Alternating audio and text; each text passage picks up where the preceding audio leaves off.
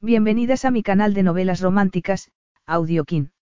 Estaré agradecida si te suscribes al canal, dejas un comentario y un me gusta.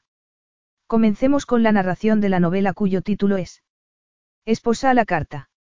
Argumento.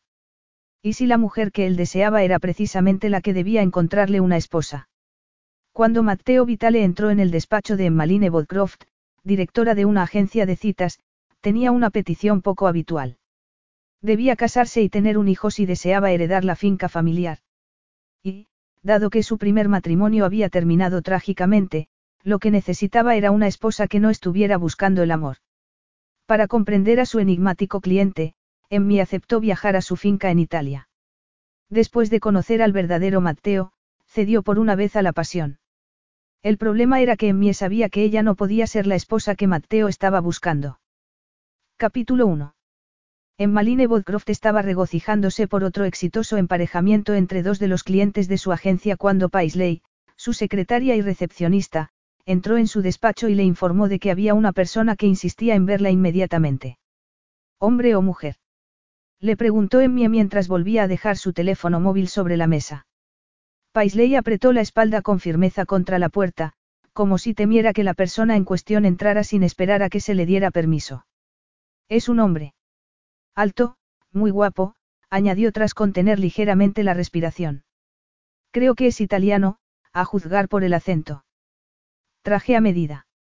Sin embargo, no logro entender por qué tiene que contratar los servicios de una agencia de citas como la nuestra. Si no estuviera ya comprometida, yo saldría con él sin pensármelo dos veces. En mí sintió curiosidad. Un nuevo cliente era siempre algo bueno y, si era guapo, mucho mejor. Hazlo pasar. Los ojos de Paisley brillaban cuando le dijo en voz muy baja. Prepárate. No te vas a creer lo guapo que es. A mí me ha dejado sin palabras. Paisley volvió a salir y unos instantes después, la puerta volvió a abrirse. Un hombre muy alto entró en el despacho de Emmie y cerró la puerta a sus espaldas. La señorita Emmaline Bodcroft. Soy Matteo Vitale. Si el aspecto físico no hubiera sido suficiente para dejar a Emmie sin palabras, el tono melifluo de la voz, con aquel fuerte acento italiano, la remató. Medía al menos un metro noventa, pero posiblemente algo más. Tenía la piel bronceada y el cabello negro como el azabache, que no llevaba ni corto ni largo, sino con una longitud intermedia. Iba perfectamente afeitado, pero la barba había empezado a asomarle y se distribuía generosamente por la firme mandíbula y alrededor de la boca. ¿Y qué boca? Emmie casi se quedó sin respiración. Aquella boca tenía la forma que hubiera obligado al mismísimo Miguel Ángel a ir en busca de sus herramientas para tallarla en mármol. El grueso labio inferior sostenía al superior, algo más delgado y ambos constituían un contraste perfecto con la larga y recta nariz. A pesar de que era una boca muy sensual, llevaba marcado en ella un rastro de testarudez, tal vez incluso de crueldad. Unas cejas también negras y muy espesas se habrían juntado en el centro si no hubiera sido por dos pequeñas arrugas que parecían formar un ceño casi perpetuo. Sin embargo, fueron los ojos los que detuvieron el corazón de Emmie. Con el tono oliváceo de la piel de Matteo Vitale, ella habría esperado unos ojos oscuros, castaños. Sin embargo, tenían una tonalidad azul poco frecuente. Le recordaban a un mar inexplorado, de profundidades desconocidas que no ofrecían información alguna sobre lo que ocultaba bajo su superficie. Mateo se acercó al escritorio y extendió la mano hacia ella. Emmie se levantó lentamente de su butaca y se la estrechó. Las piernas le temblaron al sentir cómo aquellos largos y bronceados dedos apretaban los suyos y tuvo que contener un suspiro. Encantada de conocerlo. Por favor, llámeme Emmie. Emmie repitió Mateo, pronunciándolo como nadie lo había hecho nunca. Su acento hacía que la segunda sílaba se alargara un poco. Se había quedado tan absorta en el que tuvo que recordarse que debía retirar la mano. Cuando por fin lo hizo, a pesar de la tentación que suponía la cálida piel del italiano, sintió un hormigueo en los dedos, como si una extraña energía hubiera pasado desde el cuerpo de él al suyo. Cada milímetro de su piel parecía ser consciente de la presencia de Matteo, de su penetrante mirada y de su arrebatadora e imponente presencia. Emmie le indicó la butaca que había frente al escritorio. Por favor, siéntese. Gracias respondió él con voz profunda, acrecentando aún más las sensaciones que se estaban produciendo en el cuerpo de Emmie, al igual que lo hacía su colonia, un aroma cítrico, con lima y limón y un toque de algo más exótico que hacía que el pulso se le acelerara. Emmie tomó asiento también antes de que las piernas dejaran de sostenerla. No comprendía por qué aquel hombre estaba ejerciendo un efecto tan potente sobre ella. Había conocido muchos hombres a través de su trabajo y ninguno había hecho que su cuerpo reaccionara como si fuera el de una adolescente frente a una estrella del rock. Incluso sentado, Matteo Vitale era tan alto que Emmie tenía que levantar el rostro para poder mantener el contacto visual. Bueno, ¿en qué puedo ayudarlo, señor Vitale? Le preguntó, activando su tono de voz más profesional. Si no me equivoco, es usted una Celestina profesional. Así es. Hago un perfil individualizado de mi clientela y los ayudo a encontrar una pareja que es la perfecta para ellos en todos. Necesito una esposa, le espetó él de repente, interrumpiéndola. Vaya. Dijo ella sentándose aún más recta en su sillón. Entiendo, sí. En ese caso, ha venido usted al lugar correcto, porque he emparejado con éxito a muchas parejas que, hasta la fecha, siguen juntos y felices. Mi empresa tiene un registro de éxitos del que me siento muy orgullosa. El motivo es que me tomo el tiempo necesario para conocer a cada uno de mis clientes personalmente antes de encontrarles el amor de su vida. Mateo levantó ligeramente una comisura de la boca, un gesto que bajo ningún concepto se podría considerar una sonrisa. En realidad, encajaba perfectamente con el brillo cínico que había en sus ojos y que parecía tan perpetuo como el ceño fruncido que formaban sus cejas. No quiero una esposa para siempre. Simplemente una que se quede conmigo el tiempo suficiente para proporcionarme un heredero. En mí parpadeó y se preguntó si lo había escuchado bien. Se humedeció los labios y se rebulló ligeramente en la silla. Entonces, usted no está buscando el amor. No afirmó él secamente. De hecho, el gesto de su rostro parecía sugerir que ni siquiera creía que aquel concepto pudiera existir. Mi padre murió hace poco y, sin que yo lo supiera, añadió un codicilo a su testamento. No podré heredar la finca que mi padre poseía en Umbría y que lleva perteneciendo a mi familia desde hace muchas generaciones si no me caso y tengo un heredero en menos de un año. Le acompaño en el sentimiento. Ahórrese el pésame. No estábamos muy unidos, dijo él. El tono de desprecio de su voz intrigó a Emmie. ¿Qué clase de relación podría tener Matteo Vitale con su padre para que éste hubiera decidido añadir un codicilo así a su testamento? Una enorme finca en Umbría significaba que había mucho dinero en juego, pero Matteo Vitale no le parecía la clase de hombre que tuviera que depender de una herencia familiar para salir adelante. Su traje lo decía todo. Además, llevaba unos zapatos italianos cosidos a mano y la colonia no era el aroma barato que se podía encontrar en cualquier tienda. De hecho, el nombre le sonaba un poco. No había visto un artículo sobre él en la prensa hacía unos meses sobre su trabajo como contable forense. Creía recordar que había leído que él había descubierto una importante operación fraudulenta durante un divorcio de una pareja muy importante. La operación había implicado millones de libras de dinero oculto, pero Matteo lo había descubierto todo. Debía de resultarle muy frustrante que su padre le hubiera ocultado aquel codicilo hasta que fue demasiado tarde y ya era imposible hacer cambiar de opinión a su progenitor. En mí aún tenía a sus padres y, aunque no estaba tan unida a su padre como a su madre desde que los dos se divorciaron cuando ella era una adolescente y le fue diagnosticado un cáncer, no se podía imaginar no lamentar su muerte. Tampoco se podía imaginar que su padre pudiera añadir un codicilo así a su testamento porque él sabía que lo último que ella podía hacer era proporcionar un heredero. Mire, señor Vitale. Después de todo no creo que yo sea la persona adecuada para ayudarlo. Yo me centro en encontrar el amor verdadero para mis clientes, no en contratar un vientre de alquiler. Hizo ademán de levantarse para indicar que daba por terminada la reunión, pero vio algo en la expresión de Matteo Vitale que la hizo volver a sentarse. Estoy dispuesto a pagar muy por encima de su tarifa habitual, le dijo él con frialdad. Emmie sabía que debería informarle que ningún precio le permitiría a ella comprometer su reputación profesional aceptando un encargo tan alejado de lo que ella solía ofrecerle a sus clientes, pero captó una brevísima expresión de dolor en la mirada de Vitale que la cautivó. Lo estudió durante un instante, examinando sus rasgos para encontrar alguna señal más de vulnerabilidad, pero no vio ninguna. Parecía esculpido en piedra. ¿Cómo sabe que no diré un precio que sea más de lo que vale la finca de su familia? La he investigado. Sus servicios no son baratos, pero todos los clientes consiguen lo que han pagado. Y, como dice usted, su tasa de éxito es más que notable. Le pagaré tres o cuatro veces más de lo que cobra normalmente. Efectivamente, a Emmy le había ido muy bien con su negocio, más de lo que hubiera esperado. Sin embargo, tenía una hipoteca y, además, estaba ayudando a su madre a pagar la terapia de Natalie, su hermana menor, para curarle un desorden alimenticio que había empezado durante la batalla que Emmy libró contra el cáncer. Sería una locura no considerar lo que Matteo Vitale le ofrecía. Tal vez lo que él le estaba pidiendo era algo fuera de lo normal, pero merecía la pena intentarlo. No se podría decir nunca de ella que se había achantado ante un desafío. Su relación con la quimioterapia era prueba evidente de ello. Usted es contable forense, ¿verdad? Lo ha dicho al azar. Replicó él sorprendido. Vi algo sobre usted en la prensa hace un tiempo, dijo Emmie. Tenía que reconocer que la fotografía no le había hecho justicia. Matteo Vitale tenía una presencia imponente que ninguna cámara sería capaz de reflejar.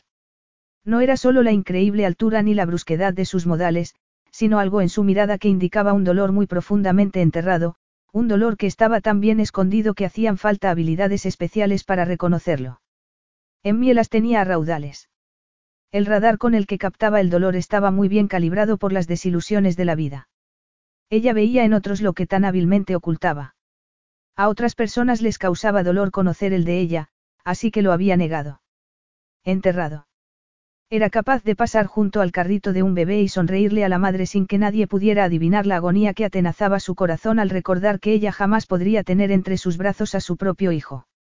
La quimioterapia había dañado sus ovarios y ni el deseo ni la esperanza ni siquiera rezar para que ocurriera un milagro iban a conseguir que volvieran a funcionar correctamente.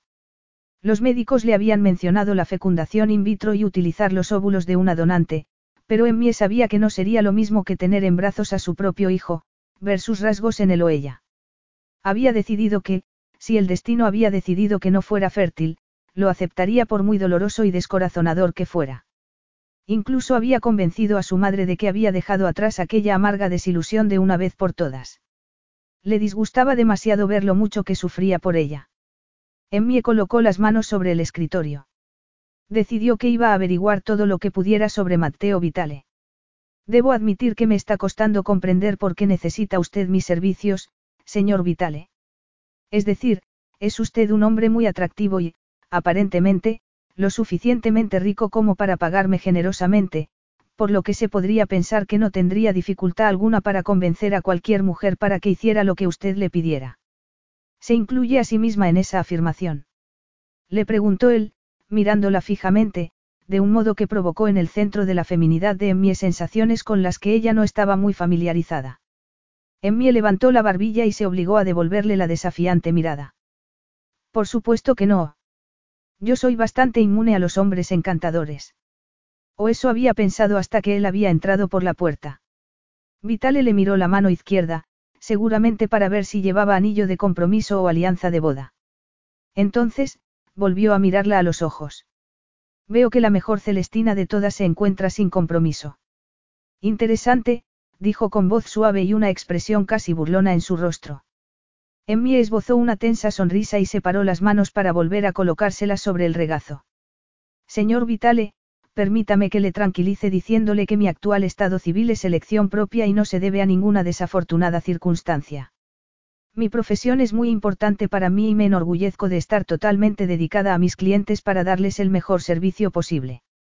Estupendo, porque no tengo tiempo alguno que perder, dijo él por fin.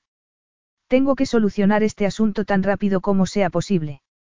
Siento la tentación de decirle que no se le puede meter prisa al amor, pero, evidentemente, eso no es aplicable en su caso, replicó Emmie mientras se levantaba. Se dirigió a su archivador y sacó un folleto que le entregó por encima del escritorio. Tenemos varios paquetes a los que se puede apuntar y todos ellos aparecen en este folleto.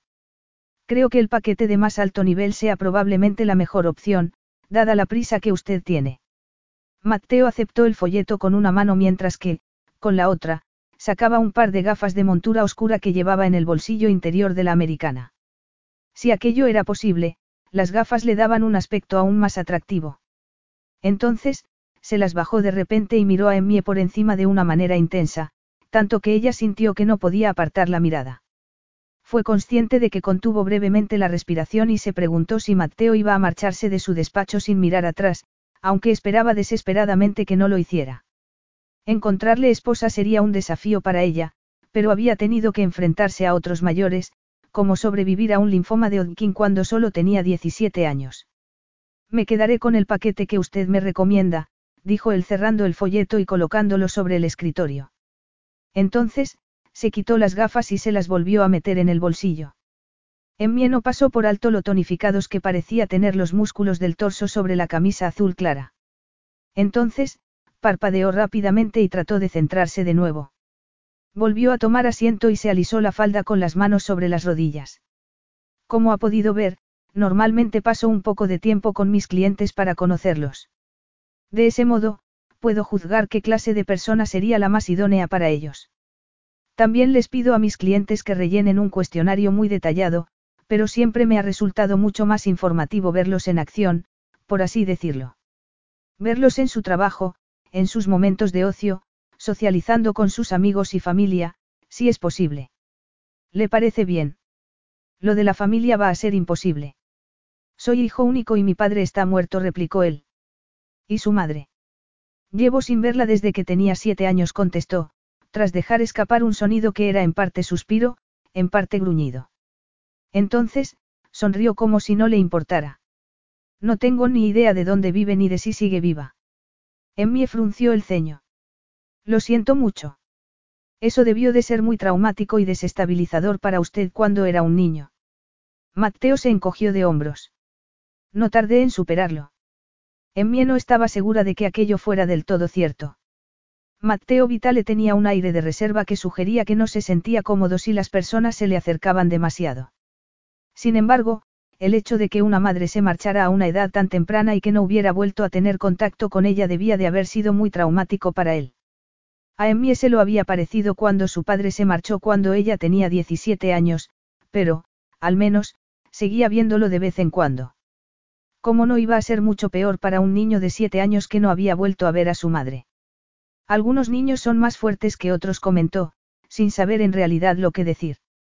¿Cuánto le gustaría empezar con mi programa? En estos momentos estoy bastante ocupada, pero... Esta misma noche. Esta noche. Venga a cenar conmigo. Así podrá analizar mi cerebro a gusto. A Emmie le daba la sensación de que él descubriría más sobre ella que a la inversa. Después de todo, Matteo Vitale había construido su exitosa carrera descubriendo secretos bien ocultos de los demás. Vio que él la miraba fijamente y sintió que el pulso se le aceleraba. Por suerte para usted, esta noche estoy libre. Le gustaría invitar a un par de amigos para que yo pueda ver cómo se relaciona con ellos. Un reflejo acerado apareció en la mirada de Matteo. Prefiero que estemos solos. Solos. De alguna manera, el modo en el que él había pronunciado aquella palabra le había provocado una extraña sensación en la piel. Emmie tragó saliva con disimulo.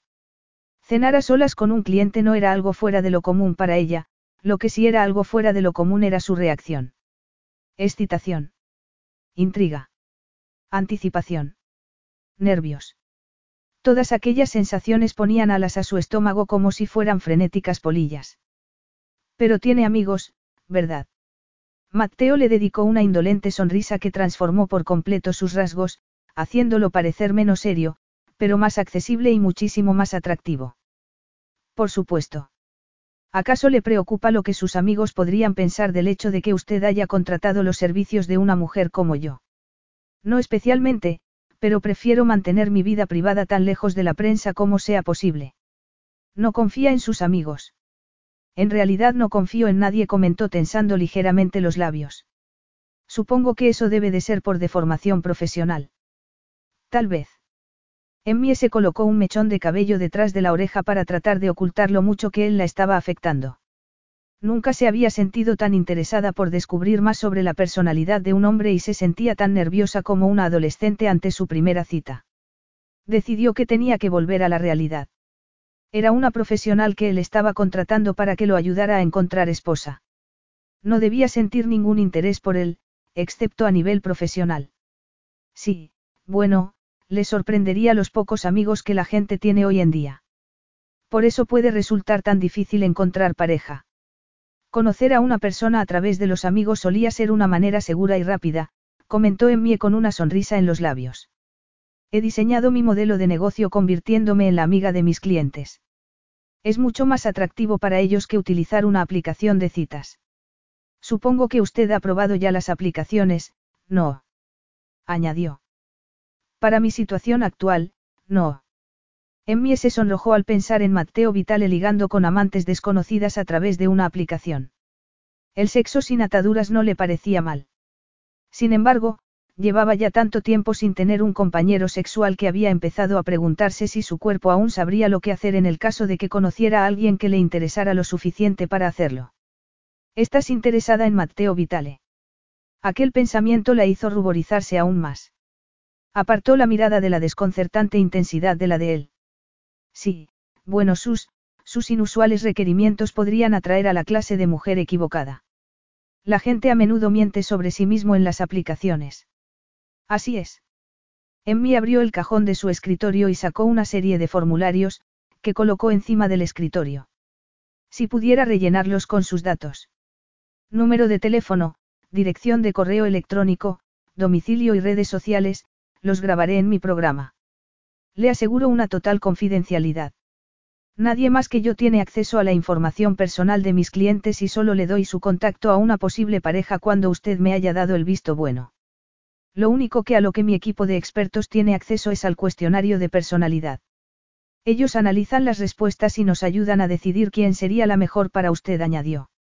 Le entregó una tarjeta en la que aparecía impresa la dirección de un sitio web. Aquí tiene el enlace para el cuestionario. Se tardan unos 45 minutos en rellenarlo. Tendré los resultados aproximadamente en una semana.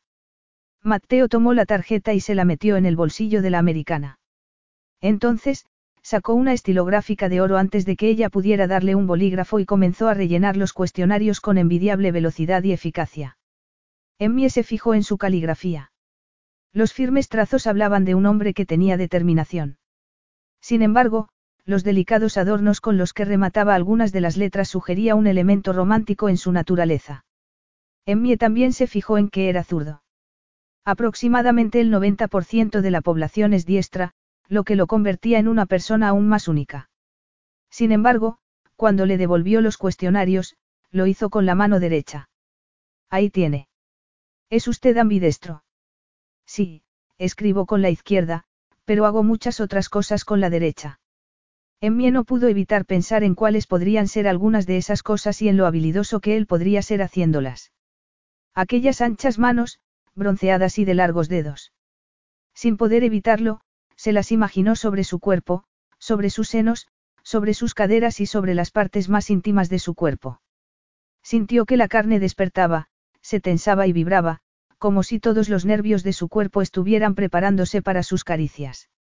Apretó los muslos por debajo de la mea, pero solo consiguió empeorar lo que sentía.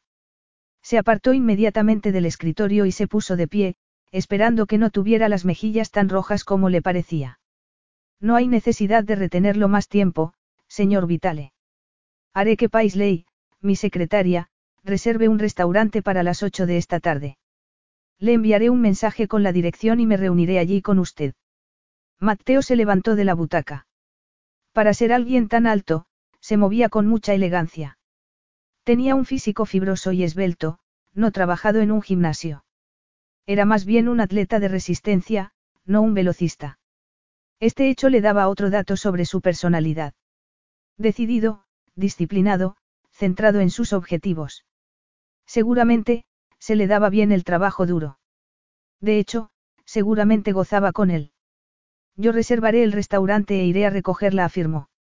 Emmie decidió no negarse a ello porque quería ver el coche que conducía y qué clase de restaurante elegiría. Eso también le facilitaría pistas importantes para poder valorar su personalidad. De igual modo, sería interesante visitar su casa en algún momento. Está bien. Por suerte, no vivo muy lejos de aquí, dijo mientras se inclinaba sobre la mesa para anotar su dirección en una de sus tarjetas de visita. Cuando se la entregó, él la aceptó rozándole ligeramente los dedos. Una breve descarga eléctrica recorrió el cuerpo de Emmie, que le hizo retirar rápidamente la mano. Entonces, le dedicó una tensa sonrisa. Hasta esta noche, entonces. Mateo realizó una breve inclinación de cabeza. Ya estoy impaciente. Ciao. Emmie también estaba impaciente. Mucho más de lo que debería. Capítulo 2. Mateo aparcó el coche frente a una elegante casa blanca de estilo georgiano al sur de Kensington y lanzó un silbido. ¿Quién se habría podido imaginar que dirigir una agencia de citas pudiera ser tan lucrativo? Emmie Bodcroft debía de estar ganando mucho dinero, aunque simplemente viviera allí de alquiler y sobre todo si tenía aquella casa en propiedad. Fuera como fuera, no le importaba mientras le consiguiera por lo que le estaba pagando. Debía encontrarle una esposa. Y rápido. Soltó y agarró el volante para aliviar tensión y respiró profundamente. Aún no se había recuperado de la sorpresa que le supuso descubrir lo que su padre había añadido al testamento en el último momento. Por supuesto, podría comprar varias fincas en la Umbría y aún le sobraría dinero, pero quería la casa familiar. De hecho, la quería de tal manera que estaba dispuesto a hacer cualquier cosa para conseguirlo. Había invertido años y dinero en ella y, por fin, la destartalada casa de su infancia había sido reformada por completo. Sin embargo, más importante, era la tierra en la que estaban enterrados la esposa y el hijo de Mateo. Si la finca terminaba vendiéndose, no se lo perdonaría nunca. Habían pasado ocho años desde que su esposa embarazada había ido a una cita con el médico a la que él debería haberla acompañado. Aquella mañana, habían discutido. Mateo había estado sometido a mucha presión por un caso muy complicado en el que había estado trabajando para el Tribunal Supremo de Londres y se había marchado a la capital británica en vez de quedarse en Umbría un día más. Mateo cerró los ojos con fuerza y apretó las manos una vez más en torno al volante hasta que sus nudillos protestaron. Entonces, abrió los ojos y dejó escapar un suspiro. Sin duda alguna, su padre había sido el artífice de aquel codicilo para obligarlo a que se volviera a casar, a pesar de que Mateo siempre había jurado que no lo haría. De hecho, ni siquiera se habría casado con Abriana, pero, cuando ella se quedó embarazada durante el breve e intermitente romance que mantuvieron, él le ofreció a ella y a su hijo nonato la protección de su apellido. En aquel momento, le había parecido lo más justo, pero, a menudo, se había preguntado si la infelicidad de Abriana durante el breve tiempo que compartieron no habría tenido como origen el hecho de que ella se hubiera enterado de que Mateo no estaba enamorado de ella. Una vez más, debía volver a casarse sin que el amor formara parte de la ecuación. ¿Cómo iba a poder hacerlo? No tenía deseo de amar a nadie del modo en el que su padre había amado a su madre. Del modo en el que él había amado a su madre. Desde una temprana edad, había aprendido que el amor profundo podía ser muy destructivo y no quería formar parte de ello. Le gustaban las personas y se preocupaba por ellas, pero no quería volver a enamorarse de nadie. Se preguntó si ese sería uno de los pocos rasgos que había heredado de su madre. Ella había dado la apariencia de amar a las personas, pero no lo había sentido. La única ocasión en la que Mateo había estado cerca de sentir amor fue cuando vio la primera ecografía de su hijo. Había experimentado una ligera sensación en el pecho, como un aleteo. Apartó las manos del volante y se desabrochó el cinturón de seguridad. Sin embargo, permaneció sentado. Tenía la respiración agitada y sentía un nudo en el pecho y en el vientre. Volver a casarse de nuevo sin estar enamorado era buscarse problemas. ¿Y si aquel nuevo matrimonio terminaba causando la misma destrucción y el mismo dolor que el primero? ¿Cómo podría soportarlo una segunda vez, infligiendo dolor y desesperación a alguien que se merecía algo mucho mejor. Jamás podría perdonar a su padre por colocarle en aquella situación. De repente, alguien tocó en la ventanilla del copiloto y sacó a Mateo de su tortuosa ensoñación. Se giró y vio a Emmy al otro lado del cristal. Iba ataviada con un vestido azul claro y una gabardina azul marino. Llevaba el cabello, liso y rubio, suelto, cayéndole por los hombros. Había resaltado los ojos azules con un maquillaje ahumado y se había pintado los labios con un delicado tono rosado. Cuando la vio por primera vez, ya le había costado apartar la mirada de aquellos labios. Estaban diseñados para la sensualidad, con su suave aspecto y su apetecible contorno. La nariz era recta, con una ligera elevación final. Los pómulos eran otro rasgo muy atractivo y le daban al rostro un aspecto regio, aristocrático. Además, tenía la piel muy fina y luminosa. Mateo abrió la puerta para salir del coche y ayudarla a montarse. Deberías haber esperado hasta que yo hubiera llamado a tu puerta. Vi que habías llegado y quise evitarte la molestia. Emmie pasó a su lado para tomar asiento dentro del vehículo y él captó un agradable perfume que pareció juguetear con su nariz unos segundos y obligarla a aspirarlo con avidez. Estaba tan cerca de ella que podría haberla tocado. Se sorprendió por lo mucho que deseaba hacerlo. Cerró la puerta del coche y se dirigió al otro lado para colocarse de nuevo detrás del volante. Es una casa muy bonita. ¿La alquilas o? El banco posee la mayor parte de ella, pero estoy haciendo progresos. Bueno, mejor de lo que esperaba cuando empecé con este negocio. Mateo la miró mientras arrancaba el coche. ¿Cuánto tiempo llevas con lo de las citas? Informalmente, desde que era una adolescente. Me di cuenta de que tenía una habilidad natural para saber qué personas les iban bien a otras y decidí convertirlo en una profesión. Llevo cinco años. ¿Qué titulación tienes? Le preguntó él mientras salía del lugar en el que había estado aparcado. He hecho un par de cursos. Me habría gustado estudiar psicología y hacer un máster cuando terminé la secundaria, pero no pudo ser. ¿Por qué? Emmie se encogió de hombros. Tuve que dejar los estudios durante un tiempo cuando era una adolescente, dijo sin dejar de mirar al frente. Estuve durante un tiempo entrando y saliendo del hospital. Lo siento mucho. Por algo grave. Se produjo un profundo silencio. Un poco dijo ella con otra sonrisa, aunque en aquella ocasión pareció algo forzada. Sin embargo, me dio tiempo para aprender mucho sobre la gente. Para escuchar y observar. Incluso ayudé a que dos de los médicos terminaran juntos. Siguen casados y ya tienen un par de hijos. Cada año, me envían una tarjeta por Navidad. Es decir, eres una romántica de corazón. Para otras personas. No para mí. Ese comentario me obliga a preguntar por qué. Emmy abrió y cerró el broche del bolso. El clic que este hizo resonó con fuerza en el silencio del interior del vehículo. Te estoy ayudando a encontrar una esposa. No tienes que preocuparte sobre mi estado civil. Estoy encantada con mi vida tal y como es. Mateo sabía muy bien que no todas las mujeres querían casarse y tener hijos.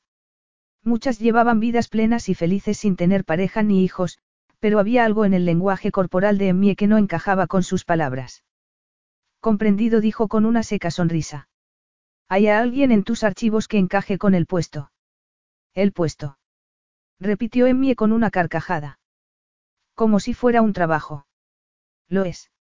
Debería ser una colaboración, no un trabajo. En circunstancias normales, podría ser cierto. Sin embargo, no hay nada en mi situación que sea normal. No tengo deseo alguno de casarme ni de tener hijos. Mi padre lo sabía y, por eso, ha añadido ese ridículo codicilo a su testamento para poder controlarme más allá de la tumba. ¿Qué clase de persona era? Estabas unido a él. Era un hombre débil, respondió Mateo. Aparcó a cierta distancia del restaurante que había reservado y apagó el motor del coche. Entonces, se volvió a mirar a Emmie. Permitió que mi madre lo dominara y, cuando ella lo dejó, se desmoronó por completo. Le dio todo lo que ella le pidió por el divorcio, mucho más que a lo que tenía derecho. Eso puso en una situación muy delicada a sus finanzas, pero aceptó por la esperanza de que ella regresara a su lado. Por supuesto, eso no ocurrió. En realidad, su patético intento por agradarle probablemente la animó a alejarse más de él. De acuerdo. Entiendo lo de la aversión al matrimonio, pero ¿y lo de los niños? ¿Por qué nunca has querido tener hijos? Mateo se desabrochó el cinturón de seguridad. Solo había querido a un niño, a su hijo, pero se lo habían arrebatado. El pobre Gabriel no había podido ni siquiera empezar a respirar antes de que su vida se viera interrumpida. Es mejor que reclamemos nuestra mesa. Hice la reserva muy tarde y, si no nos presentamos a tiempo, podrían dársela a otra persona. Fue una excusa muy floja para dar por terminada aquella conversación, pero no quería seguir hablando de matrimonio ni de hijos. Las muertes de su esposa y de su hijo no era un dato de su biografía que conociera todo el mundo, dado que habían ocurrido en Italia y no en Inglaterra y así quería Mateo que siguiera siendo. Era una persona muy reservada y, además, no le gustaba hablar de sus fracasos. Y él había fracasado a la hora de proteger a los que más necesitaban de su protección. Había fracasado a la hora de amar a los que más se merecían ser amados. Había fracasado como esposo y padre y no se sentía cómodo con la perspectiva de convertirse de nuevo en ambas cosas. Sin embargo, el testamento de su padre no le dejaba opción. Debía casarse y tener un heredero o perderlo todo, incluso la tierra sagrada en la que estaban enterrados su esposa y su hijo. Unos minutos más tarde, Emmy estaba sentada frente a Matteo en uno de los mejores restaurantes de Londres. No obstante, no creía que él hubiera elegido aquel restaurante en particular para impresionarla. No parecía la clase de hombre que echara mano de aquellas tácticas, sino más bien un hombre que disfrutaba de la buena comida y no le importaba pagar por ello. ¿Te apetece tomar vino? Le preguntó él mientras la observaba por encima del menú de las bebidas, con las gafas sobre la punta de la nariz. No suelo beber mucho, pero pídelo para ti. Desde que le diagnosticaron el cáncer, había evitado todo lo que pudiera provocar una recaída. Comía lo más saludablemente posible, trataba de evitar el estrés, hacía ejercicio con regularidad y evitaba utilizar químicos o sustancias cancerígenas conocidas. Sabía que, en ocasiones, su celo resultaba obsesivo, pero solo pensar en que podría sufrir otra batalla contra el cáncer le aterrorizaba. Le había causado a su familia tanto estrés y sufrimiento que no quería terminar infligiendo aún más dolor a los que tanto amaba. Mateo dejó el menú sobre la mesa con un gesto serio en la boca. Supongo que ayuda para sacarles a tus clientes todos sus secretos, ¿verdad? In vino veritas. En el vino está la verdad, replicó ella, traduciendo la frase latina. Esbozó una sonrisa. En ocasiones ayuda, pero también me apoyo en otras tácticas. ¿Cómo cuáles? Emmy lo miró fijamente a los ojos. Sintió que el corazón le daba un vuelco en el pecho.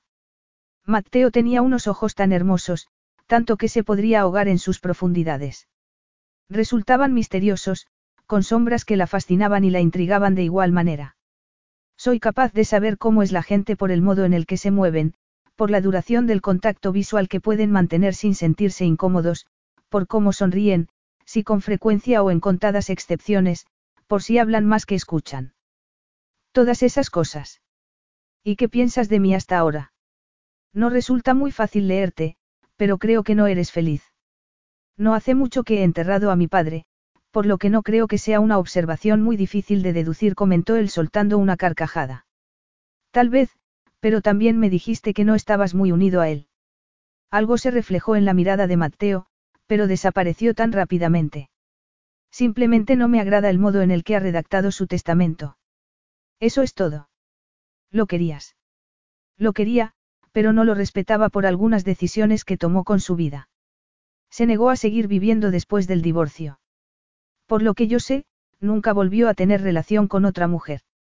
Descuidó sus deberes como padre y como jefe. Permitió que la casa familiar cayera en la ruina.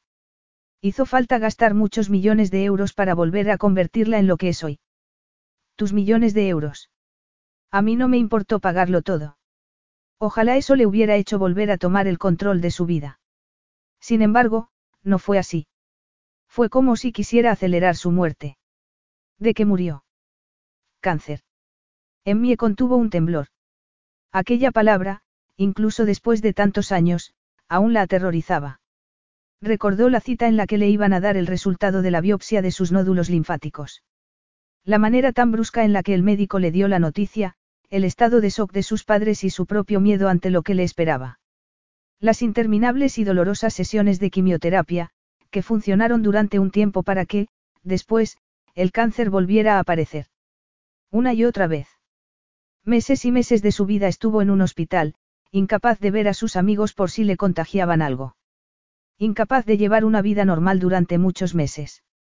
Se había sentido como una apestada hasta que, por fin, le dieron el alta hospitalaria. Para entonces, había perdido casi todo el contacto con sus amigos. Todos habían seguido con sus vidas. Habían terminado sus estudios mientras a ella le habían estado inyectando químicos en las venas para tratar de derrotar al cáncer. La sombra de la enfermedad la había perseguido desde entonces, dado que no había certeza de que no pudiera volver a aparecer. De hecho, solo por haber tenido el linfoma de Hodgkin tenía más riesgo de desarrollar otro tipo de cánceres. Y, entonces, había recibido la noticia más terrible de todas. El alto precio que tenía que pagar por haber salvado la vida. No podría tener nunca un hijo propio. Emmy se obligó a mirarlo, esperando que él no hubiera notado su sufrimiento interior. ¿Qué clase de cáncer? De pulmón. Fumaba mucho a pesar de que los médicos le habían estado diciendo durante años que lo dejara. Sé que resulta difícil dejarlo, pero hoy en día hay mucha ayuda disponible. Simplemente, mi padre nunca quiso intentarlo. Debió de ser muy frustrante para ti ver cómo se mataba lentamente. Mateo tomó el menú. Vamos a hablar sobre otra cosa. ¿Qué te gustaría cenar? Aquí el marisco es excelente. Emmie se puso a estudiar el menú, pero no dejó de estudiarlo también a él. Como muchas otras personas, había cambiado de tema cuando la conversación se había vuelto incómoda. Evidentemente, hablar de su padre lo frustraba y lo incomodaba. Seguramente, ver cómo su progenitor se iba destruyendo lentamente debió de haber sido muy doloroso para él. Emmie también había sido testigo de cómo su hermana Natalie hacía algo similar. Ella negaba a su cuerpo la comida que necesitaba para poder vivir. Se había puesto tan enferma que habían tenido que hospitalizarla una y otra vez. En mí había sentido una total desesperación al respecto, dado que no sabía cómo ayudar. Se había sentido impotente e inútil, además de responsable de la enfermedad de su hermana. Su batalla contra el cáncer había consumido el tiempo y la energía de sus padres y, después, tras el divorcio, la pobre Natti había quedado en un segundo plano mientras los médicos se esforzaban por salvar a Emmy y, por otro lado, sus padres y los abogados de estos luchaban por los bienes y los acuerdos de custodia. Emmy estaba empezando a darse cuenta de lo importante que era para Matteo Vitale tener el control. Por eso el repentino cambio en el testamento de su padre le había resultado tan terrible. No había esperado que ocurriera algo así, en especial porque lo que se le pedía que hiciera era algo que, evidentemente, no tenía ningún deseo de hacer. Muchos hombres de su edad no estaban dispuestos a casarse y a tener hijos, pero cambiaban de opinión cuando se presentaba la mujer adecuada. Su trabajo era encontrar la mujer perfecta para él. Sin embargo, dado que él no buscaba el amor, la tarea iba a ser complicada. El camarero se les acercó para anotar lo que iban a tomar. Poco tiempo después, Emmie se reclinó sobre el respaldo de su silla con un zumo de naranja recién exprimido en la mano. Dime, ¿qué es lo que haces en tu tiempo libre? Trabajo. Debes de relajarte en algún momento. Mateo se encogió de hombros y tomó la copa de vino blanco. El trabajo que hago me consume todo mi tiempo. A menudo tengo muchos casos a la vez, muchos de los cuales implican la preparación de documentos para presentarlos en los tribunales. Me enorgullezco de asegurarme siempre que descubro cualquier discrepancia o comportamiento fraudulento. Suena muy intenso. Lo es. Emmie tomó un sorbo de su zumo y volvió a ponerlo sobre la mesa. Háblame de la finca familiar en la Umbría. ¿Por qué es tan importante para ti? Aparte del dinero que te has gastado en ella, por supuesto. Se produjo una ligera pausa, como si él estuviera pensando la respuesta. Mateo dejó la copa sobre la mesa, dejó caer un telón que enmascaraba por completo su mirada.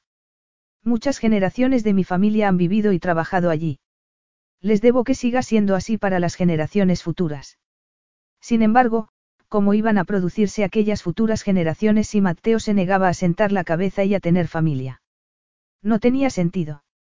Si Mateo amaba tanto aquel lugar y quería que siguiera formando parte de la familia, tendría que haber considerado el matrimonio y los hijos sin que ningún testamento le obligara a ello. Supongo que ese era el plan de tu padre. Asegurarse de que había una generación detrás de ti. Es decir, dado que estás tan en contra del matrimonio y de tener una familia. Mateo frunció el ceño y tensó la mano sobre la mesa. Mi padre se lo podría haber dejado a uno de mis primos, pero añadió otra condición. Si yo no cumplo los términos de su testamento, la finca solo se podrá vender a una persona que no esté en absoluto vinculada a la familia Vitale. Es su manera de asegurarse de que yo hacía lo que él quería. Mi padre sabía que nunca permitiría que se vendiera a un desconocido, a alguien que podría convertirlo en un hotel y algo parecido. La manipulación es una táctica muy cruel que algunos padres utilizan para conseguir lo que quieren. Parece que hablas con la voz de la experiencia, comentó él. En mí esbozó una triste sonrisa. Mis padres se divorciaron cuando yo era una adolescente. Mi padre era como un niño mimado que no se podía salir con la suya y empeoró aún más la situación, dijo. Enseguida, se quedó atónita por haberle contado a Mateo algo tan íntimo. Después de todo, él era un cliente y nunca les daba a los clientes información personal sobre sí misma. Su misión era conocerlos a ellos, no que sus clientes supieran detalles de su vida. Por eso no te interesa encontrar el amor para ti. Solo para tus clientes. No soy cínica sobre el amor. Creo en él y me encanta cuando ocurre entre mis clientes y amigos. Sin embargo, no creo que yo fuera una pareja muy adecuada. Estoy demasiado implicada en mi trabajo. ¿A qué se debe que el trabajo sea tu adicción? Emmy soltó una carcajada. Interesante pregunta de alguien que afirma que no se relaja nunca. Uno siempre se reconoce en los demás. Emmy bajó la mirada y se sonrojó. Se estaba comportando como una idiota. Había cenado con muchos clientes y nunca antes le había ocurrido algo similar.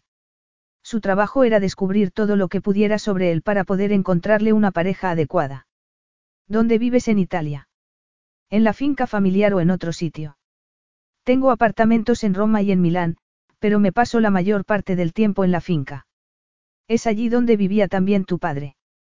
No, él vivía en un apartamento en Florencia para estar más cerca de los servicios sanitarios, pero mantenía la propiedad de la finca. Siempre me aseguró que me la dejaría en herencia. Jamás tuve razón para dudar de él. ¿Se te ha ocurrido alguna vez impugnar el testamento? Es decir, estaba tu padre en sus cabales cuando añadió ese codicilo. Tal vez podrías demostrar que no era así. Entonces, tendrías una posibilidad de... Ya he perdido demasiado tiempo en eso. Ese testamento está blindado y no me queda más remedio que hacer lo que dice. Se estaba muriendo de cáncer, sí, pero tuvo la cabeza perfectamente hasta el último momento. Todos los médicos lo confirmaron. ¿Te importaría que fuera a visitarte a la finca en algún momento? Le preguntó ella. ¿Es eso lo que haces normalmente? Viajar al extranjero para visitar la casa familiar de un cliente. A veces. Depende. ¿De qué? De si pienso que me puede ayudar a comprender mejor a mi cliente, dijo Emmie. ¿Estarías de acuerdo? Sé que eres un hombre muy ocupado y todo eso, pero tienes mucha prisa por encontrar una esposa y quiero asegurarme que te doy el servicio exclusivo por el que me estás pagando. ¿Y cuánto tiempo querrías quedarte allí? Le preguntó él con cierta reserva. Dos o tres días sería suficiente. Veré lo que puedo hacer. Emmy sonrió. Estupendo. Cuando me comuniques qué días te vienen bien, haré que mi secretaria ajuste la agenda. Sin embargo, mientras tanto, repasaré mis listados de clientes para ver si hay alguien que pudiera encajar con tus requerimientos. Mateo estaba mirándola fijamente. No te preocupa pasar tiempo a solas con un hombre al que acabas de conocer. Emmy sí que estaba preocupada, aunque no por las razones que él probablemente pensaba. No era el del que sentía reservas, sino de sí misma. Se sentía atraída por Mateo de un modo que no era capaz de explicar. ¿Acaso debería estarlo? Mateo le miró brevemente los labios antes de volver a cruzar su mirada con la de Emmie. En absoluto. Cuando la cena terminó, Mateo acompañó a Emmie al coche. No dejaba de pensar en la petición que ella le había realizado. Le parecía algo muy extraño y, sin embargo, había preferido no rechazarla. Se sentía intrigado por saber cómo Emmie le iba a encontrar esposa. En realidad, le intrigaba ella. Era un hombre solitario y prefería su propia compañía. No obstante, la de Emmie le resultaba interesante.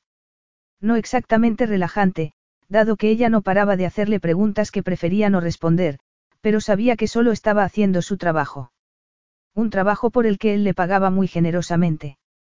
Abrió la puerta del coche y sintió que ella se deslizaba junto a él para montarse en el vehículo. Tuvo que apartar la mirada de la esbelta pierna e ignorar el delicado aroma de su perfume. También tuvo que ignorar cómo se le caldeaba la sangre cuando ella levantó el rostro y le sonrió. Gracias. De nada. Mateo rodeó el vehículo y se colocó tras el volante. Arrancó el motor y se colocó el cinturón de seguridad. Entonces, se percató de que ella lo estaba observando muy atentamente. ¿Ocurre algo? Nada respondió ella con una sonrisa. Solo me estaba preguntando si podríamos ir a otro sitio antes de que me lleves a casa. ¿Dónde? Cuando vienes a Londres, te alojas en hoteles o tienes un apartamento aquí. Tengo una casa. Vengo mucho a Londres porque tengo un despacho aquí. ¿Puedo verla? Tu casa, quiero decir. Dejaremos el despacho para otro momento. Mateo frunció el ceño. ¿Funciona de verdad tanta investigación? Si no me quieres llevar a tu casa, no lo hagas. Ese era precisamente el problema. Claro que quería llevarla a su casa para ver si aquellos rosados labios eran tan suaves como parecían bajo la presión de los suyos. Recordó que en miel estaba vedada. Oh, por lo menos, eso era lo que ella le había sugerido. Está bien. Te llevaré a ver mi casa, pero no veo de qué puede servir. Es solo una casa en la que me alojo cuando estoy en Londres. Sí, pero es precisamente una casa, no un apartamento. Eso me dice mucho sobre ti. Mateo arrancó el vehículo y salió del lugar en el que lo había aparcado. No sabía que era un libro abierto. No lo eres, replicó ella con una sonrisa. Sin embargo, no hay nada que me guste más que un desafío. Menos mal, porque encontrarme una esposa en tan breve periodo de tiempo es un tremendo desafío. ¿Acaso no crees que puedo hacerlo? Mateo apretó los dientes y las manos. Cuento con que puedas conseguirlo. Capítulo 3. Unos minutos más tarde, Mateo aparcó su coche delante de una hermosa casa de tres plantas de estilo victoriano en Chelsea. Este es mi hogar, dijo él cuando apagó el motor del coche en mí estudió la fachada y luego miró hacia él. ¿Se trata realmente de un hogar o tan solo de un lugar en el que dormir por las noches? ¿Te ha dicho alguien en alguna ocasión que haces muchas preguntas? Ella le respondió con una maravillosa sonrisa. Es mi trabajo. Mateo lanzó un gruñido y salió del coche para ir a abrirle la puerta a ella. Emmie descendió del vehículo con mucho cuidado de no tocarlo. Estaba decidida a mantener una relación profesional e impersonal entre ellos. Aquello no era una cita. Tenía que hacer su trabajo y no se podía permitir distracción alguna por el profundo atractivo de Matteo Vitale o su magnetismo. Matteo la condujo al interior de la magnífica mansión. Tenía un aire funcional y masculino, pero contaba con algunos detalles más delicados que conferían un aire bastante equilibrado al conjunto. ¿Hay alguna sala en particular que te gustaría ver? Le preguntó él. ¿Dónde pasas la mayor parte del tiempo cuando estás aquí? Aparte del dormitorio, por supuesto. En mí deseó no haber mencionado el dormitorio. Se moría de ganas por verlo, pero solo pensar que iba a entrar en él con Mateo le provocaba sudores por todo el cuerpo. Solo se podía imaginar a cuántas mujeres había llevado allí para hacerles el amor apasionadamente. No es que hubiera oído o leído nada sobre que él fuera un playboy, pero a qué mujer no le gustaría pasar una noche entre sus brazos. Mateo tenía una energía sensual que parecía comunicarse con su cuerpo de un modo que jamás le había ocurrido antes. Esa sensación parecía acrecentarse más y más a cada instante que pasaba con él. Paso la mayor parte de mi tiempo en mi despacho. Me lo tendría que haber imaginado, dijo ella haciendo un gesto de exageración con los ojos. Ven por aquí, repuso él con una media sonrisa. Está por aquí. Emmie lo siguió hasta la segunda planta. Se trataba de una sala alineada con estanterías llenas de libros. Ella se dirigió hacia la ventana, que daba a un bonito jardín trasero. Entonces, se dio la vuelta para examinar el resto de la estancia. Había un escritorio de madera oscura, delante de una de las estanterías llena de libros, y un sillón de piel estilo Chesterfield. Sobre el escritorio, había un ordenador y una impresora. En las estanterías había toda clase de libros, tanto en inglés como en italiano, muchos de tema económico y sobre derecho, aunque también había novelas, biografías e incluso libros de historia y arte. Sin embargo, no había fotografías personales de familiares y amigos. ¿Has visto ya lo suficiente? Le preguntó Mateo. Es un despacho muy bonito. Tiene un cierto toque retro, lo que me sugiere que eres en el fondo un hombre muy tradicional. Tal vez en algunos temas replicó él con cierto cinismo. En otros no tanto. Voy a preparar algo de café. Así podrás mirarlo todo a solas. ¿Estás seguro de que no te importa que lo haga? Si descubro que me falta algo valioso cuando te marches, sé dónde encontrarte, dijo en tono de broma y una amplia sonrisa en los labios. Emmie sintió que se le aceleraba el corazón. Aquella era la primera sonrisa plena que le había dedicado desde que se conocían y ella había sido testigo de cómo transformaba sus rasgos, haciéndole parecer más joven e incluso más atractivo. Te aseguro que soy completamente de fiar. Aquí no hay nada que pudieras robar sin que se pudiera reemplazar. ¿Y tu corazón? Aquel pensamiento tan espontáneo dejó a Emmie sin palabras. Por suerte, un segundo después, Mateo ya se había marchado. Mateo fue a la cocina a preparar café. Mientras lo hacía, no podía dejar de preguntarse si había hecho bien al contratar los servicios profesionales de Emmie. Su enfoque parecía bastante razonable en algunas cosas, pero él tenía miedo de que el empeño que tenía por conocerlo pudiera terminar revelando cosas sobre el que Mateo prefería que siguieran ocultas. Sin embargo, no le quedaba más remedio que olvidarse de sus recelos. Tenía que encontrar esposa más pronto que tarde. La fecha límite que su padre le había impuesto se acercaba rápidamente. No había querido utilizar una aplicación para no atraer a la persona equivocada y le había parecido que una agencia profesional, en especial una con la reputación de Emmie Woodcroft, era su mejor opción. Lo que no había esperado era que la propia Emmie resultara tan atractiva. Ni tan contraria a emparejarse. Le parecía un poco extraño que una Celestina profesional no tuviera pareja. Admiraba su ambición y su interés en su carrera, pero, de algún modo, sus motivos para permanecer soltera no le habían parecido ciertos. El trabajo de Mateo era buscar irregularidades, descubrir secretos e información oculta. Había otra razón para que Emmie no estuviera interesada en encontrar el amor. Le habían hecho daño en el pasado o tal vez le asustaba el compromiso por miedo a perderse en una relación y no ser capaz de seguir con su negocio del modo en el que ella deseaba. Ciertamente, dedicaba mucho tiempo a sus clientes. Su disposición a viajar y a pasar tiempo con ellos era admirable. No era de extrañar que consiguiera los resultados que tenía. Mientras hiciera lo mismo con él, a Mateo le bastaría. Emmie se asomó a un par de las habitaciones que había en la planta superior, pero la que verdaderamente le interesaba era el dormitorio de Mateo. Se vio atraída hacia él como si tuviera un imán. Abrió la puerta y notó el aroma de su colonia en el aire. Una enorme cama dominaba la estancia y atrajo su mirada inmediatamente. Avanzó hacia el interior del dormitorio y echó un vistazo al vestidor. Las prendas estaban perfectamente organizadas, incluso coordinadas por colores, lo que sugería que él o su ama de llaves eran algo obsesivos. Dio por sentado que tenía ama de llaves porque todo estaba impoluto y, dado que era un hombre que viajaba tanto, no se lo imaginaba limpiando el polvo o lavándose su propia ropa. Por último, se dirigió al cuarto de baño que había dentro de la suite. Era lujoso y elegante, de mármol italiano. La enorme ducha hizo que se lo imaginara allí desnudo. Contuvo un temblor, pero ello no le impidió entrar y tomar el bote de colonia que había sobre la encimera. Lo abrió y aspiró.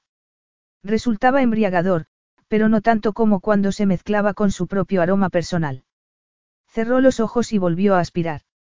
¿Has encontrado algo interesante? Le preguntó Mateo desde la puerta. Emmie se sobresaltó y dejó caer el frasco, que se hizo pedazos sobre el suelo de mármol. Lo siento mucho. exclamó ella muy avergonzada mientras empezaba a recoger los pedazos. El primero se le clavó en un dedo y la sangre comenzó a caer al suelo. ¿Cómo podía haber sido tan torpe? Déjalo, le ordenó Mateo mientras tomaba una toalla y se arrodillaba junto a ella para tomarle la mano. Se la inspeccionó para ver si tenía algún cristal en la herida y luego le envolvió la mano en la toalla para cortar la hemorragia. ¿Te encuentras bien? Emmie estaba segura de que sus mejillas estaban tan rojas como la sangre que había sobre el suelo. Nunca se había sentido tan avergonzada. ¿Qué pensaría Mateo de ella tras encontrarla husmeando en el cuarto de baño?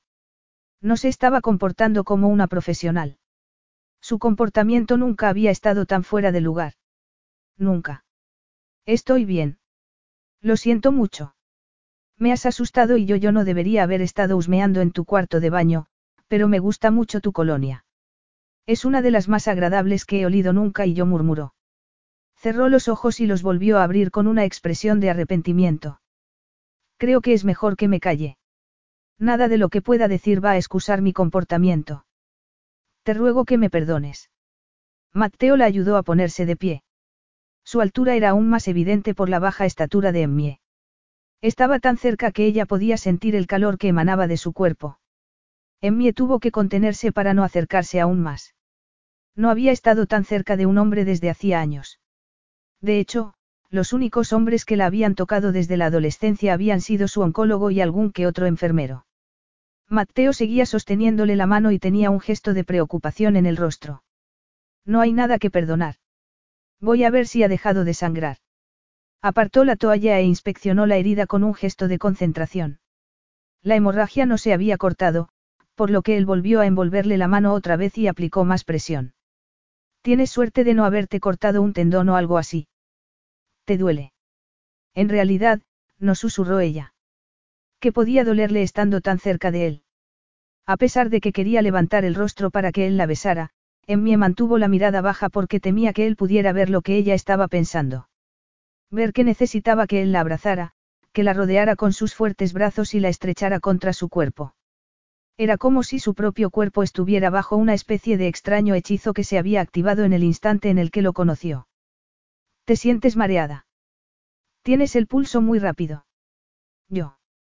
Siempre tengo el pulso muy rápido. No estoy muy en forma.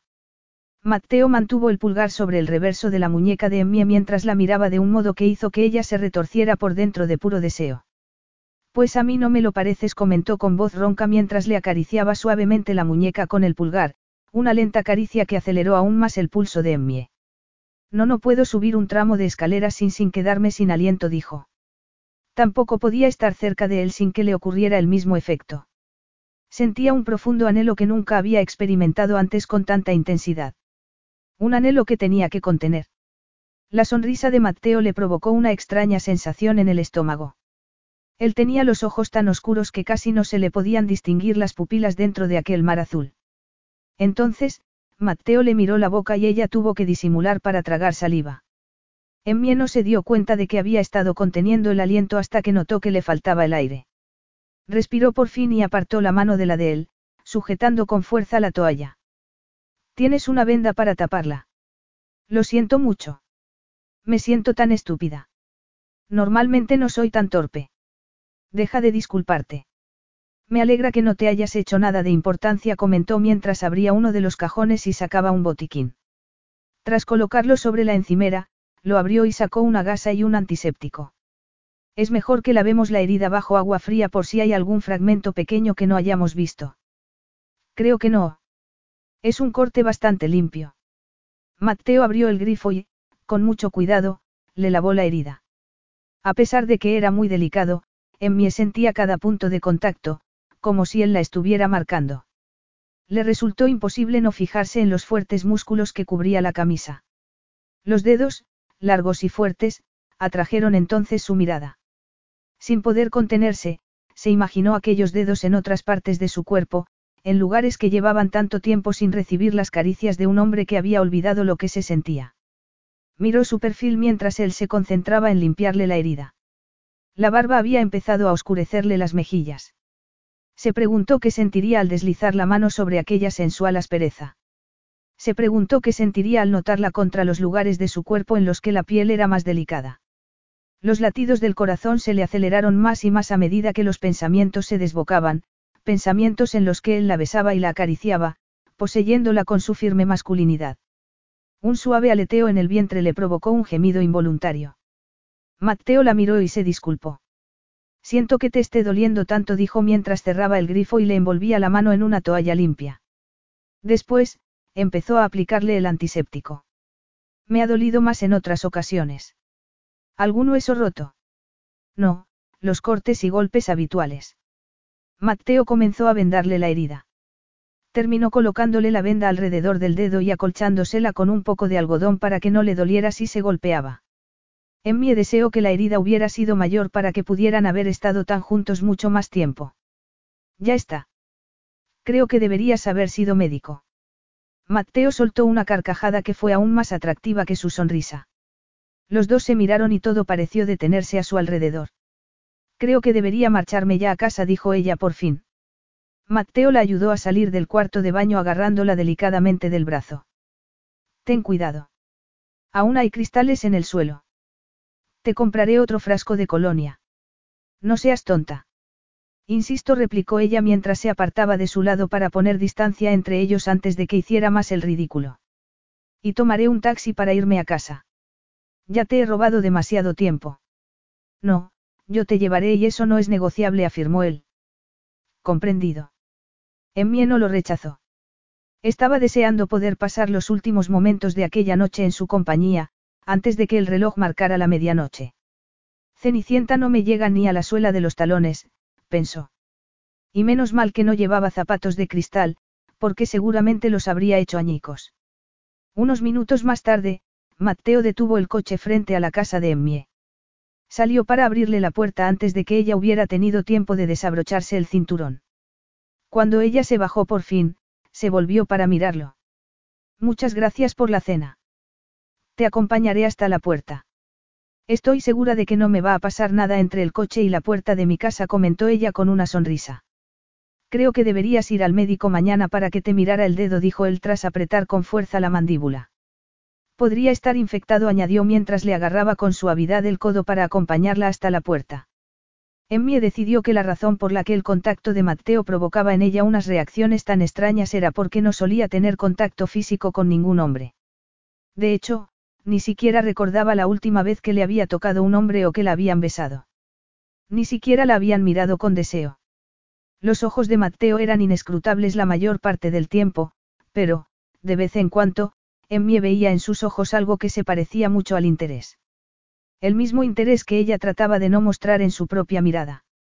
Sacó la llave del bolso, pero se dio cuenta de que la venda en el dedo hacía que le fuera difícil abrir la puerta. Mateo pareció leerle el pensamiento porque le quitó la llave inmediatamente. Yo lo haré, dijo.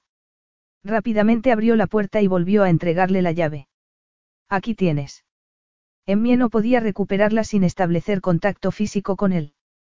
Cuando lo hizo, notó una descarga eléctrica en los dedos que le llegó hasta la axila y, después, hasta el centro de su ser como si fuera un cohete. Tras tener la llave en su poder, atravesó el umbral y luego se volvió para mirarlo. ¿Quieres entrar? Le preguntó, antes de que su mente racional le advirtiera para que no lo hiciera. Claro. Mateo entró y cerró la puerta. Emmie se deslizó la lengua por los labios, sin saber qué hacer a continuación. Um, ¿te gustaría tomar algo? ¿Un chocolate caliente o un zumo? Me temo que no tengo nada de alcohol. Mateo sonrió ligeramente. En realidad, resulta agradable conocer a alguien que no bebe.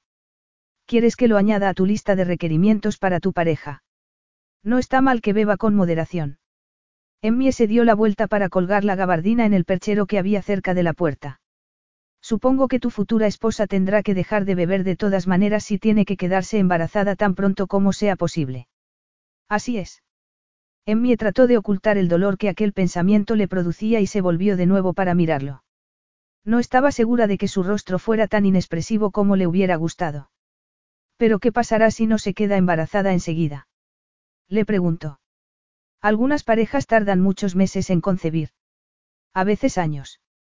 Y otras nunca. Y otras se quedan embarazadas en el primer intento, comentó él con una intencionalidad que Emmie no supo identificar. Supongo que eso sería lo ideal para tu situación, pero no puedes estar seguro de qué ocurrirá. Tiene que ocurrir. Si no, corro el riesgo de perder todo lo que tanto me he esforzado por mantener. Tengo mujeres en mis registros que están desesperadas por tener una familia, pero también quieren amor, dijo Emmie. Y ahí está el problema. Porque tú quieres lo primero, pero no lo segundo. En mi experiencia si pagas a alguien lo suficiente, accederá a todo lo quieras de ellos, replicó él. No había duda sobre el cinismo en sus palabras en aquella ocasión. Emmie le dedicó una sonrisa. Va a resultar difícil venderte, Matteo Vitale, pero no se podrá decir nunca de mí que me he achantado ante un desafío. Matteo la miró durante más tiempo del que ella podía soportar, pero Emmie estaba decidida a no ser la que apartara la mirada en primer lugar. Entonces, él le miró los labios y Emmie tuvo que resistirse para no humedecérselos. ¿Vive sola? Le preguntó mirándola de nuevo a los ojos. Sí. Es una casa muy grande para una persona, comentó él mirando a su alrededor. Me gusta tener espacio. Matteo la observó durante un largo instante. Sus ojos parecían recorrer cada centímetro del rostro de Emmie, como si estuvieran buscando algo. Emmie casi no se atrevía a respirar por si dejaba entrever lo turbada que se sentía en su compañía. Todo lo referente a Matteo la ponía en estado de alerta y le preocupaba que él viera más de lo que ella quería que viera. Eres una mujer poco corriente, Emmie susurró él. El instinto de Emmie le advirtió que se acercaba el peligro. Un peligro que podía poner patas arriba su ordenada vida. Le miró los labios y se los imaginó apretándose contra los suyos, prendiendo fuego a cada célula de su cuerpo. Respiró profundamente y dio un paso atrás. Se habría caído al suelo si no fuera porque la mano de él había acudido a sujetarla. ¿Te encuentras bien? Le preguntó mientras la sujetaba con fuerza, enviándole oleadas de deseo por todo el cuerpo. Estoy, estoy bien, susurró ella con una sonrisa. Mateo volvió a mirarle los labios. La mano se deslizó hasta colocarse en la parte baja de la espalda de Emmie, atrayéndola lenta e inexorablemente hacia el cálido cuerpo de él. Mateo tenía una intensidad en la mirada que le caldeó la sangre y le aceleró los latidos del corazón, como si le hubieran inyectado una potente droga, una droga que hacía desaparecer las inhibiciones y le hacía perder el control. Emmie se lamió el labio inferior, aspirando el aire que se le escapaba a él entre los labios. Entrecerró los ojos. Se sentía drogada, embriagada, anulada por la imagen de la boca de Mateo descendiendo lentamente hacia la de ella. Contuvo la respiración un instante antes de que él la besara.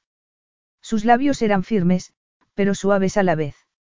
Se movían sobre los de ella con languidez, explorándoselos perezosamente antes de acariciarle las comisuras con la lengua. Una tórrida sensación se apoderó de ella. Emmie separó los labios con un gemido de placer y respondió ávidamente, murmurando contra los labios de Mateo. Quería más, necesitaba más. Entonces, una voz en su cabeza le recordó del peligro que estaría corriendo si empezaba una aventura con Mateo. Él no era solo un hombre rico en la flor de la vida, sino, más importante, un cliente. ¿En qué estaba pensando? Aquello no era en absoluto profesional. Nunca había cruzado aquella línea antes. Ni siquiera había sentido la tentación de hacerlo. Con el poco autocontrol que aún le quedaba, dio un paso atrás. Lo siento. Yo no quiero que pienses que permito a todos mis clientes que me besen. No sé cómo ni por qué ha ocurrido, pero no debe volver a pasar. Ahora, ¿te apetece tomar algo? Creo que será mejor dejarlo para otra ocasión, replicó él con una sonrisa en los labios y un brillo extraño en la mirada. Ya es tarde y debería dejarte que te metas en la cama. Los dos tenemos que trabajar mañana. Oír la palabra, cama, en los labios de Mateo empeoró aún más cómo se sentía en Mie, sobre todo porque todavía notaba el sabor de los labios de él en los suyos. Su mente empezó a conjurar imágenes de él en la cama, en su cama, desnudos los dos y con las piernas entrelazadas, los cuerpos apretándose, disfrutando del sexo. Emmie nunca había disfrutado del sexo. Solo había tenido un escarceo en su adolescencia y el poco placer que sintió la había dejado desilusionada. Tras su diagnóstico y el tratamiento, no se había atrevido. Sin embargo, después de que Mateo la besara, sí que había sentido la tentación de un modo que nunca había experimentado antes. Estaba segura de que hacer el amor con Mateo sería una experiencia de lo más satisfactoria. Sin embargo, no cedería a la tentación. Ni en aquel momento ni en el futuro. No era un comportamiento profesional y, además, perderían un tiempo muy valioso para que él pudiera alcanzar su objetivo. Repasó mentalmente a sus clientas y encontró un nombre. Karena Torsby. No era totalmente perfecta para él, pero se acercaba mucho. Hablando de trabajo, creo que podría tener alguien que podría encajar con tus requerimientos. ¿Te interesaría conocerla, tomar una copa tal vez mañana, si puedo organizarlo? Si ella encaja, no tendría que ir a Umbría. Te ahorraría tiempo, además de dinero. Mateo la miró de un modo que ella no pudo descifrar y que la animó aún más a mantener las distancias. Nunca había conocido a nadie tan intrigante, tan atractivo y tan complejo. Tan peligroso y tan tentador. Está bien. Vaciaré mi agenda. Perfecto, dijo ella. Me pondré en contacto contigo en cuanto hable con Karen, añadió. Entonces, se dirigió hacia la puerta. Necesitaba que él se marchara antes de que ella cambiara de opinión. Abrió la puerta y forzó una sonrisa. Muchas gracias por la cena y por traerme a casa. Mateo se detuvo en el umbral y la miró fijamente, aún con aquella expresión inescrutable en la mirada. Le miró de nuevo los labios antes de contestar. Buenas noches. mí era consciente de cada latido que daba su corazón, consciente de la energía sensual que flotaba en el aire y del magnetismo de su mirada. Consciente aún de las sensaciones que habían experimentado los henchidos labios. Buenas noches. Cerró la puerta por fin. Se apoyó contra ella y dejó escapar un suspiro. Ni lo pienses, se dijo. Había susurrado las palabras, pero éstas parecían resonar en el silencio como si fueran una escandalosa alarma. Capítulo 4. Matteo contuvo otro bostezo mientras Karena Torsby le contaba la triste historia de su vida. Aunque era atractiva e inteligente, y tenía todo el derecho del mundo a cumplir su sueño de un final de cuento de hadas, él había sabido desde el momento en el que la conoció que no iba a ser su príncipe azul. No había química, ni chispa. Ni deseo alguno por volverla a ver. Al contrario de lo que le ocurría con Emmie Bodcroft. Cada vez que pensaba en Emmie, pensaba en sus ojos azules y en sus jugosos labios. En la suavidad de estos cuando se besaron. Pensaba en su cuerpo menudo apretado con firmeza contra el de él. En lo suave que era su piel, tal y como había notado cuando le curó el dedo. Recordaba su fragancia, tan embriagadora como una droga. Desde el momento en el que la conoció, se sintió atraído por ella de un modo que nunca había experimentado con otra mujer. Por supuesto, había sentido deseo instantáneo en otras ocasiones, pero con Emmie iba más allá de las necesidades más básicas. Mucho más allá. Era como si Emmie tuviera algo en su personalidad que lo atraía inexorablemente. Cuando por fin terminó su cita con Karena, lo único que le reconfortó fue que ella no pareció desilusionada o sorprendida cuando le dijo que no tenía interés alguno por repetir. Regresó a casa pensando en la cena con Emmie. Se había sentido muy desilusionado cuando la velada llegó a su fin. Suspiró. Tenía aquella extraña fijación con Emmie porque ella le había dejado muy claro que no estaba interesada en encontrar pareja. La consideraba su ego como una especie de desafío. Normalmente no le costaba encontrar parejas, pero, en aquellos momentos, no estaba buscando a alguien con quien tener una aventura. Necesitaba una esposa y obsesionarse con una mujer que no tenía planes para casarse en un futuro cercano, si es que se casaba alguna vez, solo le haría perder un tiempo muy valioso. Sin embargo, el beso que habían compartido le había mostrado que ella estaba tan atraída por él como Mateo por ella. Podría conseguir que Emmie cambiara de opinión. Emmie se puso al día con Karena a la mañana siguiente, cuando ella se presentó en su despacho durante su hora de descanso para almorzar. Bien, ¿cómo fue tu cita con Matteo Vitale? Karena se dejó caer sobre la butaca que había frente al escritorio de Emmie. No me malinterpretes. Es guapo y educado, pero no sentí conexión alguna con él. De hecho, me resultó un poco intimidante. Más que un poco, en realidad, si te soy sincera. Yo no hacía más que hablar para que no hubiera silencios incómodos, pero creo que él se sintió muy aburrido durante todo el tiempo que estuvimos juntos. Emmie debería haberse sentido muy desilusionada de que aquella cita no hubiera salido bien, pero, por extraño que pudiera parecer, no era así. Sin embargo, no quería analizar demasiado por qué no se sentía defraudada. Lo siento. Supongo que él puede resultar un poco intimidante la primera vez. Creo que tengo otro cliente que podría ser mejor para ti. Acabo de grabar sus datos en el sistema. Encendió la pantalla del ordenador y buscó en su listado hasta que encontró el nombre de un hombre divorciado que tenía una edad similar a la de Karena. Colina Plevi está buscando las mismas cosas que tú. Su esposa lo dejó hacer un par de años porque él quería tener hijos y ella no. Si quieres, os puedo organizar una cita. Te lo ruego. Mi reloj biológico está sonando con tanta fuerza que me mantiene despierta por las noches. Emmie se obligó a sonreír a pesar del nudo que se le había hecho en el pecho. Solo puedo imaginar lo duro que eso debe de ser, pero esperemos que Colin sea el hombre para ti. Solo hacía media hora que se había marchado Karena cuando Paisley le informó de que tenía otra visita. Es el señor Vitale susurró. Insiste en verte ahora mismo. Se está acostumbrando a esto, ¿no te parece?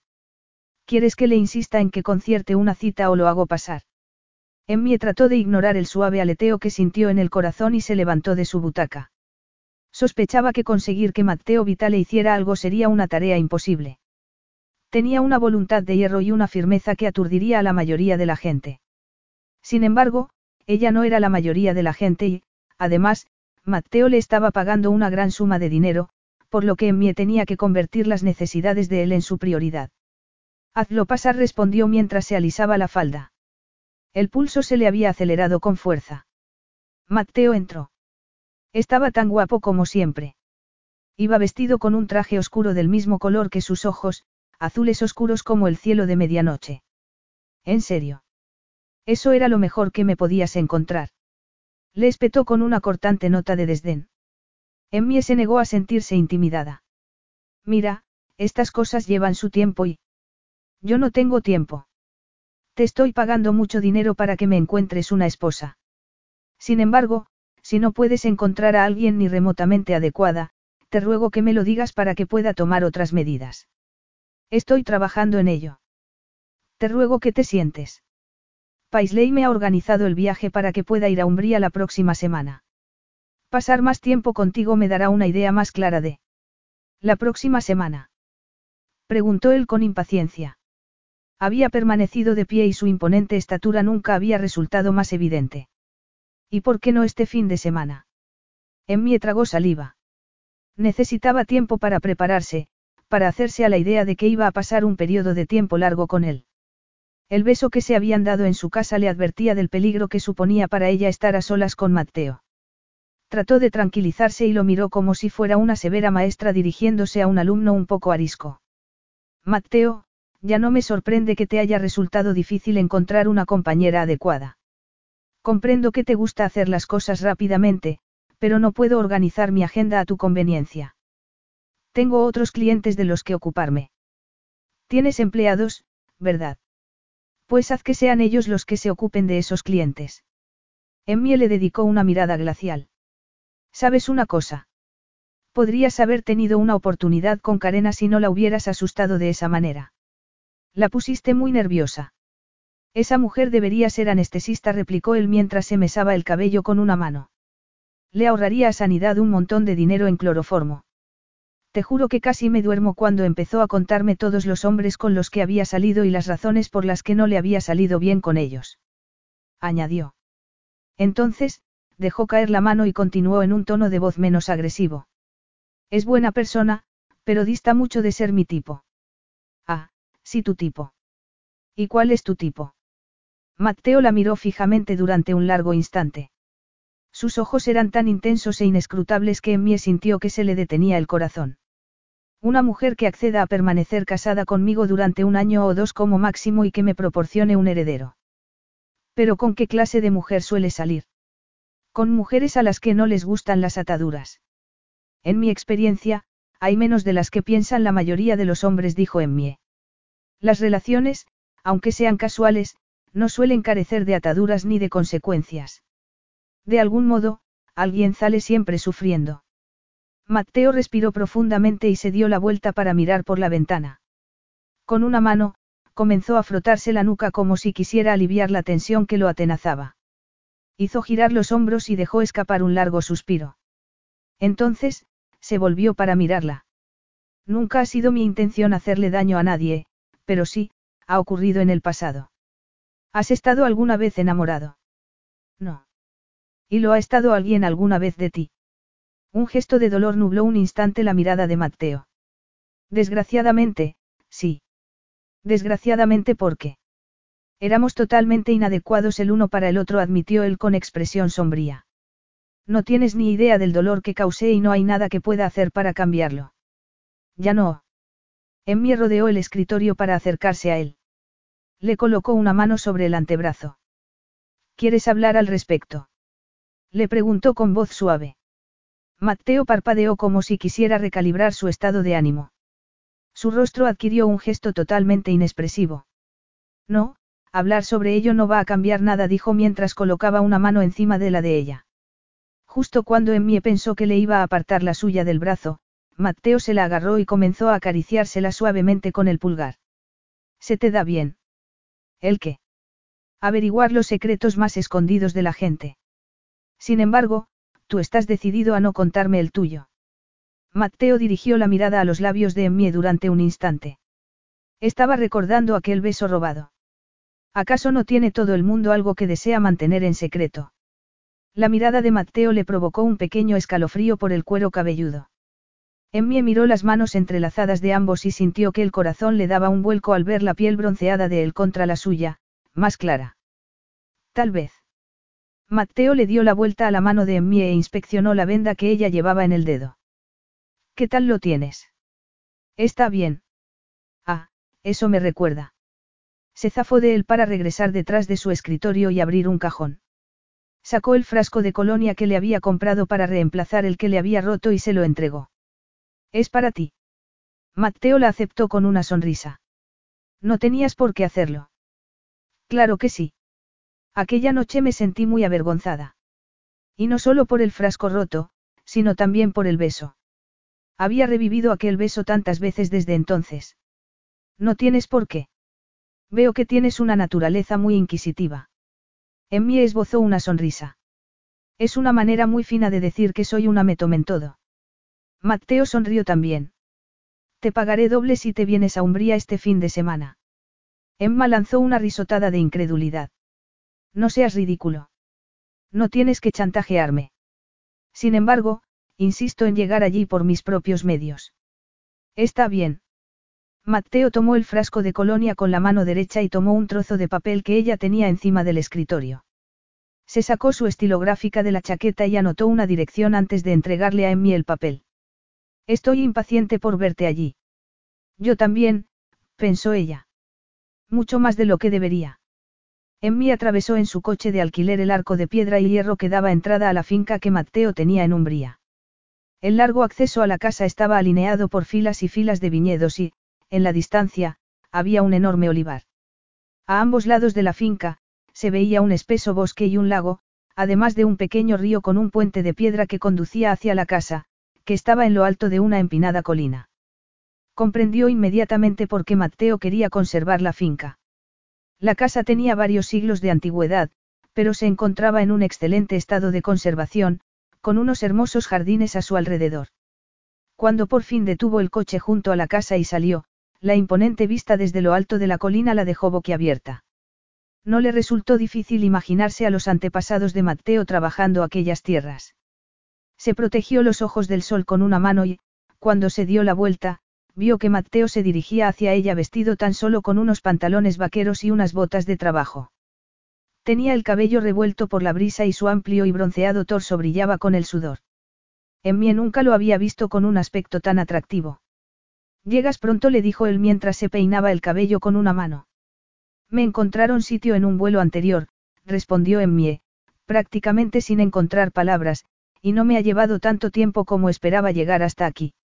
Haré que uno de los empleados se ocupe de tu equipaje. Entra en la casa para protegerte del sol. Ya estás muy arrebolada por el calor. Emmie tenía el rostro arrebolado por ver el torso y el abdomen de Mateo. Los músculos tensos y fuertes bajo la bronceada piel. En cuanto a lo que había debajo de los vaqueros, su imaginación hizo el resto. Hace más calor de lo que esperaba. Ya había sospechado que él tenía buen cuerpo bajo los trajes hechos a medida que solía llevar puestos, pero no tanto. Sentía un hormigueo en los dedos. La tentación de extender la mano y acariciarle el abdomen era demasiado fuerte. Si tienes empleados, ¿por qué estás trabajando en el campo? Añadió Emmie mientras se dirigían hacia la casa. Mi trabajo como contable forense es un trabajo de oficina y me paso mucho tiempo sentado. Me gusta hacer ejercicio trabajando en la finca, por no mencionar el aire fresco. Esto es muy bonito, Mateo, dijo ella mirando a su alrededor. Entiendo perfectamente por qué te gusta tanto y por qué quieres quedártelo. Si yo viviera aquí, no querría marcharme nunca. Se produjo un incómodo silencio, roto tan solo por el canturreo de los pájaros. Emmie se volvió para mirarlo y lo encontró mirándola con el ceño fruncido. ¿Ocurre algo? Tengo que darme una ducha antes de poder enseñarte todo esto. Llamaré a Valentina, mi ama de llaves, para que te lleve a tu habitación y te ofrezca algo de beber. Estupendo.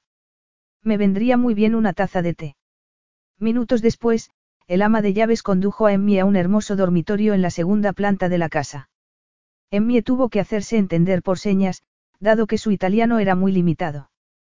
Resultó muy frustrante, porque había esperado poder averiguar más cosas de Matteo a través de sus empleados.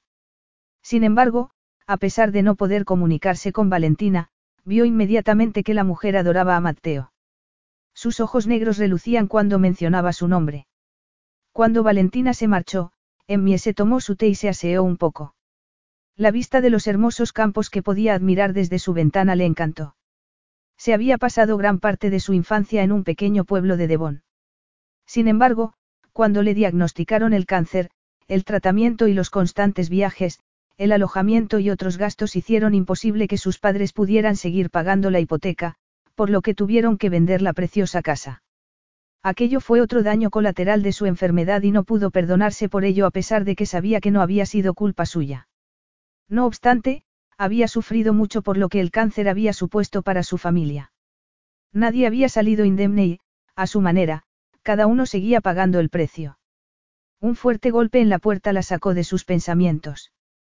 Adelante. Mateo entró en la habitación y ella sintió que el corazón le daba un vuelco. Acababa de darse una ducha y tenía aún el cabello mojado, rizándosele donde le rozaba con el cuello de la camisa blanca que llevaba puesta. Se había puesto unos chinos de color azul y unas botas negras. Aunque estaba a un par de metros de ella, Emmie podía oler perfectamente su colonia, un aroma al que se estaba haciendo adicta hasta el punto de que había estado a punto de comprarse un frasco también para ella, para poder olerlo en privado como si se tratara de una droga ilícita. ¿Ya te has instalado? Le preguntó él. Sí, muchas gracias. Sin embargo, creo que no pude transmitirle a Valentina lo contenta que estoy con la habitación. Me temo que mi italiano es muy limitado. Se lo haré saber. ¿Cuántos años lleva trabajando para ti? Quince años. Qué bien exclamó ella mientras se ponía a recoger todo lo que había utilizado para el té sobre la bandeja. Necesitaba hacer algo. Estar en su dormitorio con Mateo estaba ejerciendo un fuerte efecto sobre ella, un efecto que haría bien en controlar. Eso demuestra que eres buen jefe. Pero también podría ser el dinero que le pago, ¿no te parece? Veo que no valoras mucho mis poderes de observación, comentó ella tras observar la expresión cínica de su rostro. Bueno, el lenguaje corporal no es una prueba definitiva y las motivaciones de la gente se pueden ocultar fácilmente. Como las tuyas, por ejemplo, añadió. Como las mías. Susurró ella. El pulso se le aceleró. Era consciente de lo cerca que él estaba porque el calor que emanaba de su cuerpo despertaba en ella un frenesí de deseo. Tuvo que levantar el rostro para poder mantener el contacto visual con él, pero, de vez en cuando, como si tuvieran vida propia, los ojos se desviaban para mirarle los labios. Entonces, sin que pudiera contenerse, sacó la punta de la lengua para lamerse sus propios labios. Mateo le colocó una mano debajo de la barbilla. Fue un contacto ligero, pero eléctrico, que recorrió todo su cuerpo hasta despertar un líquido anhelo en lo más profundo de su ser. Los ojos de Mateo eran tan oscuros como la medianoche. ¿Por qué tienes tantas ganas de encontrar el final feliz para los demás y no para ti misma? Emmy echó mano de toda la fuerza de voluntad de la que disponía. Se apartó de él y se colocó al otro lado de la cama, de manera que ésta se interponía entre ellos. La cama parecía dominar toda la estancia y parecía ser en lo único que ella pensaba, una cama en la que estuvieran los dos juntos, haciendo el amor apasionadamente. Yo podría preguntarte también por qué te resultar tan satisfactorio ser contable forense. Me gusta enmendar lo que está mal. Y a mí me gusta hacer que la gente sea feliz. Desgraciadamente, eso no es siempre posible. Algunas personas no pueden ser felices. Emmie se alejó de la cama y se dirigió hacia la ventana, adoptando junto a ella una postura relajada que estaba muy lejos de sentir. Tal vez sienten que no pueden ser felices. Mateo se encogió de hombros. Eres una idealista y yo soy realista. No hablamos el mismo idioma. Yo soy optimista y tú eres un cínico, pero es comprensible dado que tu madre te dejó a una edad muy temprana, dijo Emmie. Tienes problemas en ese sentido y nunca serás feliz con nadie hasta que afrontes el miedo que tienes a la intimidad. Mateo se reunió con ella junto a la ventana. Se puso muy cerca y, entonces, le tocó el rostro con la mano, deslizando un dedo por la curva de su mejilla, desde la oreja a la barbilla. Cada nervio del rostro de Emmie comenzó a vibrar de placer. Soy yo quien tiene miedo a la intimidad o tú. Emmie contuvo el aliento. El corazón amenazaba con salírsele del pecho. No podía dejar de mirar la boca de Mateo, atraída por el sensual contorno de sus labios con una fuerza tan antigua como el tiempo. La parte inferior de su cuerpo comenzó a vibrar, hinchando tejidos sensibles y enviando oleadas de avaricioso deseo por todo su cuerpo. Yo depende de a lo que te quieras referir con intimidad, dijo, con una voz menos firme de lo que le habría gustado. Cualquiera puede meterse en la cama y tener relaciones sexuales, incluso con un perfecto desconocido. La verdadera intimidad es mucho más que eso. Mateo siguió acariciándole rítmicamente la mejilla. ¿Quién es la persona a la que estás más unida? Emmie lo miró durante un instante sin saber cómo reaccionar. Entonces, tragó saliva y apartó la mano de donde él la había colocado, enojada consigo misma por no haber reaccionado antes. Esto es muy irregular, no debes tocarme de ese modo nunca más. ¿Por qué te gusta demasiado? replicó él. Emmie levantó la barbilla. Sería muy poco profesional por mi parte no detener este tipo de comportamiento. Matteo le dedicó una indolente sonrisa. Perdóname por haber interpretado mal las señales. Emmie se sintió afrentada. Yo no te he dado señal alguna. La mirada de Matteo pareció decirle lo contrario. Él realizó una leve inclinación de cabeza. Está bien. No discutamos por esto. Mantendré las distancias a menos que tú me pidas expresamente que no lo haga. Te puedo asegurar que eso no va a ocurrir nunca, le aseguró Emmie con una seguridad que no encajaba en absoluto con cómo se sentía. Matteo Vitale era el hombre más tentador que había conocido en toda su vida. Si se ponía como objetivo seducirla, Emmie no tendría oportunidad alguna de resistirse. Y tenía la terrible sensación de que él lo sabía. Matteo llevó a Emmie a conocer la finca, pero se mantuvo bien alejado del jardín privado que había hecho para Abriana y Gabriel. Estaba situado en una parte muy apartada de la finca, en una zona en la que su fallecida esposa solía pasar mucho tiempo a solas. La razón era que había sido profundamente infeliz y Matteo había sido el único responsable. Emmie se inclinó para oler una de las rosas de unos de los parterres que quedaban más cerca de la casa. Vaya, huele estupendamente, dijo con una sonrisa. No me puedo decidir si las rosas o los guisantes de olor son mis flores favoritas. O las fresias o los lirios. Hay tanto entre lo que elegir. Supongo que se puede tener más de una favorita. La sonrisa de Emmie se desvaneció. Entonces, ella apartó la mirada. Cuando era una niña, tenía mi propio jardín en la casa en la que vivíamos en el campo. Mis padres me cedieron una parte y mi hermana tenía otra, comentó mientras dejaba escapar un profundo suspiro. Las plantas en macetas no son lo mismo. No, no son lo mismo. Mateo empezó a caminar junto a ella, aunque manteniendo las distancias. Notaba la atracción que en mí sentía por él y no podía comprender por qué ella no se dejaba llevar. Mantener una distancia profesional era lo aconsejable, pero había visto el modo en el que ella lo miraba y las chispas que habían saltado entre ellos desde el momento en el que se conocieron. Sin embargo, sabía que, si se dejaba llevar por una aventura con Emmie, no iba a conseguir alcanzar su objetivo. A menos que ella se ofreciera para ocupar el puesto. Sin embargo, no era muy probable, dado que ella había insistido que no tenía intención alguna de contraer matrimonio. Lo que no podía dejar de preguntarse era el por qué. Le resultaba difícil imaginársela pasando el resto de su vida sola. Elegir una empresa de citas como medio para ganarse la vida le resultaba una elección algo extraña para una mujer solitaria. ¿Es tu hermana más joven o mayor que tú? Le preguntó. Más joven. ¿Y a qué se dedica? Emmie se mordió los labios y giró la cabeza para observar los campos que había en la distancia. Natalie no trabaja ahora mismo. Ha estado no ha estado muy bien durante mucho tiempo. Matteo frunció el ceño, preguntándose si debería pedirle más detalles. No le gustaba que la gente husmeara en su vida, pero quería saber más sobre Emmie. Recordó que, durante la cena que habían compartido la primera noche, ella le había mencionado que había pasado algún tiempo en el hospital durante su adolescencia. ¿Acaso su hermana sufría la misma dolencia? Lo siento. Emmie se volvió para mirarlo. Tenía en los labios una sonrisa que distaba mucho de serlo. Tiene un desorden alimenticio. Anorexia. Hemos estado a punto de perderla en varias ocasiones. Ha sido como una montaña rusa. Siempre tratando de evitar que ella no se deje caer. Lo siento, repitió él tomándole la mano para apretársela suavemente. Debe de ser una situación aterradora para tus padres y para ti. Emmie miró las manos entrelazadas. Mateo se alegró y se sintió muy aliviado de que ella no retirara la suya. Así es. Me sorprende que tus padres sigan juntos, dijo él mientras le acariciaba el reverso de la mano con el pulgar. El estrés de tener un hijo enfermo puede ser. Ya no están juntos, dijo Emmie mientras se soltaba de él para llevarse otra flor a la nariz.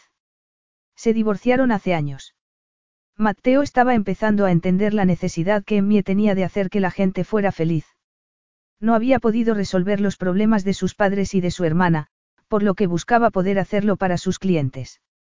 Cuando nos conocimos, mencionaste que te habías pasado mucho tiempo en el hospital.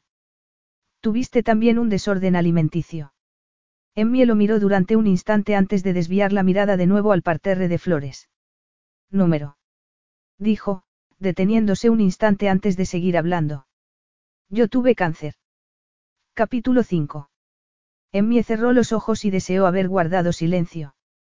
A algunos de sus amigos había tardado años en mencionarles la temida enfermedad. ¿Por qué se lo había dicho a Matteo cuando tan solo hacía unos días que lo conocía? Normalmente mantenía la distancia profesional con sus clientes. No les contaba mucho de sí misma porque no era ella a quien tenía que encontrar una pareja. Sin embargo, Matteo Vitale no era solo un cliente. Era el primer hombre por el que se había sentido atraída desde que enfermó hacía ya tantos años. Se sentía realmente atraída, muy atraída, hasta el punto de que estaba socavando la estoica aceptación que ella hacía de sus circunstancias, como si fuera una fina grieta en una taza de porcelana. Se había enseñado a no desear lo que deseaba el resto de la gente porque, si ella se enamoraba y volvía a recaer en su enfermedad, estaría haciendo daño a otra persona más. Tendría que ser testigo cómo esa persona se desmoronaba, tal y como le había ocurrido con su madre, su padre y su hermana. Su enfermedad había hecho un daño irreparable a todos los que amaba. Por lo tanto, su misión en la vida era asegurarse de que otros tendrían todo lo que ella ya no podía tener. Mateo se acercó y le colocó una mano sobre el hombro para hacer que Emmie se volviera a mirarlo. ¿Cáncer? Le preguntó con preocupación. Sí, el linfoma de Hodgkin. Estuve entrando y saliendo del hospital durante dos años, respondió, arrepintiéndose de nuevo de estar dándole tantos detalles. Pobrecita. Susurró él mientras le apretaba suavemente el hombro, pero ahora ya estás mejor, ¿verdad? Por supuesto, afirmó con una sonrisa. La quimio funcionó estupendamente. Aunque tardó un poco. En realidad, había funcionado demasiado bien, pero, por mucho que hubiera bajado la guardia, no iba a darle también aquel detalle. Mateo apartó la mano del hombro como si acabara de darse cuenta de que aún la tenía allí. El cáncer es muy duro para un adulto, pero para una niña. Es impensable. Yo tenía 17 años, por lo que prácticamente era una adulta, comentó en mí cuando echaron a andar de nuevo, aunque evitando mirarle al rostro. No te voy a decir que no fue duro, porque lo fue, pero ya ha pasado y raramente pienso en ello. Otra mentira. En mí no dejaba de pensar en ello.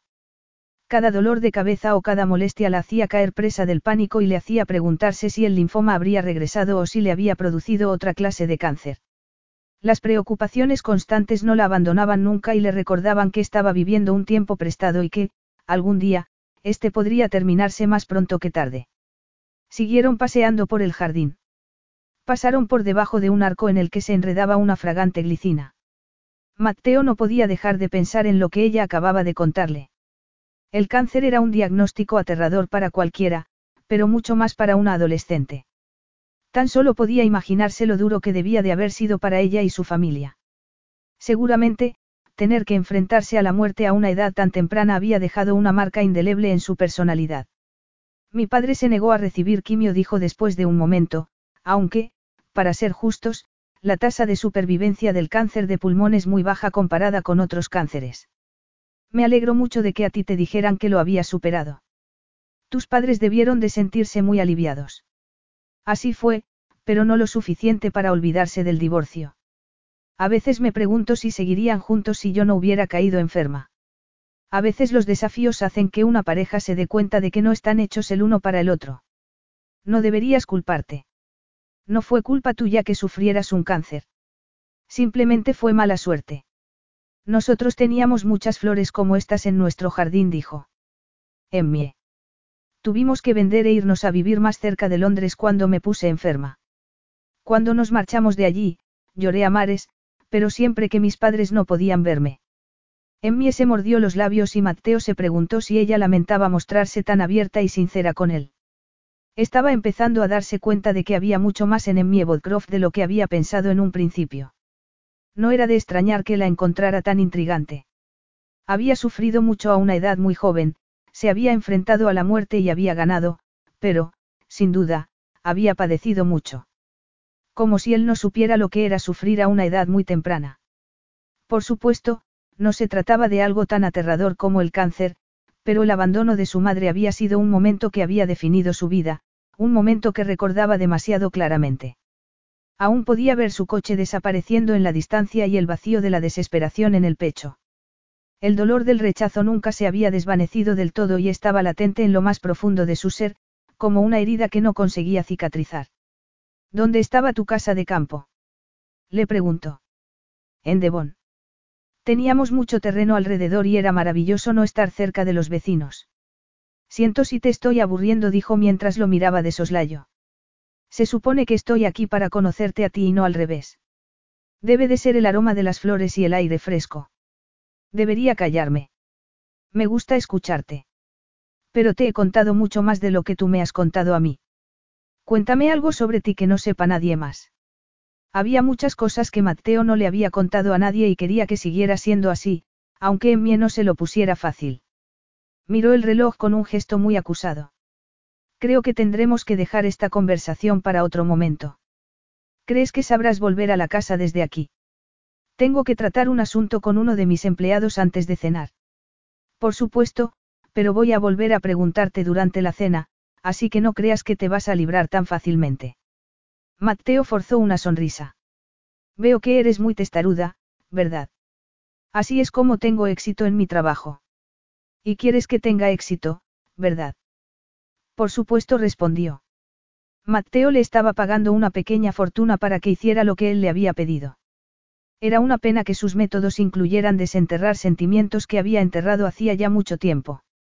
Sin embargo, iba a poner todo su empeño en que siguieran ocultos. Emmy estaba disfrutando demasiado del sol de verano como para regresar inmediatamente a la casa. El aire olía a flores y a hierba recién segada y la suave brisa hacía que no hiciera demasiado calor. Por lo tanto, echó a andar por un sendero de grava, parándose de vez en cuando para oler más rosas, cuya fragancia era tan intensa que estaban emborrachando sus sentidos. O tal vez aquella sensación tenía más que ver con Matteo Vitale. Sabía que tenía que dejar de pensar en él de ese modo para evitar desilusiones y sufrimiento. La atracción que, sin duda, sentían el uno por el otro, no podía prosperar. Era imposible. Emmie no podía proporcionarle un heredero, pero sí una esposa de su lista de clientes, la razón por la que él le estaba pagando mucho dinero. El problema era que mujer en sus cabales se casaría con él cuando Mateo no tenía intención alguna de enamorarse. Sus clientes buscaban el amor, no un matrimonio de conveniencia, aunque fuera uno de los hombres más ricos y guapos. Por supuesto, era cierto que, en ocasiones, los matrimonios de conveniencia funcionaban bien para algunas parejas. El amor se desarrollaba con el tiempo y transformaba la relación en una felicidad a largo plazo. A cierta distancia del sendero, Emmie se percató de un riachuelo que iba a dar al río que recorría la finca.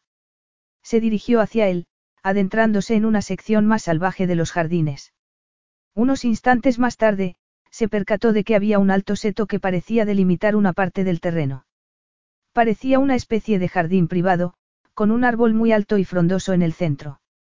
Emmie cruzó el riachuelo para poder llegar hasta allí, lo que no le resultó nada fácil. No había puente alguno y las piedras eran muy resbaladizas. Cuando lo consiguió y se acercó al seto, vio que había una antigua portezuela de hierro. La abrió y entró. Entonces, vio las lápidas blancas de dos tumbas. Las hojas susurraban por encima de su cabeza como si fuera el aliento de un fantasma. Un temblor la recorrió de la cabeza a los pies. Se trataba de la tumba de adulto y una más pequeña, posiblemente de un niño, un niño muy pequeño. El corazón le dio un vuelco. Un bebé. Había flores recién cortadas en los jarrones y un osito de peluche dentro de una caja de cristal sobre la tumba del pequeño. Emmie se acercó a las lápidas y se arrodilló sobre la hierba para leer las inscripciones. Abriana María Vitale. Esposa de Matteo Andrea Vitale. Cariñosa madre de Gabriel Giorgio Vitale. No pudo entender el resto de las palabras, dado que estaban en italiano, pero Emmie vio por las fechas que Abriana había fallecido hacía ocho años, a la edad de 25 años. ¿Y el bebé? Sintió que se le hacía un nudo en la garganta. El bebé había muerto el día en el que nació, supuestamente al mismo tiempo que su madre. Emmie se quedó atónita. El corazón se le encogió como si alguien estuviera apretándoselo con fuerza. Matteo había estado casado. Había perdido trágicamente a su esposa y a su hijo y no se lo había dicho. ¿Por qué no? Aquella era la información más importante que podía darle sobre él y, a pesar de todo, se lo había ocultado. Un escalofrío volvió a recorrerle la espalda. Aquella terrible tragedia explicaba mucho sobre su personalidad. No era de extrañar que se sintiera furioso sobre el testamento de su padre. Mateo aún no se había recuperado de la muerte de su esposa e hijo. No era de extrañar que rechazara la idea de casarse. Aún no estaba listo para seguir con su vida, pero el testamento no le dejaba elección alguna. Sin embargo, había una cosa que no entendía. ¿Por qué estaban ambos enterrados allí y no en el cementerio del pueblo? No había otras tumbas, así que aquel no era el lugar en el que estaban enterrados el resto de los familiares de Mateo, por ejemplo, su padre, que había muerto recientemente. Solo estaban aquellas dos tumbas, ocultas en una zona muy apartada de la finca. De repente, a sus espaldas escuchó un ruido. Se levantó sobresaltada y, al darse la vuelta, vio que Mateo estaba tan solo a unos pasos de ella. Veo que lo has encontrado, dijo con un tono de voz plano, vacío. Mateo susurró ella apartándose el cabello del rostro, no lo comprendo. ¿Por qué no me has contado que estuviste casado y que tuviste un hijo? Mateo se acercó a las tumbas y estuvo mirándolas unos segundos con las manos metidas en los bolsillos. No me gusta hablar sobre esa parte de mi vida. Tan solo puedo imaginar lo terriblemente doloroso que sería para ti, pero supongo que comprendes que. No puedes comprenderlo, replicó él volviéndose para mirarla con un gesto salvaje en el rostro, así que no me insultes fingiendo que lo haces. Sé que la pena es algo muy personal, dijo Emmie, que es muy doloroso y que es un proceso que puede llevar años, incluso una vida entera. Perder a una persona a la que se ama puede ser lo más doloroso que. Yo no amaba a Briana, le espetó él, al menos no del modo en el que ella se merecía ser amada. O del modo que quería ser amada. Emmie lo miró atónita. Te casaste con ella por el bebé. Por Gabriel. Habíamos estado saliendo intermitentemente durante un par de meses. Ella me dijo que estaba tomando la píldora y, aunque siempre utilizábamos preservativo, de algún modo se quedó embarazada, dijo mientras se mesaba el cabello. Comprendí y respeté su deseo de tener al bebé, pero yo quería que el niño llevara mi apellido, así que me ofrecí a casarme con ella.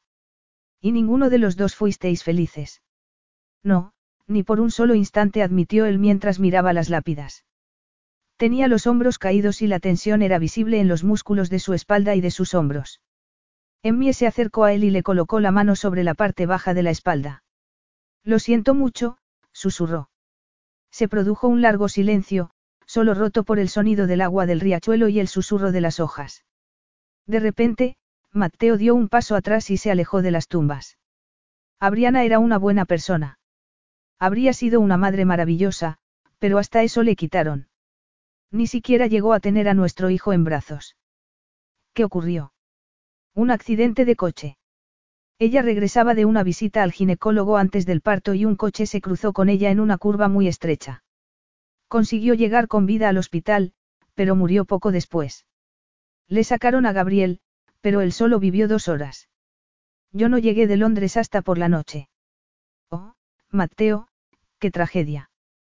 Qué triste y qué terrible. exclamó ella tocándole el brazo. Mateo cubrió la mano de Emmie con la suya y se la apretó suavemente. Juré que no me volvería a casar. No me considero estar capacitado para el matrimonio y todo lo que conlleva. Si hubiera sido mejor esposo, tal vez Abriana seguiría con vida y Gabriel también.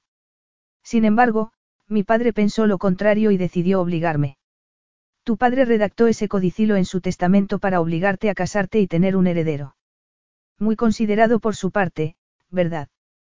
Emmie captó enseguida el sarcasmo de aquellas palabras. Sabía muy bien lo manipuladores que podían ser algunos padres. El suyo lo había sido también y le había causado mucho estrés solo por salirse con la suya. Sin embargo, ¿y si el padre de Mateo solo lo había hecho porque se preocupaba por él?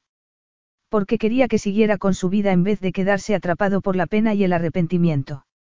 Tal vez aquellos actos estaban motivados por el amor, no por el deseo de causar más dolor. Podría haber otra manera de interpretar los motivos de tu padre, le dijo. Tal vez quiso que te perdonaras por lo que le ocurrió a Briana y siguieras con tu vida. Que me perdonara. ¿Y cómo se supone que voy a hacerlo con los dos enterrados? Me culpo por todo lo que ocurrió. ¿Cómo podría no hacerlo? A mí me dijiste que no fue culpa mía lo del cáncer.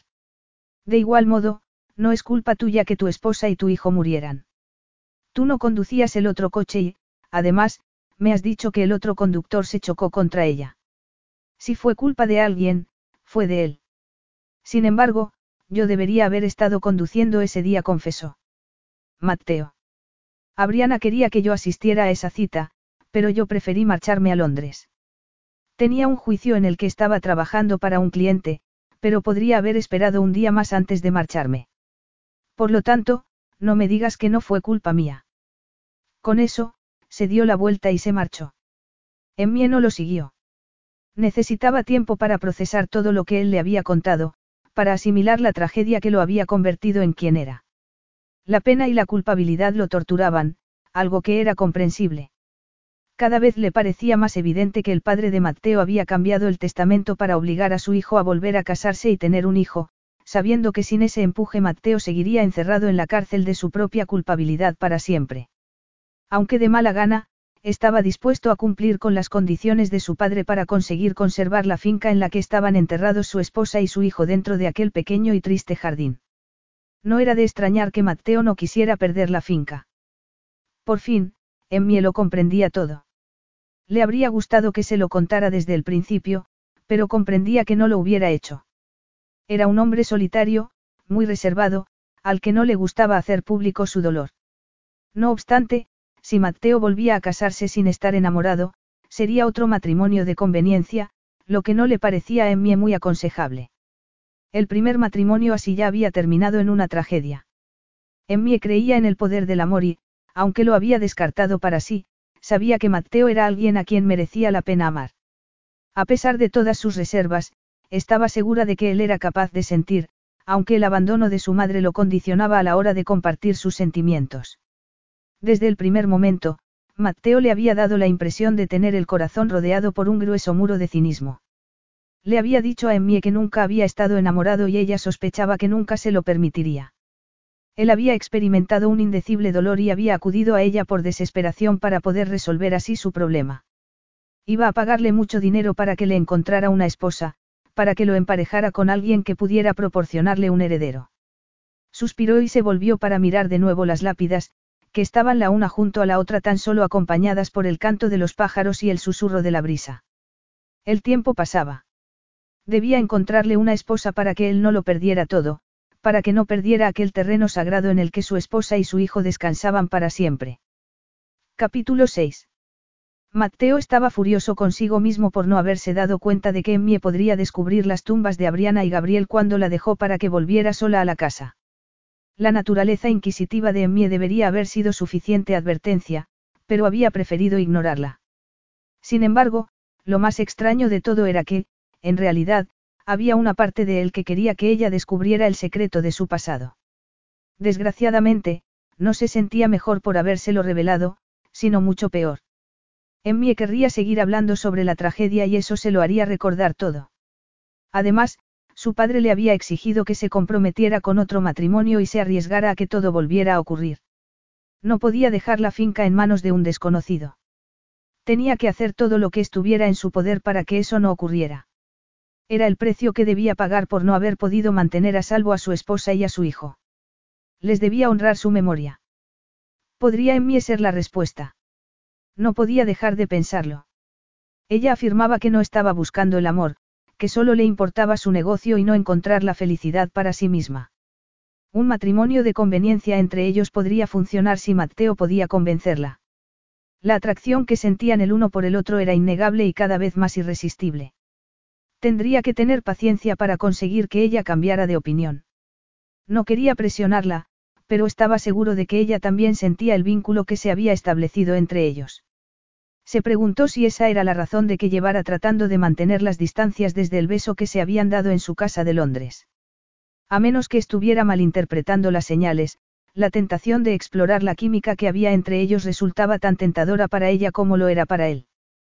Por ello, estaba decidido a hacer algo al respecto. Gracias a una combinación de señas y de algunas palabras en inglés, Valentina informó a Emmie que la cena se serviría en el más pequeño de los dos comedores que había en la planta baja, desde el que se podía admirar el lago. Emmie se puso un vestido y se realizó un improvisado recogido antes de aplicarse un ligero maquillaje. Cuando bajó, se detuvo a mirar algunos de los cuadros, entre los que se incluían algunos retratos de los antepasados de Matteo. Comprobó el parecido, en particular con el que podría ser el retrato del abuelo Giorgio. Recordó el nombre del hijo de Matteo. Significaba eso que Matteo había tenido un vínculo especial con su abuelo, un vínculo que no había compartido con su padre. Recorrió la galería comprendiendo aún más su reticencia a perder la finca. Además de ser el lugar donde descansaban su esposa y su hijo, era el hogar de sus antepasados, el lugar donde su familia llevaba viviendo y amando desde hacía cientos de años. A ella le había costado mudarse de su hogar de la infancia, y solo había vivido allí 17 años. Debía de ser mucho peor perder el hogar que contenía tantos siglos de historia y tantos recuerdos. Se detuvo frente a una puerta que estaba entreabierta y la curiosidad le pudo. La empujó suavemente y entró. Era una biblioteca, con estanterías desde el suelo hasta el techo, con un nivel intermedio y una preciosa escalera de madera para llegar a los estantes más altos. Había también un hermoso escritorio, muy antiguo, con una magnífica butaca de cuero. Se preguntó por qué Mateo no tenía fotografías ni ningún objeto personal sobre el escritorio, como hacía tanta gente. Solo había un ordenador, un bloc de notas, unos cuantos bolígrafos y un pisapapeles de cristal. ¿Estás buscando más secretos? Le preguntó la voz de Mateo desde la puerta, sorprendiéndola. Lo siento. Estaba echando un vistazo. Es una sala tan hermosa. Hay tantos libros. Algunos de ellos deben de ser muy antiguos. ¿Los has tasado? Podría haber primeras ediciones que valen mucho dinero, comentó ella, desesperada por llenar el silencio. Sí, bueno, será una pena tener que sacarlos de aquí si no puedo cumplir con los términos del testamento de mi padre a tiempo. Sin embargo, si todo va bien, no llegaremos a eso. Tu situación es complicada, dijo Emmie mientras se apartaba del escritorio. Ahora lo entiendo todo. Comprendo tu desgana por volver a casarte, pero esta vez podría salirte bien. Hay muchas culturas que se basan en los matrimonios concertados y lo de utilizar una agencia de citas es algo así. Emparejar a las personas que tienen más posibilidad de enamorarse. A mí no me interesa enamorarme. Lo único que me interesa es cumplir con los términos del testamento de mi padre. Estoy segura de que podrías hacer las dos cosas. No deberías descartarlo. El amor puede aparecer cuando uno menos lo espera. Mateo se acercó a ella, mirándola muy fijamente. ¿Y te ha sorprendido a ti así alguna vez? Le preguntó con voz profunda.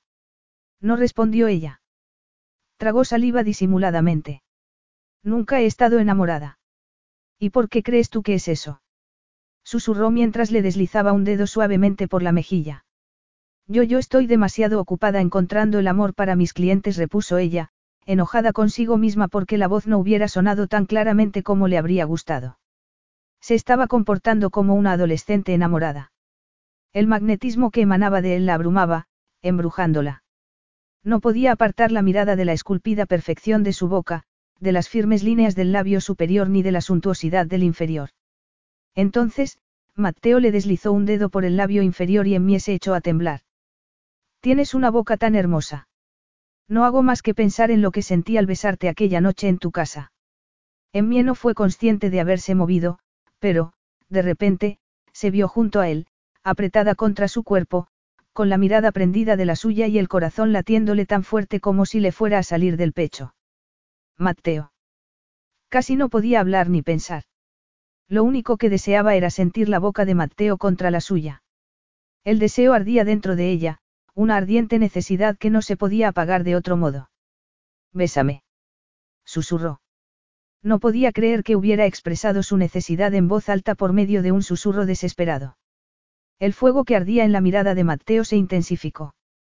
Volvió a deslizar el pulgar una vez más sobre los labios de Emmie, lentamente, muy lentamente, haciendo que la piel de ella vibrara con un deseo cada vez más fuerte, un deseo tan intenso que la consumía, la controlaba y la abrumaba por completo.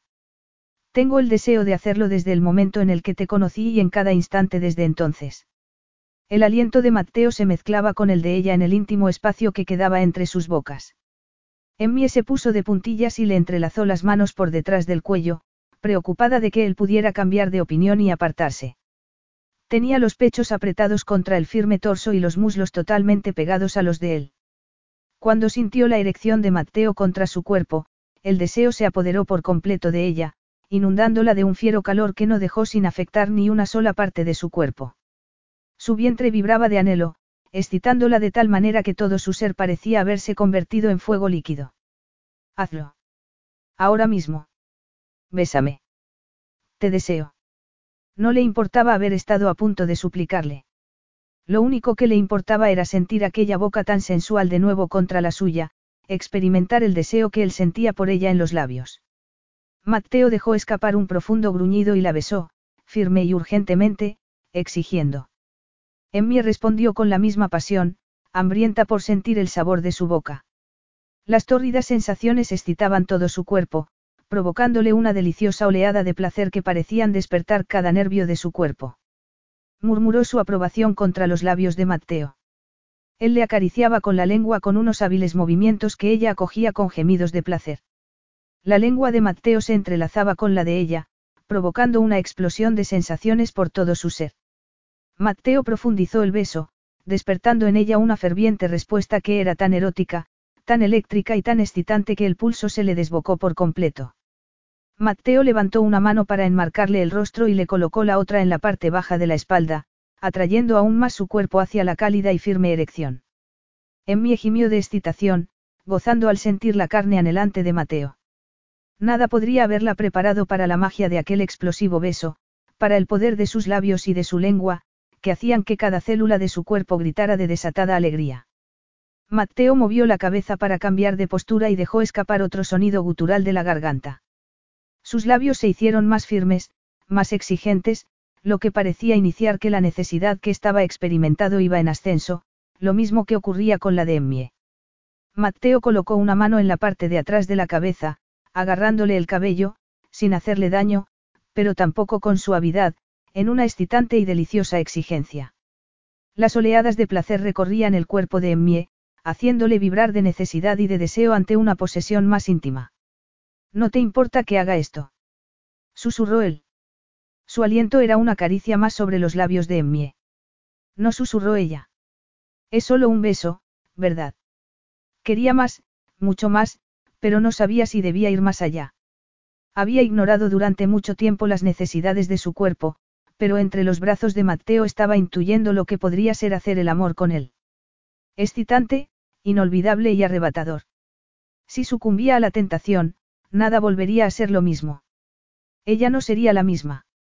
Mateo le enmarcó el rostro entre las manos y la interrogó con la mirada. Solo un beso. Emmie le acarició el rostro, lo que le provocó más sensaciones por la espalda. Eres un hombre muy atractivo y yo soy humana, pero creo que, dadas las circunstancias, no es aconsejable ir más allá de un beso o dos. Apartó la mano del rostro de Mateo, pero él se la atrapó y se la colocó contra el torso. Tenía fuego en los ojos. ¿Por qué? Emmie se humedeció los labios con la punta de la lengua. Tengo que mantener una distancia profesional para poder hacer mi trabajo, un trabajo por el que me estás pagando, dijo mientras retiraba la mano y daba un paso atrás. Vine aquí para descubrir todo lo que pueda sobre ti y así poder emparejarte con la mujer ideal para ti. Y permitirme que te bese forma parte de la investigación. Por supuesto que no respondió ella. Sintió que se estaba ruborizando, por lo que se apartó un poco más para poder recuperar la compostura. ¿Por qué no tienes fotografías de tu esposa en ningún lugar de la casa? He mirado en la mayor parte de las habitaciones y no hay nada. Solo retratos de tus antepasados. No teníamos esa clase de relación, dijo él mientras se apartaba de ella y se mantenía de espaldas. Descríbeme tu relación con ella. Mateo se dio por fin la vuelta para mirarla. Lo hizo con expresión sombría. No era íntima. Compartíais dormitorio. Cama. No. ¿Por qué no? Erais marido y mujer. No creí que fuera aconsejable ni justo animarla a que tuviera sentimientos por mí. En mí sintió que algo le apretaba el corazón. Estaba enamorada de ti. Eso me decía, pero yo no podía corresponder sus sentimientos. Me gustaba, me importaba, pero lo del amor, esa clase de amor. En realidad, no es un sentimiento que haya sentido ni por ella ni por nadie, añadió encogiéndose de hombros. Lo reconocerías si lo sintieras. Los románticos como tú dirían que sí, ¿verdad? Comentó él con una cínica sonrisa. ¿Y qué te parece a ti? Mateo se acercó a ella y la obligó a levantar la barbilla con un dedo. Creo que haces demasiadas preguntas que no eres capaz de contestar ni tú misma. Emmie sintió que le daba un vuelco el corazón. Creo que, si me enamorara de alguien, reconocería ese sentimiento, dijo ella con voz ronca. Mateo le colocó una mano sobre una mejilla y la miró fijamente a los ojos. ¿Qué crees que sentirías? Descríbemelo. Emmie sintió que el pulso se le aceleraba tanto que empezaba a sentirse mareada. O tal vez era porque se sentía hipnotizada por la profunda voz de Mateo, por el calor que emanaba de su mano y por la proximidad de su tentador cuerpo, además de su propio deseo. Nunca había sido tan consciente de la presencia de un hombre. Nunca he estado enamorada, así que solo puedo hablar por lo que otras personas me han contado. Me han dicho que se sabe con certeza que esa persona es la única para ti. Lo sabes como si estuviera escrito en piedra, como si se estuviera destinado el uno al otro incluso antes del nacimiento. Esa persona es la que te completa, la que te complementa y te llena de un modo que es imposible para ninguna otra. Entonces, ¿crees que hay una única pareja perfecta para cada persona? Emmie se apartó de él. Lo que yo les digo a mis clientes es que se concentren ellos mismos en ser una buena pareja en vez de esperar encontrar una que sea perfecta para ellos. La clave es trabajar en uno mismo. Hay muchas relaciones que fracasan porque uno de ellos no hace más que sacar las imperfecciones del otro sin examinar y trabajar en las suyas propias. Sabias palabras dijo Mateo asintiendo. Tenía el ceño fruncido. Emmie lo estudió durante un instante, preguntándose si él estaba pensando sobre su esposa. ¿Criticabas tú mucho a Briana? En absoluto. Pero ella sí te criticaba a ti. ¿Y por qué iba a haberlo hecho? Quería que me enamorara de ella del modo en el que ella se había enamorado de mí. No resulta cómodo saber que le has roto el corazón a alguien. Pero fuiste sincero con ella desde el principio. Es decir, no le dijiste cosas que no sentías para conseguir que se casara contigo cuando supiste que estaba embarazada. Fui totalmente sincero. Brutal incluso. En mí se lo creía perfectamente. Y estabas totalmente seguro de que Gabriel era hijo tuyo. Totalmente. Pediste una prueba de paternidad. No. ¿Por qué no? Preguntó ella muy sorprendida. También la conocías. Podría haber estado. Yo no lo pedí, pero ella insistió en hacérselo, así que decidí que no había duda alguna sobre la paternidad. Supongo que, dado que tienes la mente calculadora de un forense, sintió que tenía que hacerlo. Tal vez. Se produjo un silencio tan profundo que en mí casi podía escuchar las motas de polvo cayendo sobre los muebles. De repente, Mateo se dirigió hacia la puerta con expresión inescrutable. Vamos. Valentina nos estará esperando con la cena. Emmie salió de la biblioteca detrás de él, consciente de que él iba caminando a su lado por el pasillo, consciente del roce de su brazo y del sabor de sus labios aún en la boca. Y, sobre todo, consciente de las necesidades que él había despertado en su cuerpo y que aún seguían latentes en su piel. Capítulo 7. La cena consistió en un delicioso banquete preparado con productos frescos de la finca.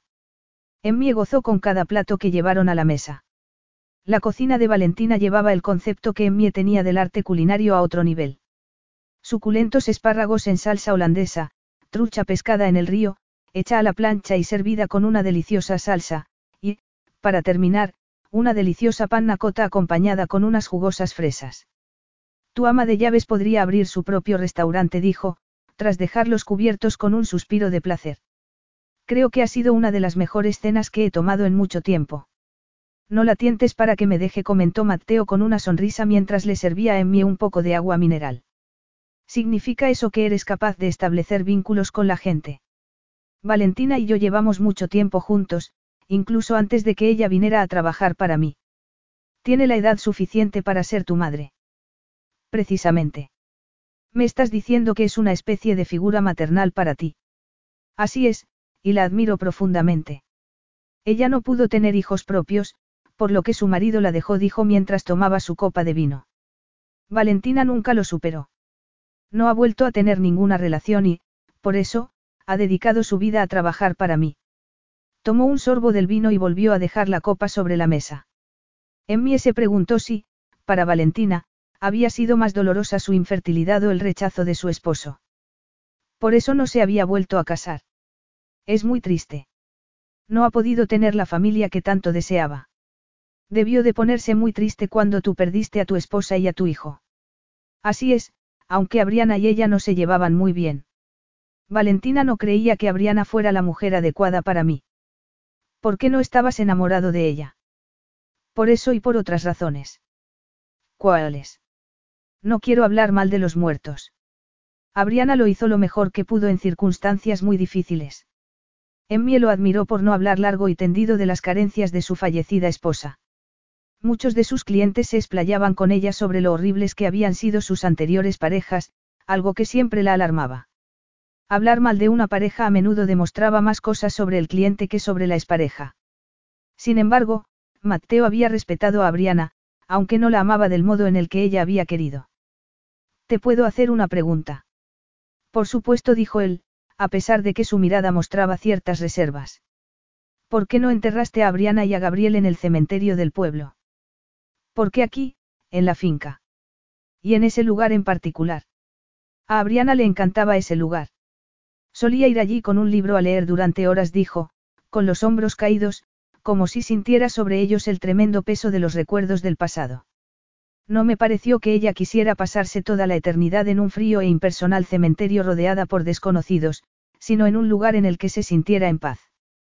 Aquella decisión revelaba una sensibilidad mucho más profunda de lo que ella hubiera pensado en un principio.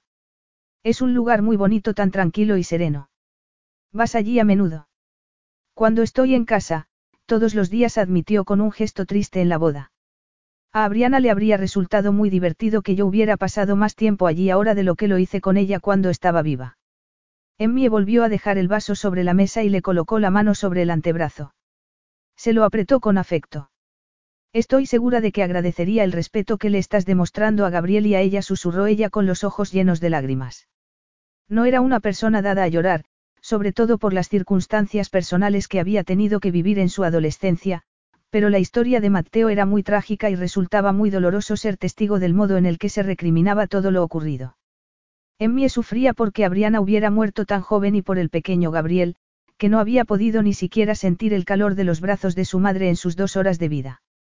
Matteo colocó una mano sobre la de Emmie. Gracie. Susurró con voz profunda y los ojos oscuros y torturados. Emmie se mordió el labio inferior para tratar de contener sus sentimientos, pero las lágrimas le nublaban la mirada. Llegaste a tomarlo en brazos. A abrazar a tu hijo antes de qué? Le preguntó sin poder llegar a completar la pregunta. Sí, lo tuve en brazos, susurró, también con los ojos húmedos. Pero no mientras estaba vivo. Llegué demasiado tarde. Es de lo que más me arrepiento y, por mucho que lo intente, no puedo escapar de ello, añadió. De repente, se levantó de la silla y se puso de pie. ¿Me perdonas? Valentina te acompañará a tu habitación. Ha sido un día muy largo y estoy seguro de que quieres irte a la cama. Buenas noches. Su mirada parecía velada, como si sus rasgos fueran el escenario de un teatro sobre el que se hubiera echado el telón. Su tono era cortés, pero formal, distante e inalcanzable. Buenas noches. Musitó en mí. Como no confiaba en que las piernas pudieran sostenerla, permaneció sentada durante mucho tiempo, contemplando sin ver los restos de la cena y observando la llama de la vela que ardía sobre la mesa. No podía dejar de preguntarse si llegaría un momento en el que Matteo pudiera perdonarse y seguir con su vida. Seguiría encadenado al pasado para siempre, presa del arrepentimiento y de una profunda sensación de culpa. Matteo salió al jardín, que estaba iluminado tan solo por la luz de la luna. Estaba desesperado por tomar el aire, por escapar del dolor de su fracaso a la hora de proteger a su propio hijo. Era un dolor tan fuerte que lo torturaba a diario y sobre todo cuando se encontraba en la finca. Cada vez que visitaba las tumbas, revisitaba también su fracaso. Pensar en aquellas vidas truncadas tan pronto porque él no había estado cuando más lo necesitaban era una realidad de la que no podía escapar. Debería haber sido él quien condujera el coche en el que Abriana había ido a su cita médica. Ella no era buena conductora y, además, había notado que el embarazo le hacía perder a veces la concentración. ¿Cómo podía perdonarse por no hacer todo lo posible para mantener a salvo a Briana y al bebé? Se había quedado atónito por lo mucho que le había contado a Emmy en el breve espacio de tiempo que había pasado desde que se conocieron. Ella tenía la habilidad de conseguir bajarle las defensas por el modo en el que lo escuchaba y su modo afable de hacer preguntas. De hecho, había habido veces en las que le habría gustado contarle más. Le hacía querer aliviarse el peso de la culpabilidad que llevaba a cuestas y que no parecía disminuir nunca a pesar de que ya habían pasado ocho años. Sin embargo, Emmy Woodcroft no iba a ayudarlo a gestionar su pena. Ella era una celestina profesional y Matteo la necesitaba para seguir siendo el dueño de la finca. Desgraciadamente, la atracción que sentía por ella cada vez era más difícil de resistir. Emmy le había pedido que la besara y él lo había hecho con tanto ardor que le había turbado hasta lo más profundo de su ser. Emmy despertaba en él un deseo feroz, que le recorría el cuerpo como si fuera una ardiente fiebre. Todo lo relacionado con ella le resultaba muy tentador, pero el ardor que él sentía estaba más que igualado por el que Emmy expresaba. Tenerla entre sus brazos había sido una experiencia electrificante. Explorar su boca con la suya. Su cuerpo aún vibraba con la necesidad que ella había despertado. Tenerla allí lo distraía, por decir poco, en especial porque se suponía que ella debía encontrarle una esposa. Podrías tener una aventura con ella para convencerla de que se case contigo. Cuanto más lo pensaba, más atractiva le resultaba la idea y más tentadora. Había chispa entre ellos, una chispa brillante y cálida que no había sentido con nadie más. Emmy Woodcroft, con su deliciosa boca y su maravilloso cuerpo, lo ponía tan duro como una piedra y le hacía anhelar deseos prohibidos.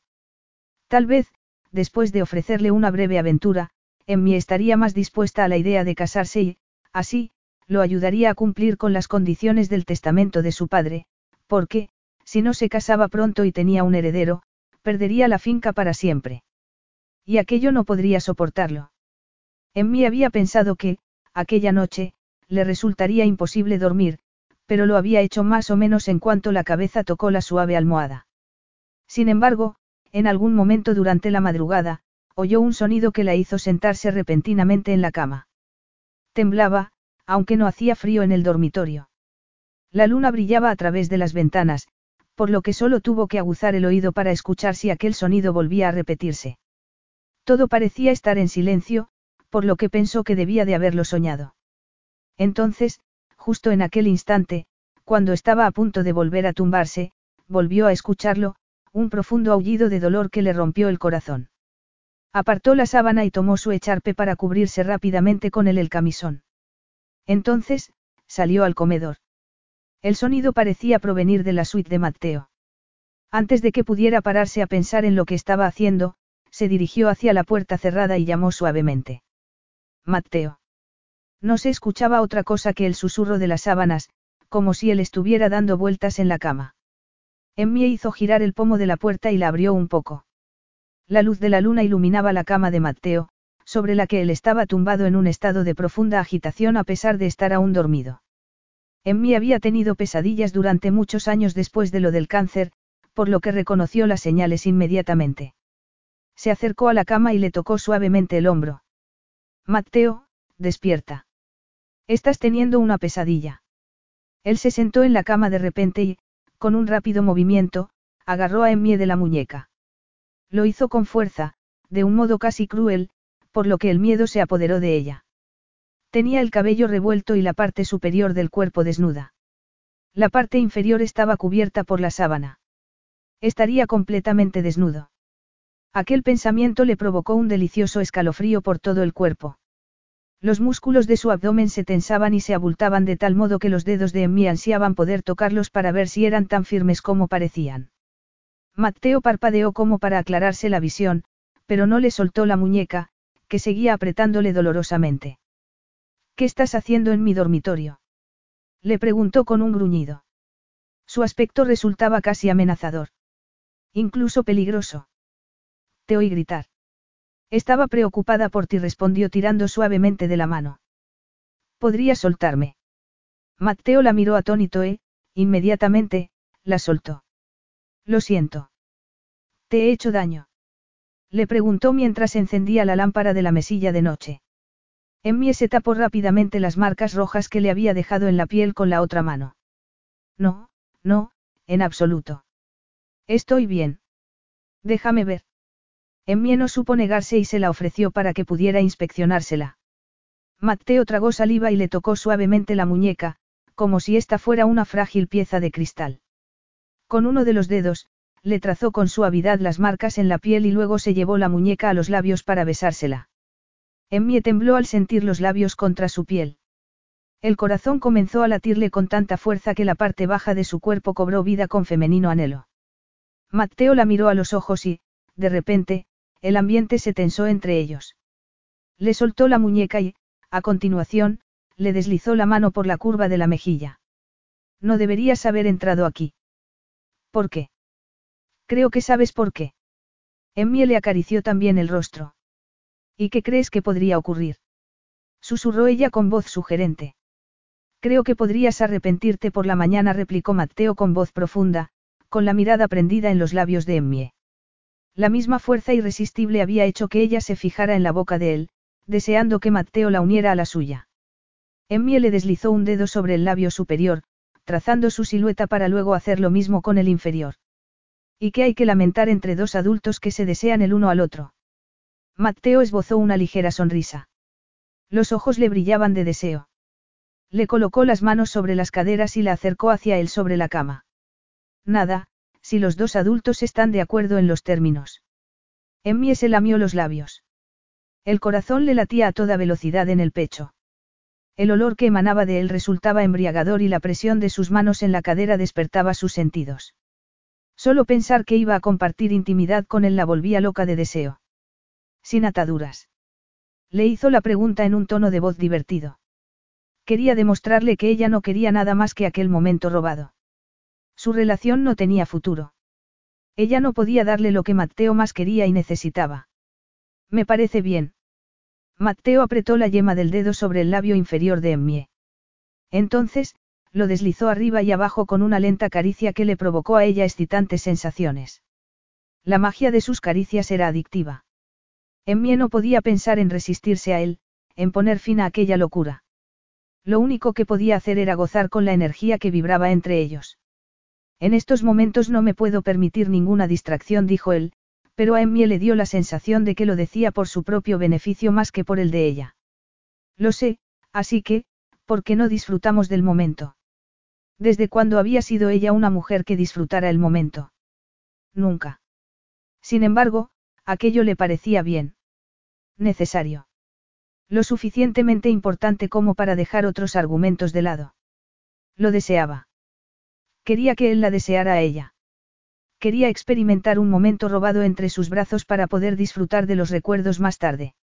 Desde que le diagnosticaron el cáncer, no la había tocado ningún hombre, aparte de médicos y enfermeros. ¿Por qué no podía dejarse llevar por aquel momento de locura? La pasión había surgido inesperadamente entre ellos. Emmie quería explorarla, aunque no era propio de ella hacerlo, y mucho menos con un cliente. Sin embargo, Matteo Vitale no solo era un cliente. Era el primer hombre que le había hecho sentirse poderosa como mujer. Había despertado en ella una sensualidad que no había sabido que poseyera. Lo que ocurre en Umbría, se queda en Umbría, afirmó él frunciendo el ceño ligeramente. ¿Es eso lo que estás diciendo? En mí acercó la boca a la de él, tanto que podía sentir el calor del aliento sobre los labios. Eso es exactamente lo que estoy diciendo. Mateo dejó escapar un ronco sonido y cerró la distancia que separaba sus bocas con un apasionado beso que hizo que ella gimiera de gozo. Movía los labios con urgencia sobre los de ella, exigiendo la entrada con la lengua. mí abrió la boca para él con un nuevo gemido de placer.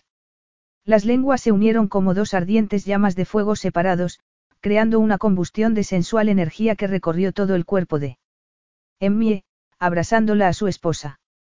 El sabor de la boca de Mateo le resultaba familiar, pero a la vez exótico y extraño, un sabor que le estaba provocando una rápida adicción como si se tratara de una droga prohibida. La sangre le corría por las venas a una velocidad relámpago, haciendo que cada centímetro de su piel vibrara por la necesidad de sentir las manos de Mateo acariciándola por todas partes. Él la colocó sobre la cama, medio cubriéndola con su peso, sin dejar de besarla apasionadamente al tiempo que trataba de mantener el control. ¿Cómo podría haber creído en mí alguna vez que podía resistírsele? La necesidad que despertaba en ella resultaba casi aterradora. Era como una tormenta que le asolaba la piel, una tormenta de necesidad y tórrido deseo que suplicaba que la aplacaran sin importar las consecuencias. Mateo levantó los labios un instante para, inmediatamente, depositar un rastro de ardientes besos a lo largo del cuello. Los labios se deslizaban sobre la sensible piel, provocándole temblores por todo el cuerpo. Te deseo tanto, susurró con una voz ronca que la excitó aún más. Le quitó el echarpe y deslizó una mano por debajo del escote del camión para tener acceso a los pechos desnudos. Las caricias hicieron que Emmie se sintiera en el paraíso. Los pezones se le irguieron y la piel ansiaba la cálida mano que la cubría. Mateo inclinó la cabeza y le dio un beso en la parte superior, para luego deslizar la lengua sobre la piel de tal manera que hizo que Emmie arqueara la espalda. Entonces, le tomó un pezón entre los labios y comenzó a torturarlo con la lengua. Tan hermosa murmuró con voz sensual mientras mordisqueaba suavemente la piel antes de dedicarse al otro seno para someterlo a la misma exquisita tortura. Emmie le deslizó una mano por los músculos del torso y del abdomen. El corazón le latía como un tambor indígena. Sentía ya cómo él se levantaba contra su muslo y ansiaba desesperadamente tocarlo. Mateo dejó escapar un gruñido de placer, lo que le dio a ella el valor para apartar la sábana que él aún llevaba en torno a las caderas. Entonces, le asió el miembro con la mano y contempló su magnificencia. Su propio cuerpo se preparó para recibirlo. El húmedo calor de la excitación le mojó la entrepierna, mientras el deseo se iba intensificando a cada instante.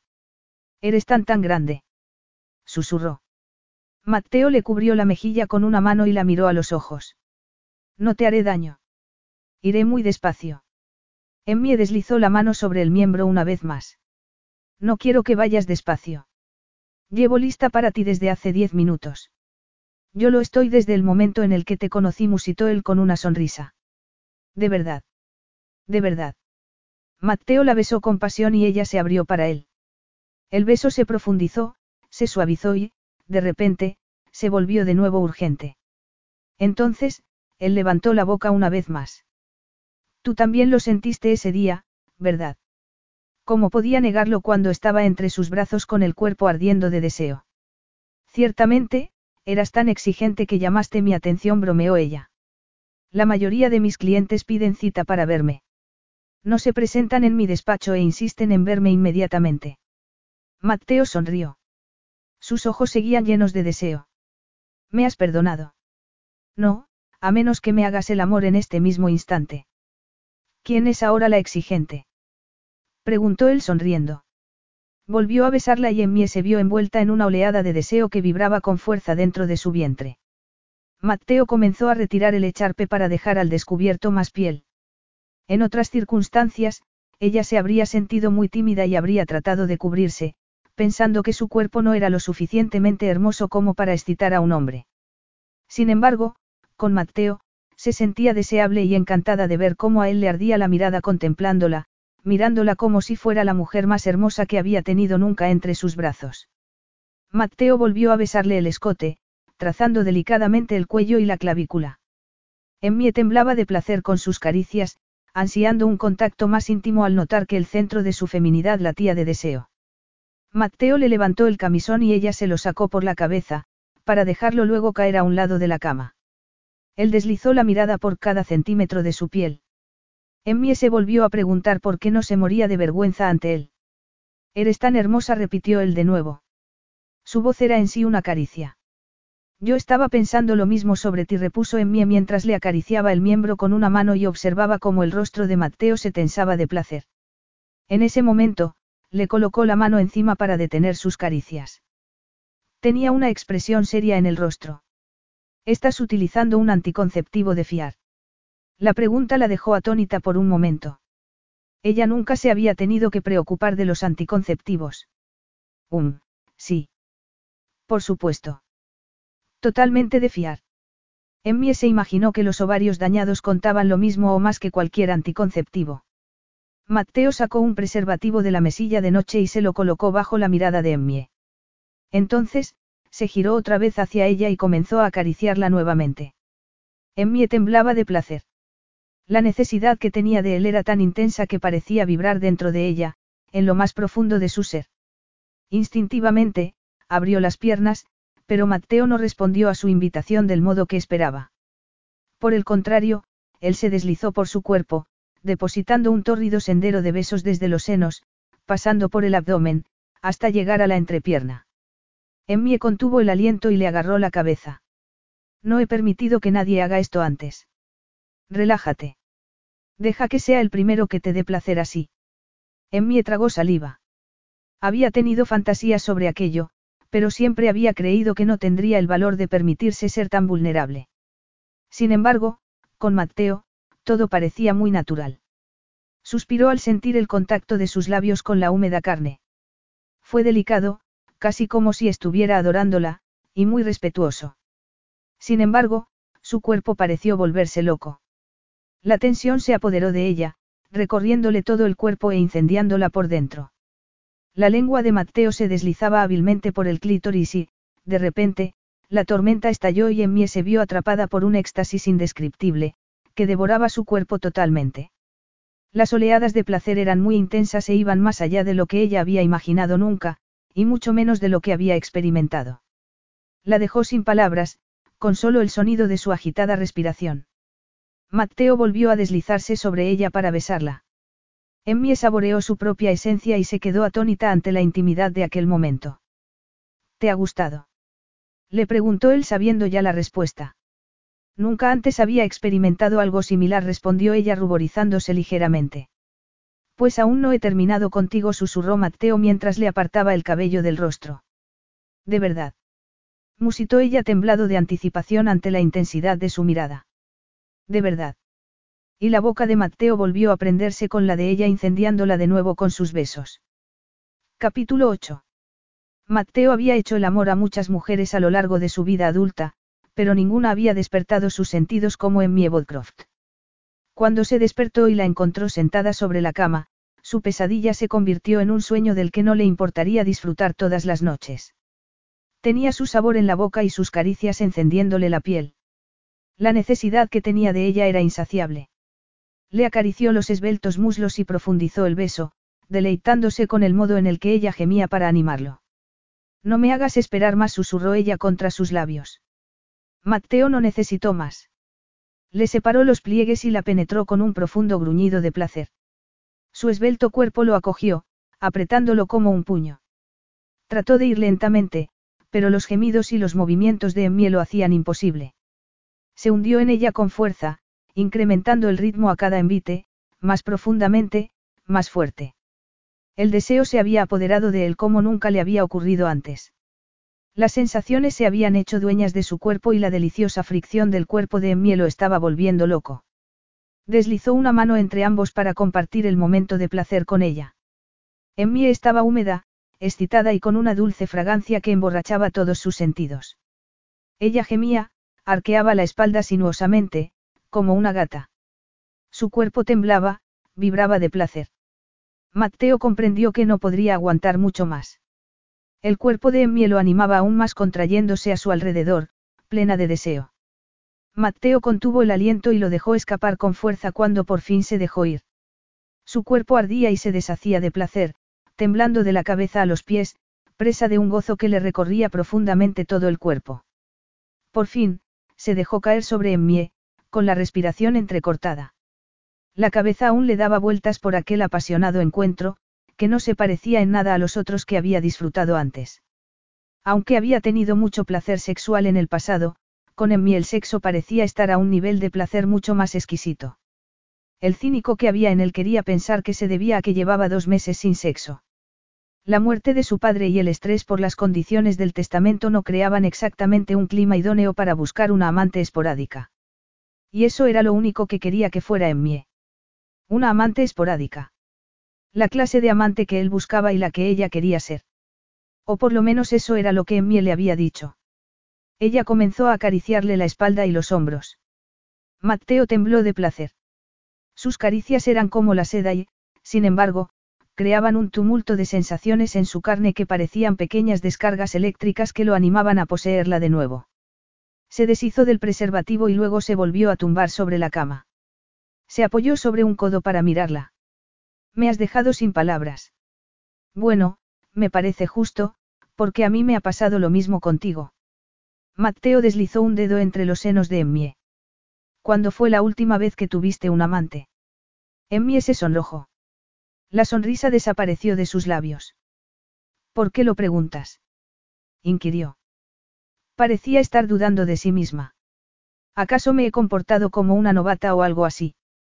No, no, en absoluto. Solo me lo preguntaba.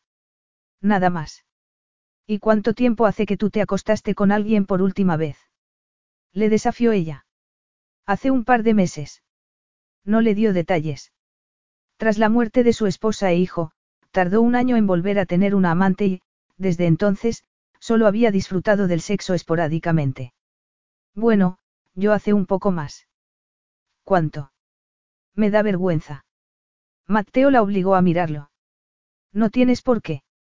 No he tenido relaciones sexuales desde que era una adolescente. Mateo se quedó totalmente atónito. Aquello era imposible. En mí era una mujer atractiva, una mujer joven. ¿Acaso le había ocurrido algo? Abusos sexuales, una violación. Todo lo que se le ocurría era feo. ¿Y por qué no? ¿Tuviste una mala experiencia o alguien te hizo daño? En mí apartó la mirada. Cuando salí del hospital, me sentía completamente diferente a las chicas de mi edad. Yo había mirado a la muerte a los ojos, me había enfrentado a mi mortalidad y con problemas que la mayoría de la gente solo sufre décadas más tarde. Sentía que ya no tenía nada en común con mis amigas. Los chicos me parecían inmaduros, niños en vez de hombres. Con las chicas me pasaba más de lo mismo, aunque algunas amigas sí trataron de relacionarse conmigo.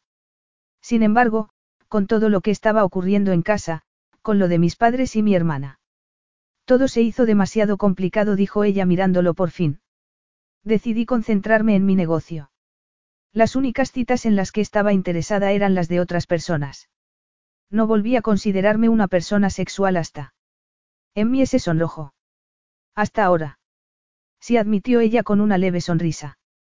Sabes cómo hacer que una mujer se sienta maravillosa, aunque sin duda es porque has practicado mucho. El sexo no siempre es así de bueno. Estás diciendo que también ha sido maravilloso para ti. Es decir, más maravilloso que de costumbre. ¿Por qué te sorprende? Pensé no sé. Nunca me había considerado como la clase de mujer por la que un hombre se sentiría particularmente atraído. O, al menos, no lo suficiente como para tener sexo maravilloso. Mateo le dio un suave beso en los labios. He estado conteniendo la atracción que sentía por ti desde el momento en el que te vi. Sin embargo, esto no va a ayudarte en tu misión de encontrar una esposa, ¿verdad? Yo soy una distracción que no te viene bien en estos momentos. Tal vez quiero distraerme, susurró él mientras le besaba el cuello. Podría olvidar alguna vez la suave fragancia de su piel, la seda de su cuerpo, el cálido y húmedo puño de sus músculos rodeándole el miembro. Tal vez quiera olvidarme del testamento de mi padre y disfrutar de este momento. Mateo efectivamente quería olvidarse sobre el tiempo que le quedaba para cumplir con las condiciones de su padre y disfrutar con la amante más excitante que había tenido nunca en su cama. Además, su plan para sugerirle a Emmie que se convirtiera en la esposa que él necesitaba seguía en pie. Había decidido tomarse su tiempo, esperar, hasta que se asegurara de que ella le iba a decir que sí. Emmie gemía con sus caricias. Su cuerpo se retorcía de placer y entusiasmo. Creo que tú eres el que está a cargo de la distracción aquí, suspiró cuando él comenzó a besarle los senos. No puedo pensar cuándo haces eso. No quiero que pienses, murmuró Mateo mientras deslizaba la lengua sobre el pezón. Quiero que sientas. Le rodeó el pezón con la lengua una y otra vez y, entonces, se lo tomó suavemente entre los dientes.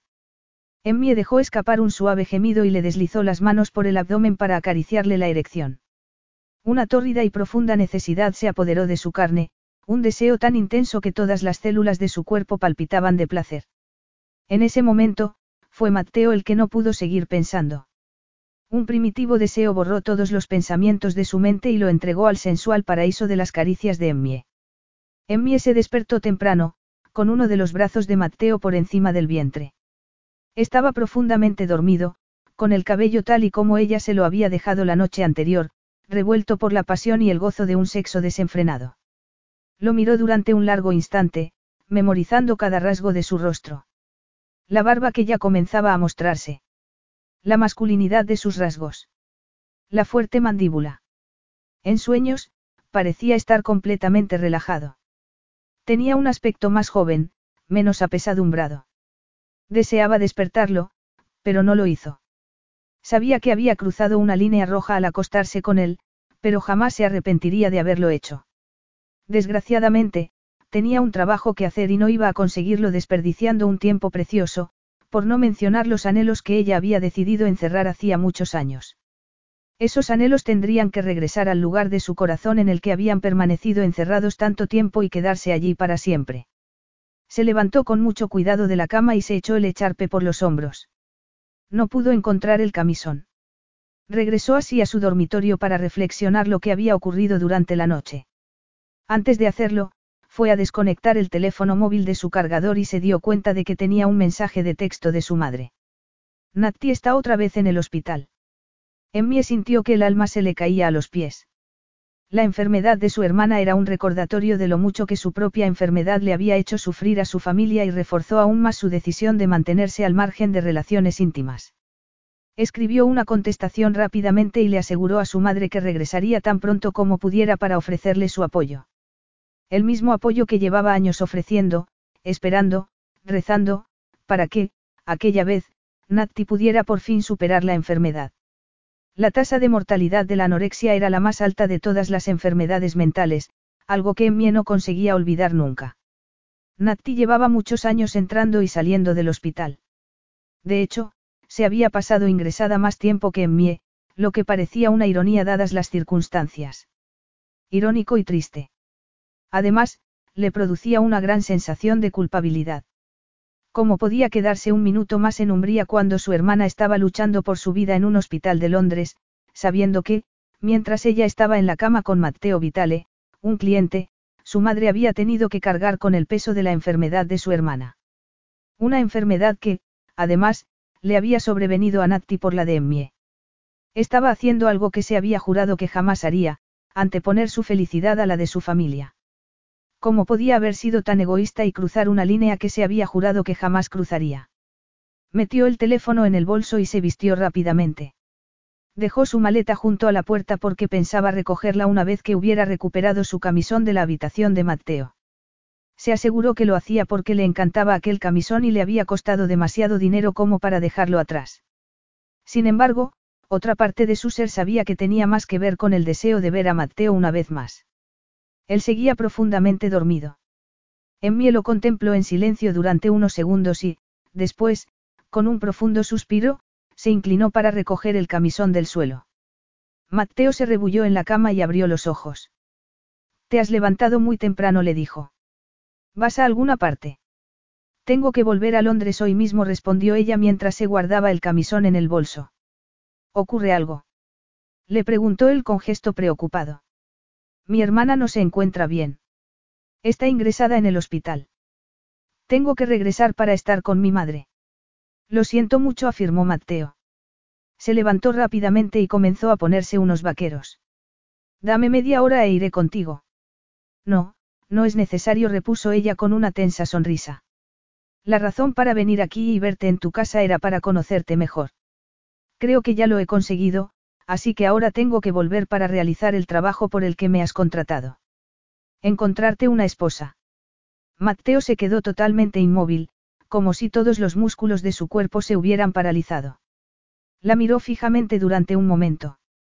Gracias por tomarte la molestia de venir. Gracias por invitarme. Le darás las gracias también a Valentina de mi parte. Le preguntó ella mientras se dirigía a la puerta. Solo tengo que ir a recoger mi maleta a mi dormitorio. Ya he guardado mis cosas. Yo te bajaré la maleta, afirmó Mateo, sin darle opción a negarse. Está bien. Es muy amable de tu parte. Unos minutos después, Mateo llevó la maleta de Emmie al coche que ella había alquilado y la colocó en el maletero. Sabía que Emmie tenía una excusa válida para marcharse antes de lo que él había esperado, pero no podía evitar pensar que ella se habría marchado de todas maneras. Había planeado quedarse tres días y se iba después de uno. Como no se iba a sentir el contrariado, en especial después de la noche anterior. Le abrió la puerta del vehículo. Deseaba tocarla antes de que ella se colocara tras el volante, pero no pudo encontrar el valor para hacerlo. No habían concretado los límites de su relación. Tal vez lo mejor era dejarla marchar sin mostrar pena alguna. Recordó el día en el que se marchó su madre. Había llorado y le había suplicado que se quedara, pero, por supuesto, su madre no había cambiado de opinión. Se había marchado en su coche sin mirar atrás ni una sola vez. Conduce con cuidado, le dijo antes de cerrarle la puerta. Emmy arrancó el coche y bajó la ventanilla. Me mantendré en contacto contigo sobre posibles candidatas. Debería tener los resultados de tu perfil de personalidad a principios de la semana que viene. Eso facilitará mucho las cosas. ¿Qué? Preguntó él arqueando una ceja. No me conoces ya lo suficientemente bien. Añadió en tono burlón. Emmy apretó los labios. Gracias de nuevo por tu hospitalidad, repuso sin contestar a su pregunta. Su voz sonaba tan cortés y formal como la de un robot, e igual de impersonal. Mateo se apartó del coche y regresó a la casa. Después de lo ocurrido la noche anterior, no pensaba dejar las cosas así. Emmy estaba disgustada por lo que le había ocurrido a su hermana y necesitaba pasar tiempo con su familia. Sin embargo, más adelante, cuando llegara el momento oportuno, él le presentaría una proposición que no podría rechazar. Capítulo 9. Emmy estaba sentada junto a la cama de Natti, mientras una sonda nasogástrica le proporcionaba a su hermana todos los nutrientes que necesitaba para no tener un fallo orgánico. Natti estaba muy delgada. Era poco más que un esqueleto envuelto en piel con hematomas por todas partes y heridas que ella misma se había provocado. Tenía las uñas totalmente mordidas. Emmie contuvo las lágrimas. Tenía un nudo tan grande en el pecho que apenas podía respirar. ¿Cómo no iba a sentirse responsable de la enfermedad que había destrozado el cuerpo y la mente de su hermana? Su cáncer había destrozado a su familia y había arrojado a la pobre Natti a las garras de una enfermedad aún más mortal que la suya. A lo largo de los últimos meses, Natti había mejorado. No mucho, solo un poco, pero era mejor que nada. Sin embargo, aquel paso atrás era descorazonador. Resultaba difícil aferrarse a la esperanza de que su hermana se recuperaría algún día y podría volver a llevar una vida normal. Era triste saber que Natti, como ella, era estéril, no por la quimioterapia, sino por los años de malnutrición, dado que su enfermedad había empezado en la adolescencia. Sabía que la anorexia era un problema mental, pero, a pesar de todo, se sentía furiosa porque su hermana no hubiera respondido a los costosos tratamientos que había recibido a lo largo de los años. Sin embargo, el tiempo se estaba acabando porque el cuerpo de su hermana no podía aguantar mucho más. Esto hacía que Emmie se sintiera impotente y culpable por la parte que ella tenía en la enfermedad de su hermana. Gwen, la madre de ambas, estaba sentada al otro lado de la cama. Parecía diez años mayor de lo que en realidad era. Su cabello rubio estaba teñido de gris y su rostro ajado tenía unas profundas ojeras que no estaban la última vez que Emmy la vio. ¿Ha venido ya papá? Le preguntó Emmy en voz baja. No, ya sabes cómo es. Los hospitales le deprimen, comentó con un inconfundible desdén. ¿Acaso cree que a mí no? Sin embargo, aquí estoy. Semana tras semana, mes tras mes, año tras año, preguntándome si todo esto terminará alguna vez, añadió tratando de contener las lágrimas. Emmie se acercó a ella y se arrodilló junto a su silla. Tomó las manos de su madre y las acarició suavemente. Mamá, has tenido que enfrentarte a tanto dolor y a tanto estrés, es tan injusto. ¿Crees que fue culpa mía? Le preguntó su madre a través de las lágrimas. No fui buena madre. No digas esas cosas, le dijo Emmie mientras le apretaba con fuerza las manos. Ya oíste lo que dijo el psicólogo durante la última sesión que tuvimos. En el pasado pensaban que era culpa de la madre, pero ya no es así. Es una enfermedad mental y tú no tienes ninguna culpa. Gwen suspiró profundamente. Resulta difícil no culparme cuando mis dos hijas han estado tan enfermas. No hago más que pensar que hice algo malo durante los embarazos. Tal vez algo que comí o bebí. Nunca logro deshacerme de la culpa. ¿Qué me vas a contar a mí? En mí había tenido como compañera a la culpa desde su diagnóstico. También se había preguntado si había hecho algo que hubiera desencadenado el cáncer. Podría ser que el único cigarrillo que había probado cuando tenía 14 años hubiera creado células cancerígenas en su cuerpo.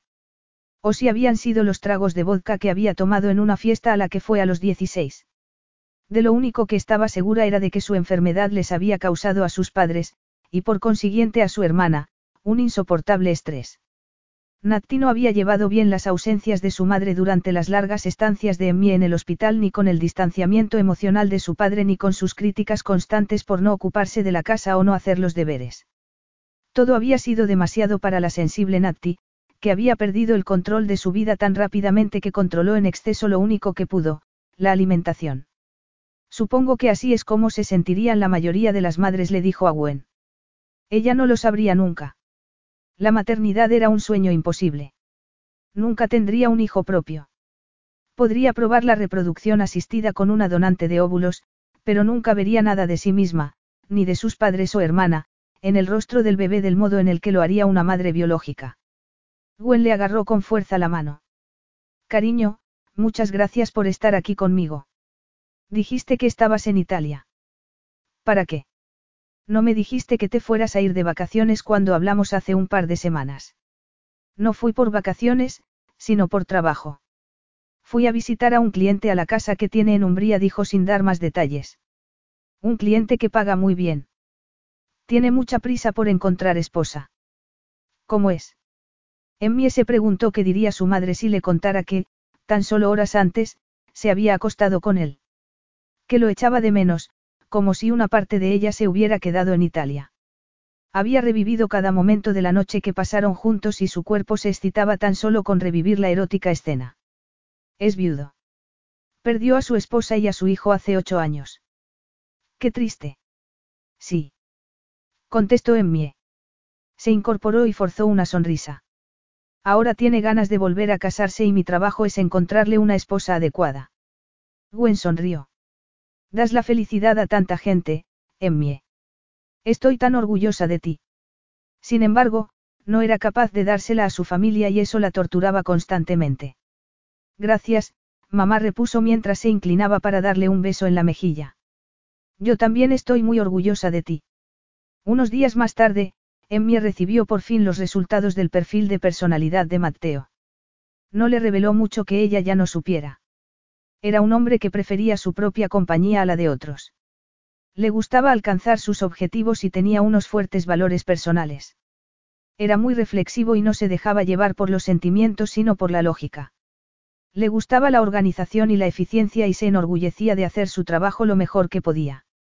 Sin embargo, no por ello carecía de sensibilidad e inteligencia emocional. Tras leer el informe, Emmy repasó su base de datos y seleccionó a las mujeres que pensaba que podrían ser más adecuadas para él. Terminó quedándose con cuatro, pero ninguna de ellas despertó la habitual excitación al encontrar la pareja perfecta. De hecho, se sentía celosa de que alguien pudiera experimentar la pasión de Mateo, la experiencia mágica de estar entre sus brazos y de sentir cómo él le hacía el amor. Nunca había experimentado celoso, al menos, no en aquel contexto. Sentía celos cuando veía a mujeres empujando carritos de bebés o acariciándose los abultados vientres de embarazada. ¿Cómo no iba a envidiar un estado que el destino había decidido que nunca experimentaría? Tomó el teléfono para llamar a Mateo y organizar las posibles citas, pero, justo entonces, Paisley asomó la cabeza por la puerta. Adivina quién ha venido a verte. Tu cliente favorito. Emmie sintió que el corazón le daba un vuelco en el pecho. No es mi favorito, pero sí el más difícil comentó. Difícil de resistir, difícil de olvidar. Había recordado tantas veces la noche que pasaron juntos. Su cuerpo lo añoraba como nunca le había ocurrido antes. Mateo había despertado en ella deseos y necesidades que ya no tenía manera de satisfacer. No sin él. Por supuesto, masturbación era una opción, pero sería un pobre sustituto tras experimentar el explosivo fuego de sus caricias. Un instante más tarde, Mateo entró en el despacho. ¿Cómo está tu hermana? Un poco mejor, gracias. Sigue en el hospital. Sí, estará allí otra semana aproximadamente, respondió Emmie mientras le indicaba que tomara asiento.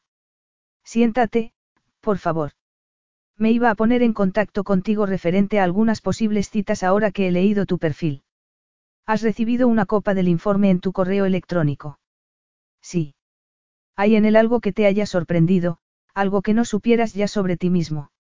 No. Emmy forzó una sonrisa. Muchos de mis clientes se llevan una sorpresa. Los ayuda a comprender cómo les ven los demás y qué rasgos de su personalidad podrían estar interponiéndose para que no encuentren pareja. Esa clase de cosas.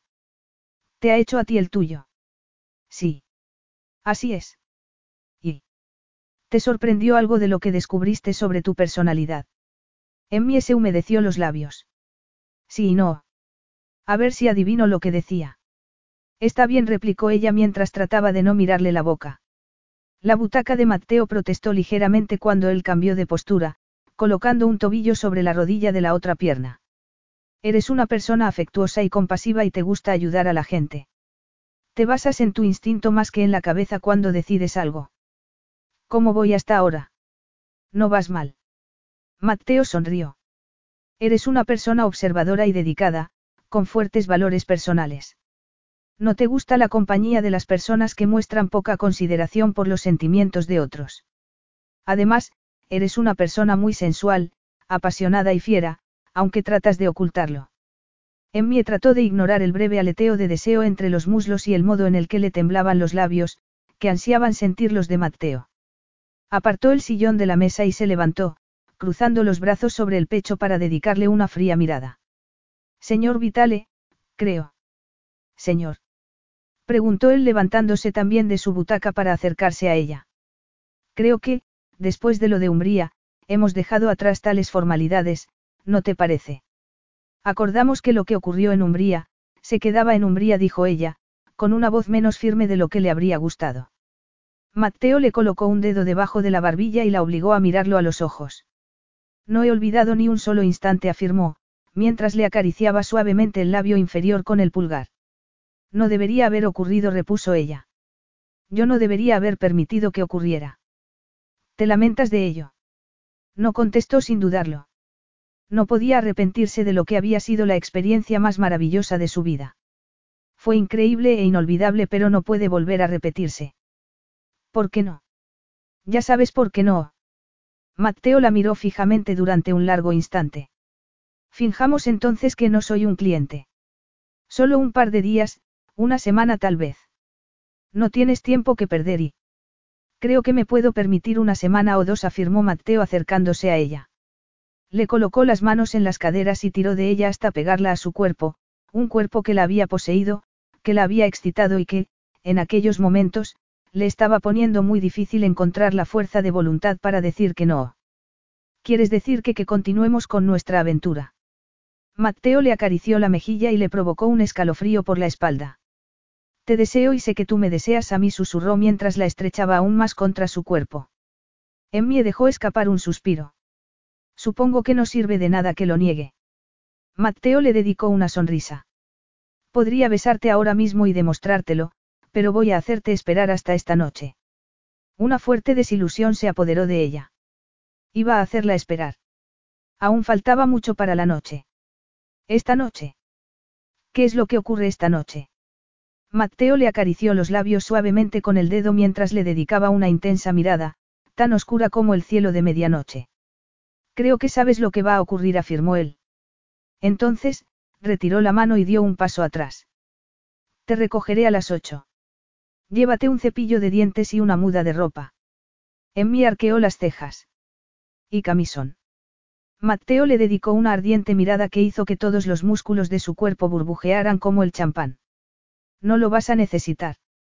Entonces, sin añadir una palabra más, se marchó. Mateo tuvo que contenerse para no presentarse en la casa de Emmie una hora antes de lo que habían acordado. La anticipación se había apoderado de él y la necesidad que tenía de hacerle el amor lo estaba volviendo loco. Sabía que no era propio de él comportarse de aquella manera y dejar a un lado la misión para cumplir los términos del testamento de su padre, pero no podía contener el deseo de explorar la potente sensualidad que había entre Emmie y él. Aún no podía comprender cómo había podido contenerse para no besarla en su despacho. Nunca se habría imaginado que su autocontrol sería tan férreo. Emmie era la mujer más atractiva que había conocido nunca y se volvía loco con solo pensar que iba a volver a hacerle el amor. No podía sacarse los recuerdos de apasionado sexo que habían compartido la primera vez. Estaba obsesionado con ella y tenía que recuperar el control porque, si no lo hacía, iba a perder aún más de su valioso tiempo.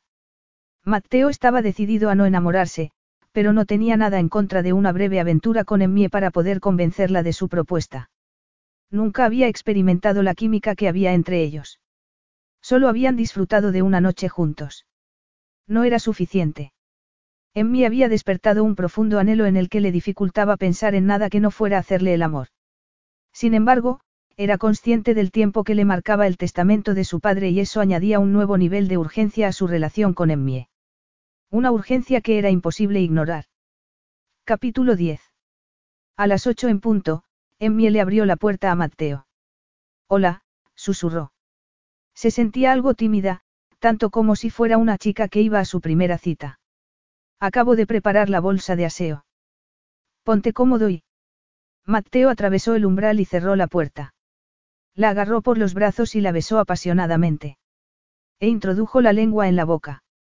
Los movimientos de esta eran tan eróticos y apasionados que el cuerpo de Emmie se sintió por fin pleno de nuevo. Mateo pasó de acariciarle los brazos a deslizarse por las caderas para apretarla con fuerza contra la orgullosa erección. El deseo se apoderó de ella, prendiendo en ella llamas de placer líquido que lamían cada centímetro de su piel. Mateo levantó el rostro por fin y le dedicó una de sus picaras sonrisas. Lo habría hecho esta mañana, pero no estaba seguro de cómo hubiera reaccionado la recepcionista si entraba y nos encontraba teniendo sexo salvaje sobre tu escritorio. Emmie se lamió los labios y se estremeció al pensar en la escena que él acababa de describir. Creo que yo tampoco sé cómo habría reaccionado. El sexo en el escritorio suena un poco incómodo. Ya me habría asegurado yo que no hubiera sido así. Emmie le rodeó el cuello con los brazos y le dio un suave beso en los labios. Te tomo la palabra para otra ocasión, pero no aquí. El escritorio que tengo aquí en mi despacho es una joya que perteneció a mi bisabuela. Creo que se revolvería en su tumba si lo usara de esa manera. Mateo sonrió y le colocó las manos sobre el trasero. La erección despertó aún más el deseo en Emmie. La boca de Mateo se detuvo a escasos centímetros de la de ella. ¿Sabes lo loco de deseo que me pones? No se me ocurre nada que pueda desear más que volver a estar dentro de ti. Emmie tembló involuntariamente. Su cuerpo ya estaba húmedo y caliente. Tú también me vuelves loca. Mateo la besó, moldeando su boca con la de Emmie en un beso apasionado. La necesidad se abrió paso por todo su cuerpo, creando una desesperación en su interior que la hizo sentirse hueca y vacía, sin su gruesa y dura presencia. Tras haber experimentado cómo Mateo la poseía, su cuerpo ansiaba volver a sentirlo dentro como si fuera una droga. Mateo le colocó una mano en la parte baja de la espalda y otra en la nuca.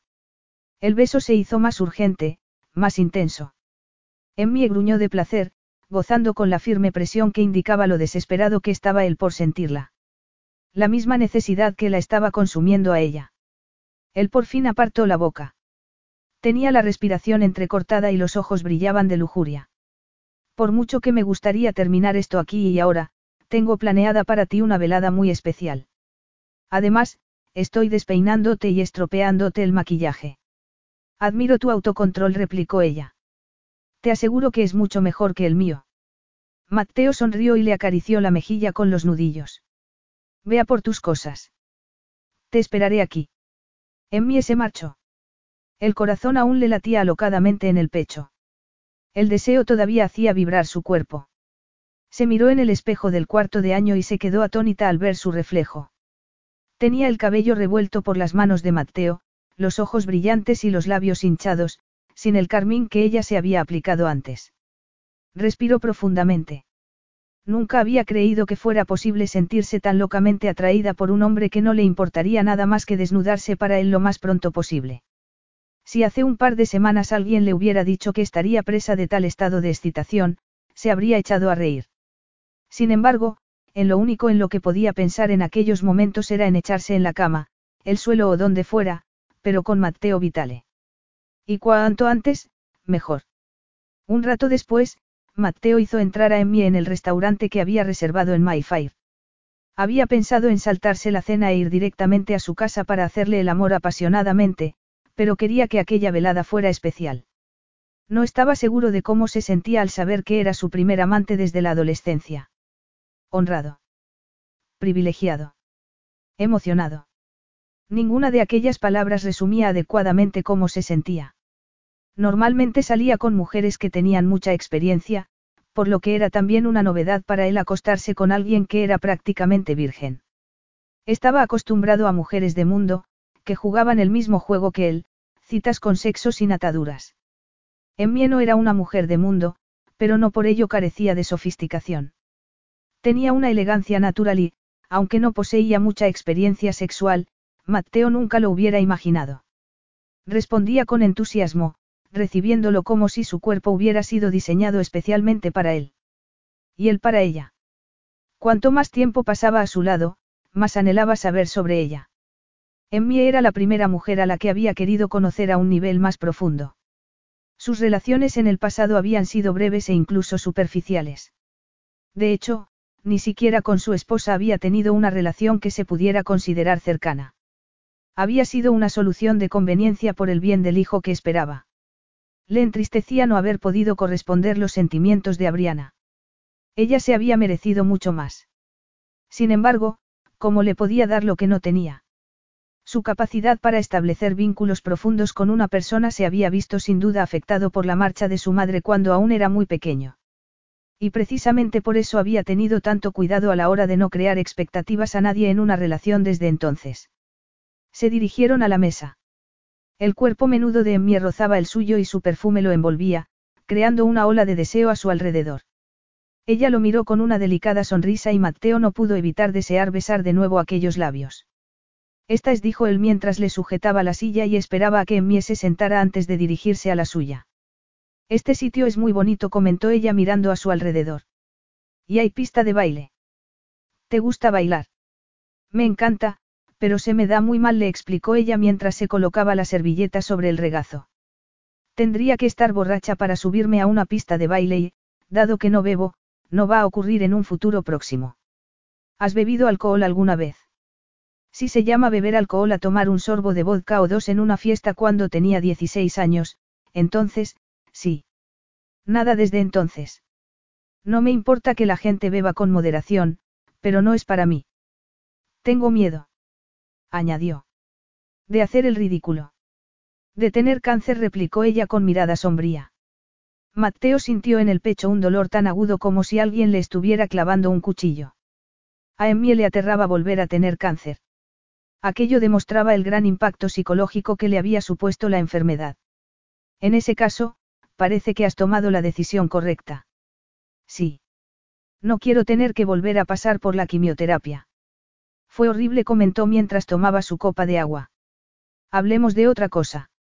No me gusta pensar sobre esa etapa de mi vida. En cierto modo, te ha convertido en quien eres hoy. Sí, pero a menudo me pregunto quién habría sido yo si no hubiera enfermado, replicó en mí frunciendo ligeramente el ceño. Tal vez mis padres no se habrían separado y mi hermana no habría enfermado de anorexia. ¿Te has preguntado alguna vez cómo sería tu vida si tu madre no se hubiera marchado cuando lo hizo? ¿Quién sabe? replicó él encogiéndose de hombros. ¿Crees que te ha afectado de alguna manera? Tal vez un poco. ¿Quieres saber lo que pienso? Te cuesta establecer una intimidad emocional porque ella te abandonó cuando debería haber sido quien se ocupara de ti. Como a tu padre le costó salir adelante cuando tu madre se marchó, te has enseñado a ser independiente y a distanciarte emocionalmente. Sin embargo, puedes aprender a abrirte más. Es difícil, pero se puede hacer. De otro modo, las relaciones, en particular las íntimas, siempre serán difíciles para ti. ¿Y si yo no quiero esa clase de relación? replicó él con una cínica sonrisa.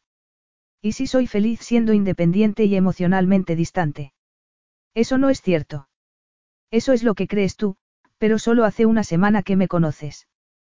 Tal vez, pero se me da muy bien analizar a la gente. Está bien. Dime lo que estoy pensando en este momento. En mí ese sonrojo.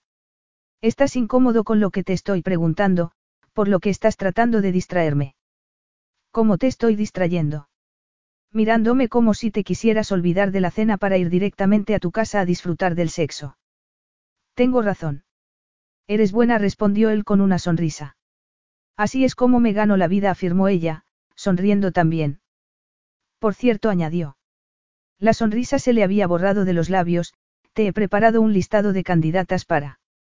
Pensaba que habíamos acordado que nos olvidaríamos de eso durante unos días.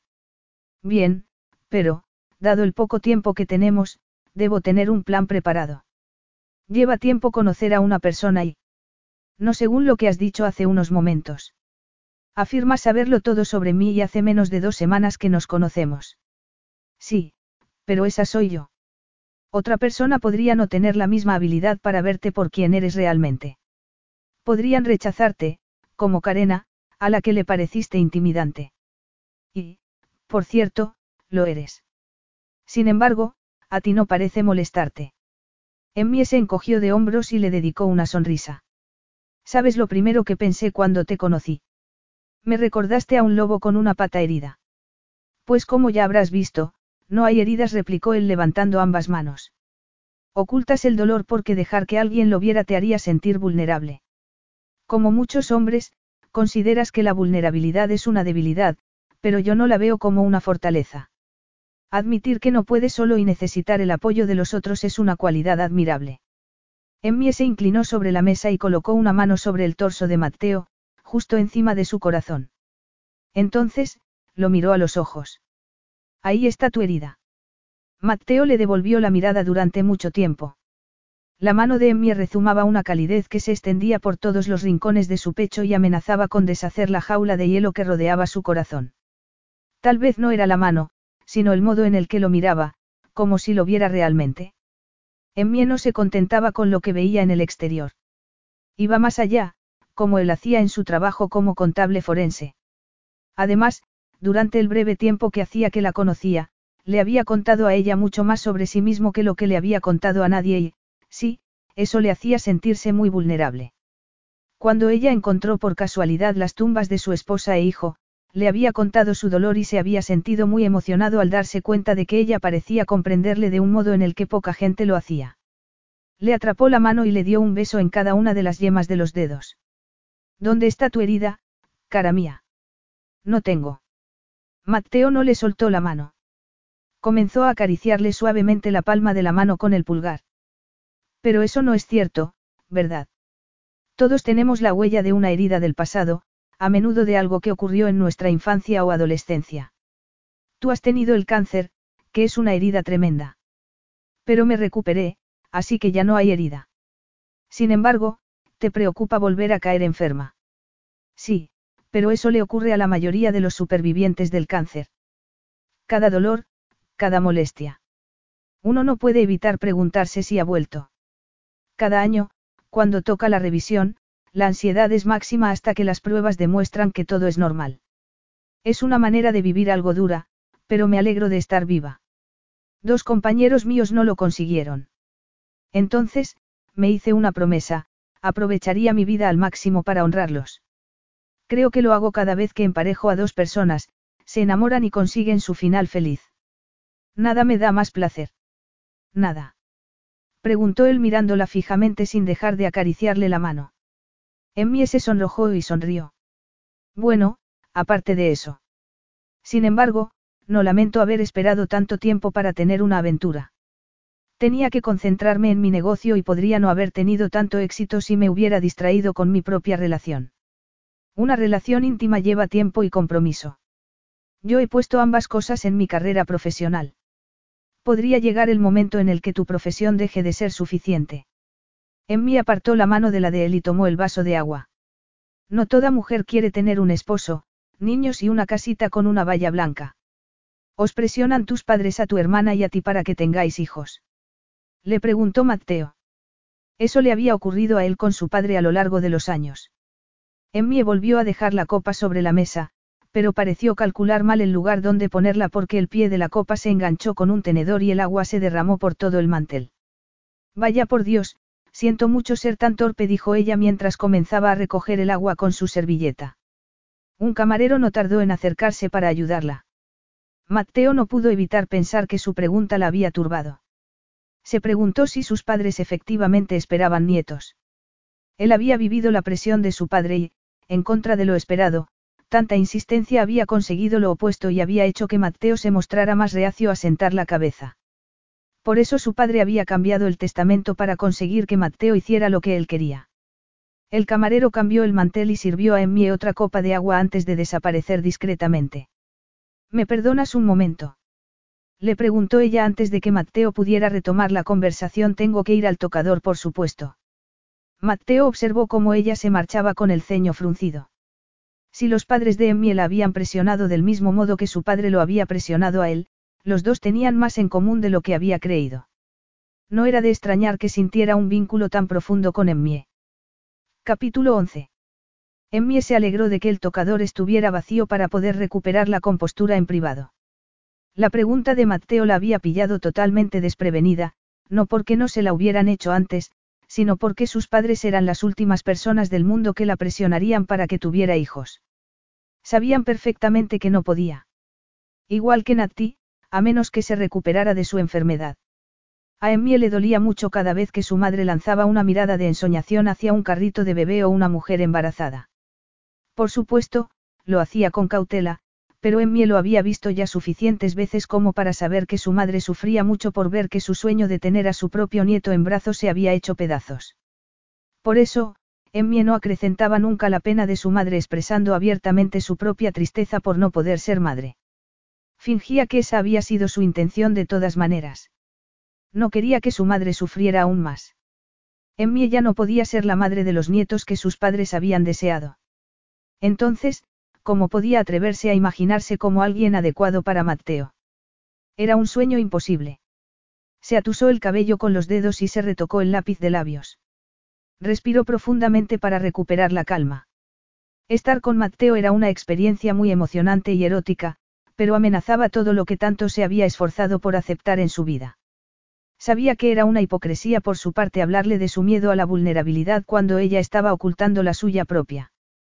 Admiraba su inteligencia y su atención al detalle, pero también eran las cualidades de Mateo que más la turbaban. Aunque no creía que la vulnerabilidad fuera una debilidad, su propia vulnerabilidad no era asunto de nadie más que de ella misma. Y así tenía intención de que siguiera siendo. Cuando Emmy regresó a la mesa, la orquesta se había colocado junto a la pista de baile. Mateo se levantó y extendió la mano. ¿Qué te parece si probamos a ver si tienes dos pies izquierdos? Emmy contuvo una sonrisa. Llevas zapatos con punta de acero. No digas que no te lo advertí. Tengo un umbral del dolor muy alto. Mateo la condujo a la pista de baile y allí, la tomó entre sus brazos y comenzó a moverse con ella al ritmo de una balada. Emmie se movía con naturalidad, sorprendida de lo bien que se sentía. Era como si llevaran bailando juntos desde hacía años. Otras tres parejas se unieron a ellos, pero a Emmie le pareció que estaban totalmente solos. La mano que él le había colocado en la parte baja de la espalda era cálida y suave. Sus increíbles ojos azules la mantenían hechizada, comunicándole un mensaje lleno de sensualidad que hacía que la piel se le tensara de anticipación. Se te da muy bien, le dijo Mateo mientras la estrechaba contra su cuerpo. No estoy tan segura. Tal vez sea porque tú eres muy buen compañero de baile. Cuando los ojos se le oscurecieron y bajó el rostro hacia el de ella, Emmie sintió que el corazón se le detenía. Efectivamente, era un buen compañero para ella en muchos sentidos. Sin embargo, su trabajo era encontrarle a alguien, no convertirse ella en ese alguien. Emmie sabía que ella nunca podría ser la pareja perfecta para él. No podía darle lo que más quería. Un heredero. No había varita mágica ni hada madrina que pudiera concedérselo. Su destino se había decidido hacía ocho años, el día en el que le diagnosticaron el cáncer. También ocho años atrás, la vida de Matteo había cambiado para siempre cuando su esposa y su hijo fallecieron. Otra similitud entre ellos. El mismo año que ella luchaba por su vida, su esposa e hijo perdieron la suya. Te has puesto muy seria de repente. ¿Ocurre algo? Le preguntó él con preocupación. No, solo estaba pensando que, hace ocho años, los dos pasamos por un episodio terrible en diferentes partes del mundo. Da escalofríos pensar en cómo se pueden cruzar las vidas de dos desconocidos. ¿Has oído alguna vez el dicho, los extraños son amigos a los que aún no has conocido? No, pero me gusta. Es así como me ves. Como una amiga. Eso es lo que quieres ser para tus clientes, ¿verdad? La amiga que les facilita la pareja perfecta. Sí, eso es lo que intento ser. Alguien en quien puedan confiar para que los ayude a apartar todas las barreras emocionales que les han impedido encontrar pareja en el pasado. Algunas personas solo encuentran el amor para perderlo después. Mis padres, los tuyos, muchas otras personas. Lo sé, pero a menudo es el miedo de perder el amor lo que evita que la gente vuelva a buscar otra vez. Mi madre, por ejemplo. No has intentado emparejarla con nadie. Se lo he mencionado algunas veces, pero ella se mostró poco interesada e insistió en que no iba a volver a tener relación alguna con nadie, suspiró ella. Resulta extraño cómo he ayudado a mucha gente a encontrar la felicidad, pero no he podido hacerlo por mi madre y mi hermana. ¿Y tu padre? ¿Tiene él otra pareja? Ya he perdido la cuenta de cuántas ha tenido desde que rompió con mi madre. Parece tener una nueva cada mes. Tal vez prefiere vivir su vida así. Supongo, pero no puedo evitar pensar que, al final, va a terminar solo.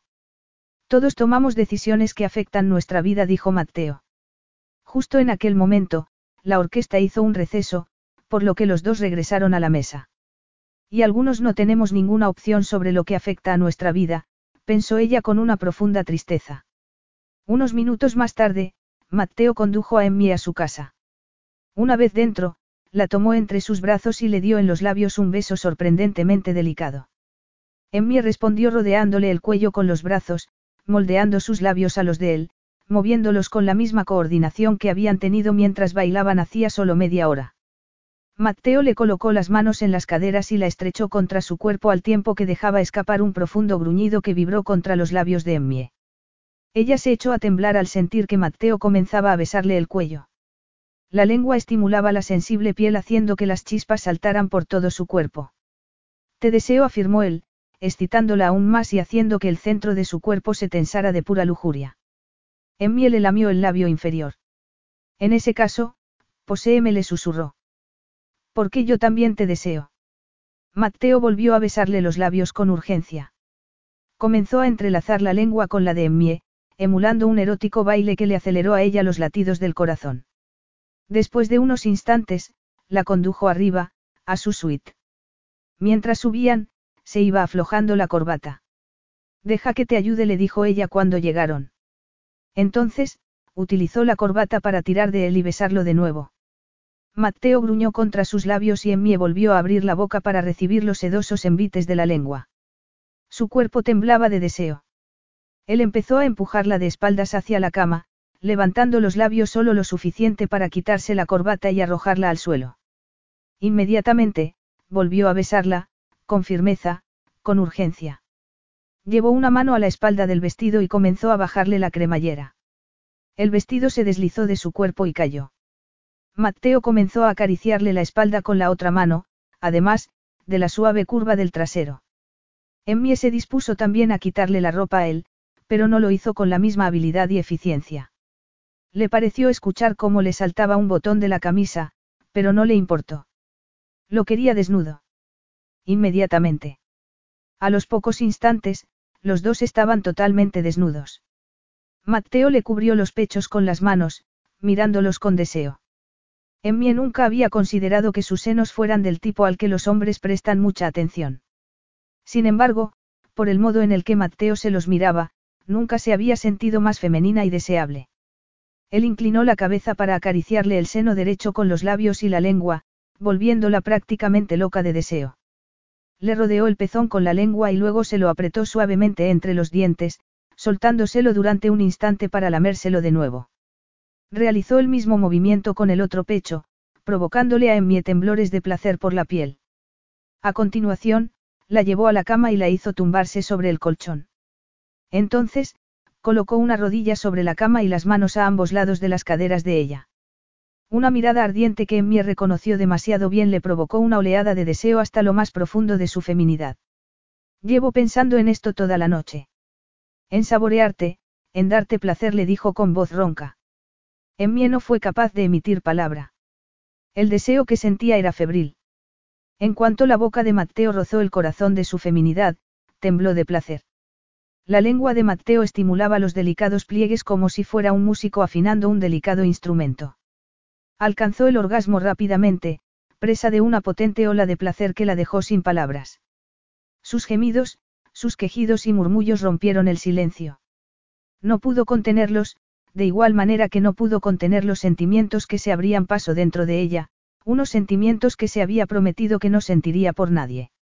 Conocía el peligro de dejar que aquellos sentimientos volaran, por lo que sabía que era mejor mantenerlos apartados, seguros. No debían escapar. Mateo se tumbó junto a ella sobre la cama, después de haberse colocado un preservativo. Le acarició el cuerpo, desde el hombro a los muslos, sin dejar de mirarla intensamente. Me encanta lo bien que respondes a mis caricias. Emmie sintió que se sonrojaba. Había hecho demasiado ruido o tal vez había respondido de manera demasiado entusiasta. ¿Cómo podía evitarlo? Mateo provocaba en ella increíbles sensaciones, sentimientos totalmente prohibidos. Haces que me resulte muy fácil responder. No sabía que mi cuerpo era capaz de algunas de las cosas que me hace sentir. Mateo sonrió y le acarició el vientre, deslizándole la mano perezosamente alrededor del ombligo. Yo podría decir lo mismo sobre ti. Él inclinó la cabeza y la besó apasionadamente. La intimidad se intensificó cuando Emmie saboreó su propia esencia en los labios de él. Entonces, profundizó el beso y, con un rápido movimiento, la colocó encima de él. Apoyó las manos sobre la curva del trasero y la animó a tomar el control. Así sentirás más placer. Podrás controlar la presión y la profundidad. Lo único que Emmie no era capaz de controlar era el creciente deseo de que él la poseyera. Bajó sobre él, temblando de placer cuando su cuerpo acogió la firme erección de Mateo. Fue una sensación profundamente erótica, excitante. No se arredró y comenzó a moverse en perfecta sincronía con él. La fricción era eléctrica y provocaba increíbles sensaciones por todo su cuerpo. El orgasmo la sacudió de nuevo con fuerza, sacudiéndola desde lo más profundo de su ser en una explosión de sensaciones que le recorrió todo el vientre. Echó atrás la cabeza, dejando que el cabello le cayera sobre los hombros. Sus gritos de placer eran totalmente primitivos y salvajes. Mateo alcanzó el clímax inmediatamente después y Emmie cabalgó cada segundo, sintiendo una nueva oleada de placer. El movimiento de sus cuerpos unidos la deleitó una segunda vez. El olor íntimo del sexo, del sudor y de sus colonias se mezclaba en el aire como un exquisito perfume. Emmie se dejó caer sobre el pecho de Mateo, escondiendo el rostro contra el cuello de él y respirando su aroma para poder guardarlo todo en su memoria. Mateo no dejaba de acariciarle la espalda. Lo hacía lentamente, de manera que su piel se tensaba y gozaba con las sensaciones. Emmie no se había imaginado lo delicadas que podían ser las caricias de un hombre. Su primer encuentro sexual había sido algo más brusco de lo que le habría gustado. Había habido pequeños momentos de placer, pero nada como lo que estaba experimentando con Mateo. Los orgasmos que él le había hecho sentir habían sido increíbles. Sabía que pasaría mucho tiempo antes de que volviera a experimentar tanto placer con alguien.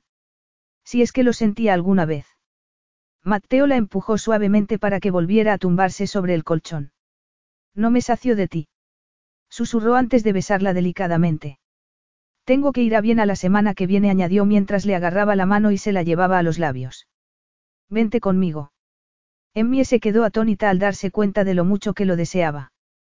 Sin embargo, no sabía si era muy sensato seguir pasando tiempo con él. Cenas íntimas, bailar a caramelados, hacer el amor, alojarse en hoteles de lujo, como si fueran una pareja normal. Nada de su relación era normal. Nunca podría serlo. Mateo, tengo un negocio del que ocuparme y no puedo irme a. Mírame, le dijo él mientras le colocaba el dedo por debajo de la barbilla. Dime lo que siente tu corazón, no tu cabeza. Emmie se humedeció los labios. Mi corazón me dice que podría ser peligroso pasar demasiado tiempo contigo. Y mi cabeza me dice exactamente lo mismo. ¿Peligroso en qué sentido? Le preguntó él frunciendo el ceño. Emmie se zafó de él y se apartó de la cama. Entonces, tomó la camisa de Mateo para cubrir su desnudez. Se la puso y se abrochó algunos de los botones. No quiero perder de vista los límites que debo poner contigo. Ya hemos hablado de eso, replicó él levantándose también de la cama, aunque no parecía muy preocupado con su propia desnudez. Acordamos que lo nuestro sería una breve aventura. Lo sé y creo que cuanto más breve, mejor. Emmie susurró él con una nota seria en la voz. Lo que yo creo es que podríamos hacer que esto fuera algo más que una breve aventura. Y creo que tú también lo crees, añadió mientras le agarraba la mano. Emmie se soltó de él y comenzó a buscar su ropa. Creo que podemos ser sexualmente compatibles, nada más dijo. Encontró sus braguitas, pero no pudo encontrar el sujetador, por lo que retiró las sábanas para buscarlo. ¿Has visto mi sujetador? No lo encuentro. Puedes parar un momento y escucharme. Emmy recogió el vestido y se lo puso, retorciendo después el brazo para poder subirse la cremallera. Creo que ha llegado el momento de que me vaya a casa. Llamaré un taxi. No voy a dejar que te marches a ninguna parte hasta que hayamos hablado, replicó él mientras se ponía los pantalones y se los abrochaba. Somos más que sexualmente compatibles. Disfruto estando contigo. Llevo mucho tiempo sin disfrutar de la compañía de nadie. Te he hablado de un modo en el que nunca me he comunicado con nadie. En mí se puso los zapatos. Mi trabajo es hacer que te sientas cómodo hablando conmigo. Estás sacando demasiadas conclusiones en todo esto. Estás diciéndome que siempre es igual para ti. Que le cuentas a todo el mundo las cosas que me has contado a mí sobre tu cáncer, sobre tu hermana y sobre el divorcio de tus padres. No a todo el mundo, pero tú sabes escuchar. Así era. En mí le había contado casi todo. Había compartido tanto con él que resultaba difícil imaginar un momento de su vida en el que no fuera a hablar con Mateo. Él le agarró las manos una vez más. ¿Por qué me da la sensación de que te estás alejando de mí, no solo física, sino emocionalmente? Emmy dibujó una falsa sonrisa en los labios. Tú eres el que no habla sobre sentimientos en las relaciones, recuerdas. Pero ahora estoy hablando de ellos. Te estoy pidiendo que te cases conmigo, Emmie. Sé que dijiste que no querías casarte, pero podríamos intentarlo. Sé que podríamos. Nos complementamos bien. Estoy seguro de que lo ves tú también. Emmie apartó las manos y se alejó de él. Por favor, no hagas esto. Nunca podríamos ser felices. ¿Estás loca? Le preguntó Mateo con incredulidad. Cada minuto que he pasado contigo me ha demostrado lo felices que podríamos ser. Me importas de un modo en el que jamás me ha importado nadie. No estarás diciendo que estás enamorado de mí. Te estoy diciendo que quiero estar más tiempo contigo. Quiero que nos casemos y que tengamos una aventura, no solo por el testamento de mi padre, aunque, por supuesto, forma parte de ello. Creo que podríamos formar un buen equipo. Sé que podemos tener una buena vida juntos. Emmie se mesó el cabello con las manos. Sentía que el corazón se le estaba partiendo en dos. Mateo, yo no puedo casarme contigo. No sería justo. Mira, sé que mi proposición dista mucho de ser la típica declaración de amor que quieren la mayoría de las mujeres, pero... No tiene nada que ver con tu proposición, ni tampoco es porque no estés enamorado de mí, o yo de ti. No era cierto. Emmie estaba a medio camino de estar enamorada de él. Lo que sentía por Mateo estaba empezando a echar alas y ansiaba desesperadamente poder volar. Sin embargo, ella recortaría esas alas para que no pudieran hacerlo.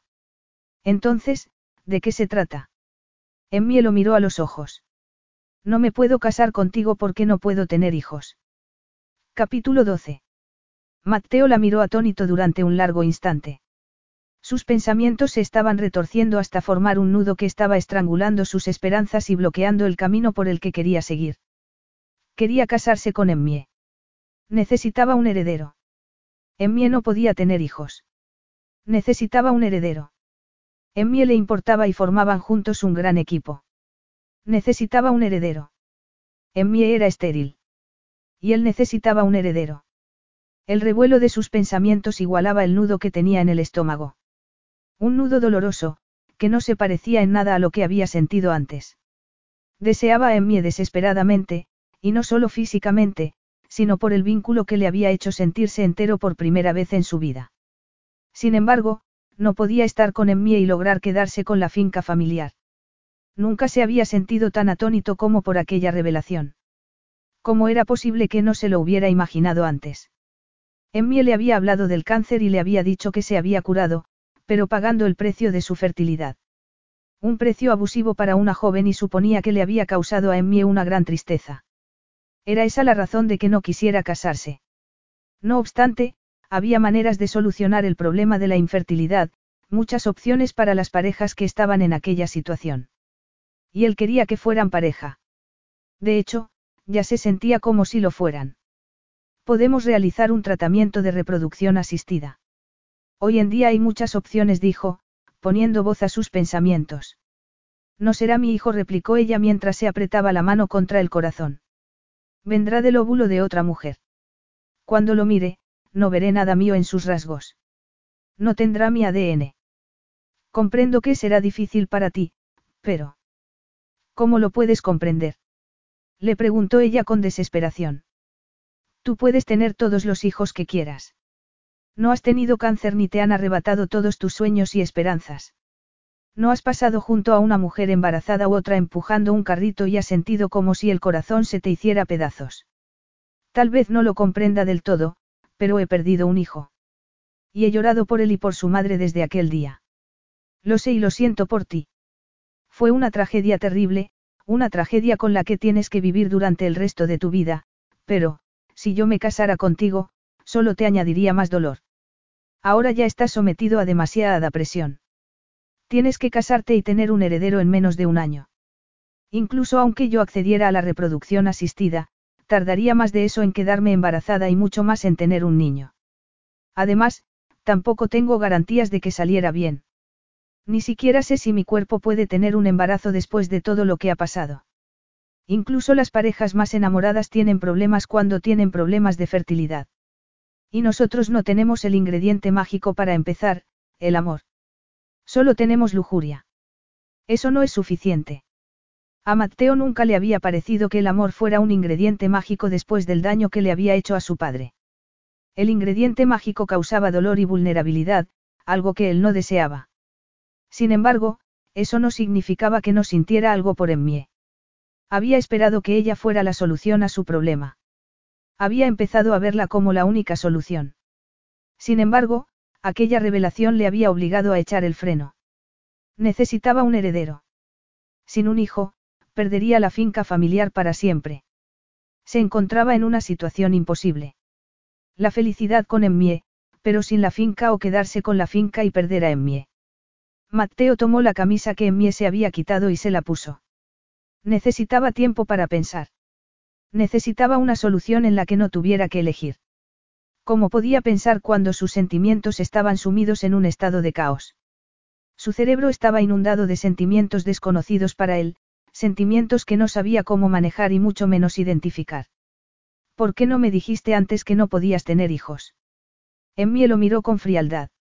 No suelo hablar de mis problemas de salud con mis clientes y, en definitiva, eso es lo que eres tú. Un cliente. Aquellas palabras fueron como un bofetón en el rostro de Mateo. Sin embargo, no se podía ofender. Emmie siempre había sido muy clara en los límites. En ese caso, parece que este es el fin para nosotros, declaró en un tono totalmente impersonal. El mismo que había utilizado muchas veces cuando había dado por terminada una relación. Sin embargo, aquella vez no era igual que las anteriores. ¿Por qué le dolía tanto? Porque quería tomarla entre sus brazos y suplicarle que se pensara bien la respuesta. mí asintió. Me pondré en contacto contigo para proporcionarte un listado de posibles citas, dijo ella en un tono tan impersonal como el de él. Gracias por la cena y por todo lo demás. Mateo recordó que ese, todo lo demás, se refería al mejor sexo que había tenido en toda su vida. El más íntimo. Y, de repente, todo había terminado. Te llevaré a casa, susurró él mientras tomaba su cartera y las llaves del coche. Por favor, no te molestes. Puedo llamar a un taxi. No es molestia. Mateo le abrió la puerta del dormitorio. Ella salió sin decir una palabra más. Cada músculo del cuerpo de él ansiaba tocarla, abrazarla. No dejarla marchar.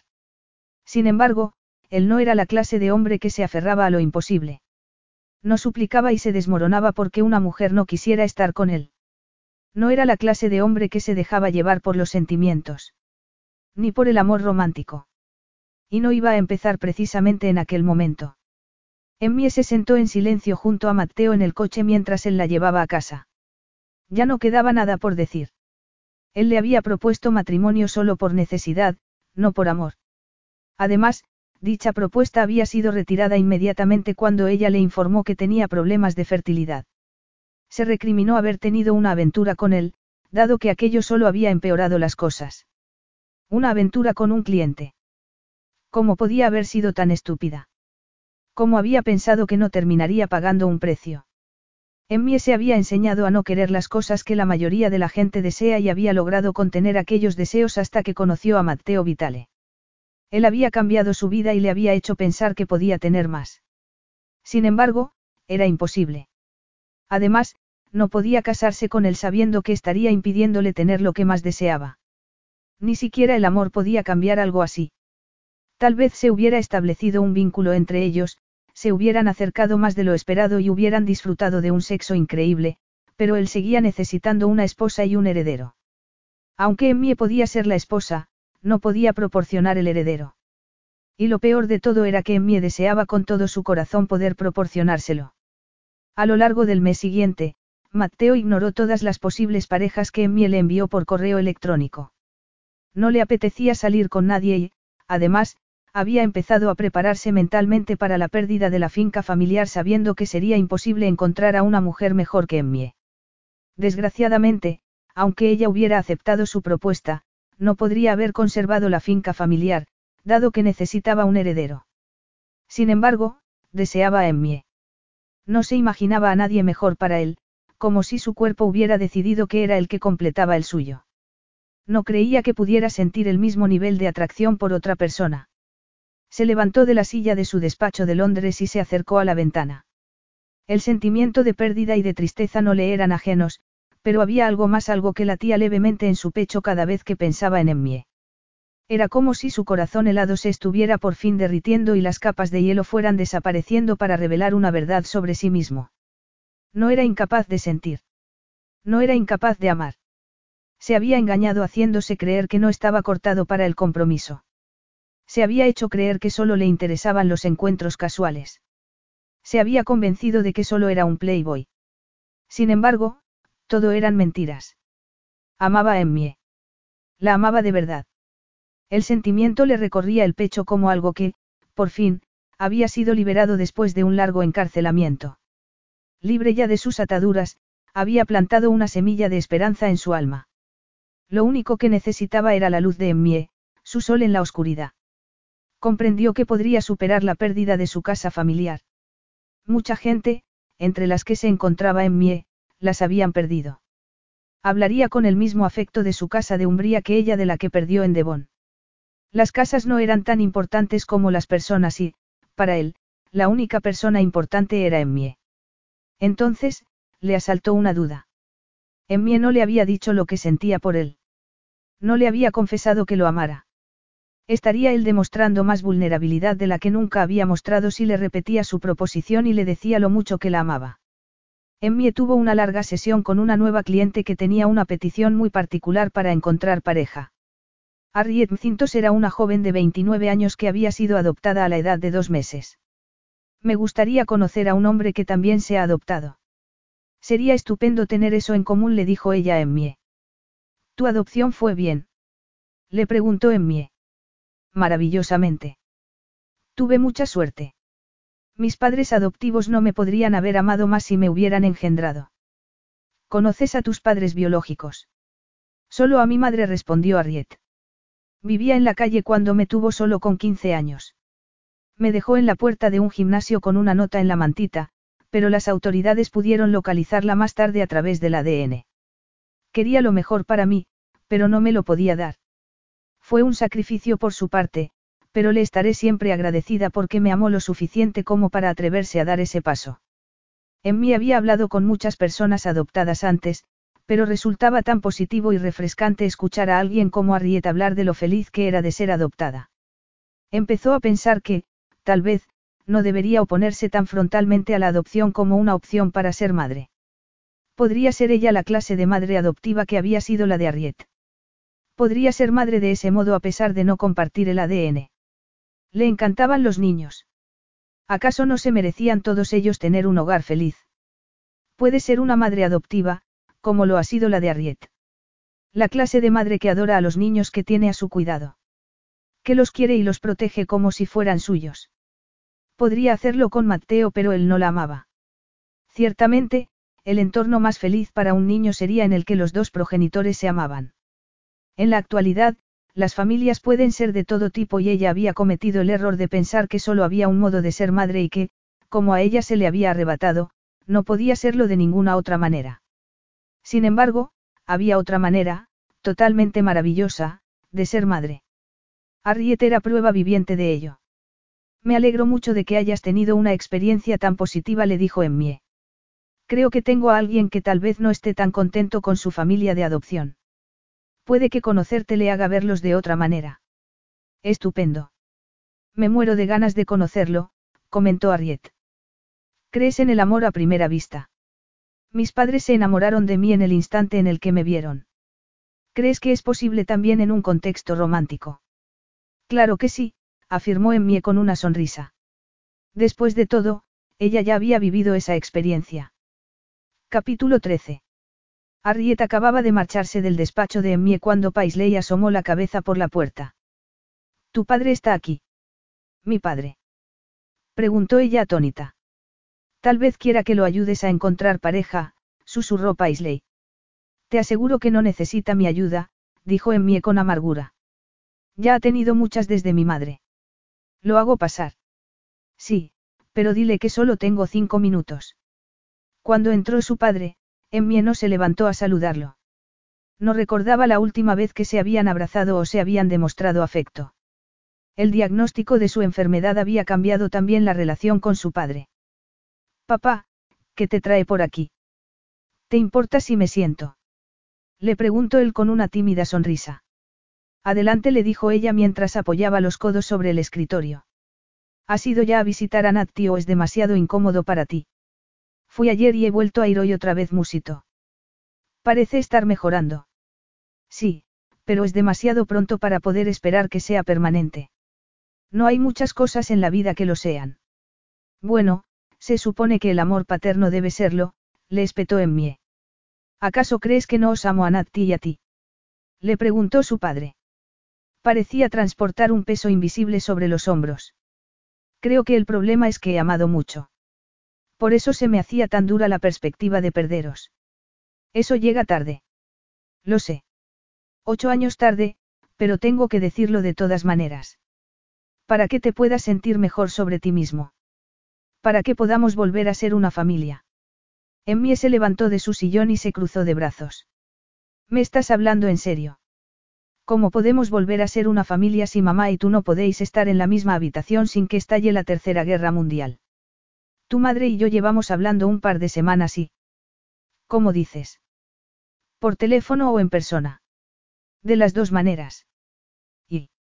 El hombre respiró profundamente. Le he contado algunas cosas que debería haberle contado hace tiempo. Cosas importantes sobre mi infancia. Siempre dijiste que tu infancia fue muy feliz. Principalmente lo fue. Mis padres, tus abuelos, estaban muy ocupados dirigiendo juntos un negocio, por lo que hacían todo lo indecible para estar conmigo cuando podían. Yo estaba muy unido a mi abuela porque ella era la que me cuidaba casi todo el tiempo. Era una abuela estupenda. Por eso te di su escritorio. Era una persona muy especial para mí. Un día cayó enferma y se la llevaron al hospital. Yo fui con ella en la ambulancia, susurró mientras contenía las lágrimas. Estaba con ella cuando murió. Tenía nueve años. Odió los hospitales desde entonces. La echaba mucho de menos porque la vida no era lo mismo sin ella. Después de eso, tuve que ir a un internado, pero esa es otra historia. Emmie miró a su padre como si lo viera por primera vez. Se imaginó al niño asustado, que había perdido a la persona que más quería. Papá. Ojalá lo hubiera sabido. Cuando te diagnosticaron de cáncer, me resultó aterrador. Lo reviví todo. Me imaginé a tu lado, dándote la mano como lo había hecho con mi abuela y, de repente, tú te marcharías. Y luego Natti. Emmie se acercó a él y tomó las manos de su padre entre las suyas. Sin embargo, yo sigo aquí y Natti está recibiendo la mejor ayuda posible. Tenemos que mantener las esperanzas de que saldrá adelante. Podrás perdonarme por no haber estado a tu lado cuando más lo necesitabas. Por no haber mantenido unida a la familia. Estoy haciendo todo lo posible para hacer las paces con tu madre. Claro que puedo perdonarte. ¿Por qué no me ha dicho nada mamá de todo esto? Vamos paso a paso. Por eso. ¿Quieres decir que estáis saliendo? Su padre sonrió. Te puedo recomendar plenamente enamorarte de la misma persona dos veces. He cometido errores terribles en el pasado, pero lo mejor que he hecho en toda mi vida ha sido enamorarme de tu madre. Y esta vez, no tengo vergüenza alguna de decirle lo mucho que significa para mí.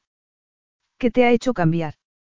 Hace un mes, me miré bien en el espejo y no me gustó lo que vi. No estoy seguro qué fue lo que pasó, tal vez lo de Natti.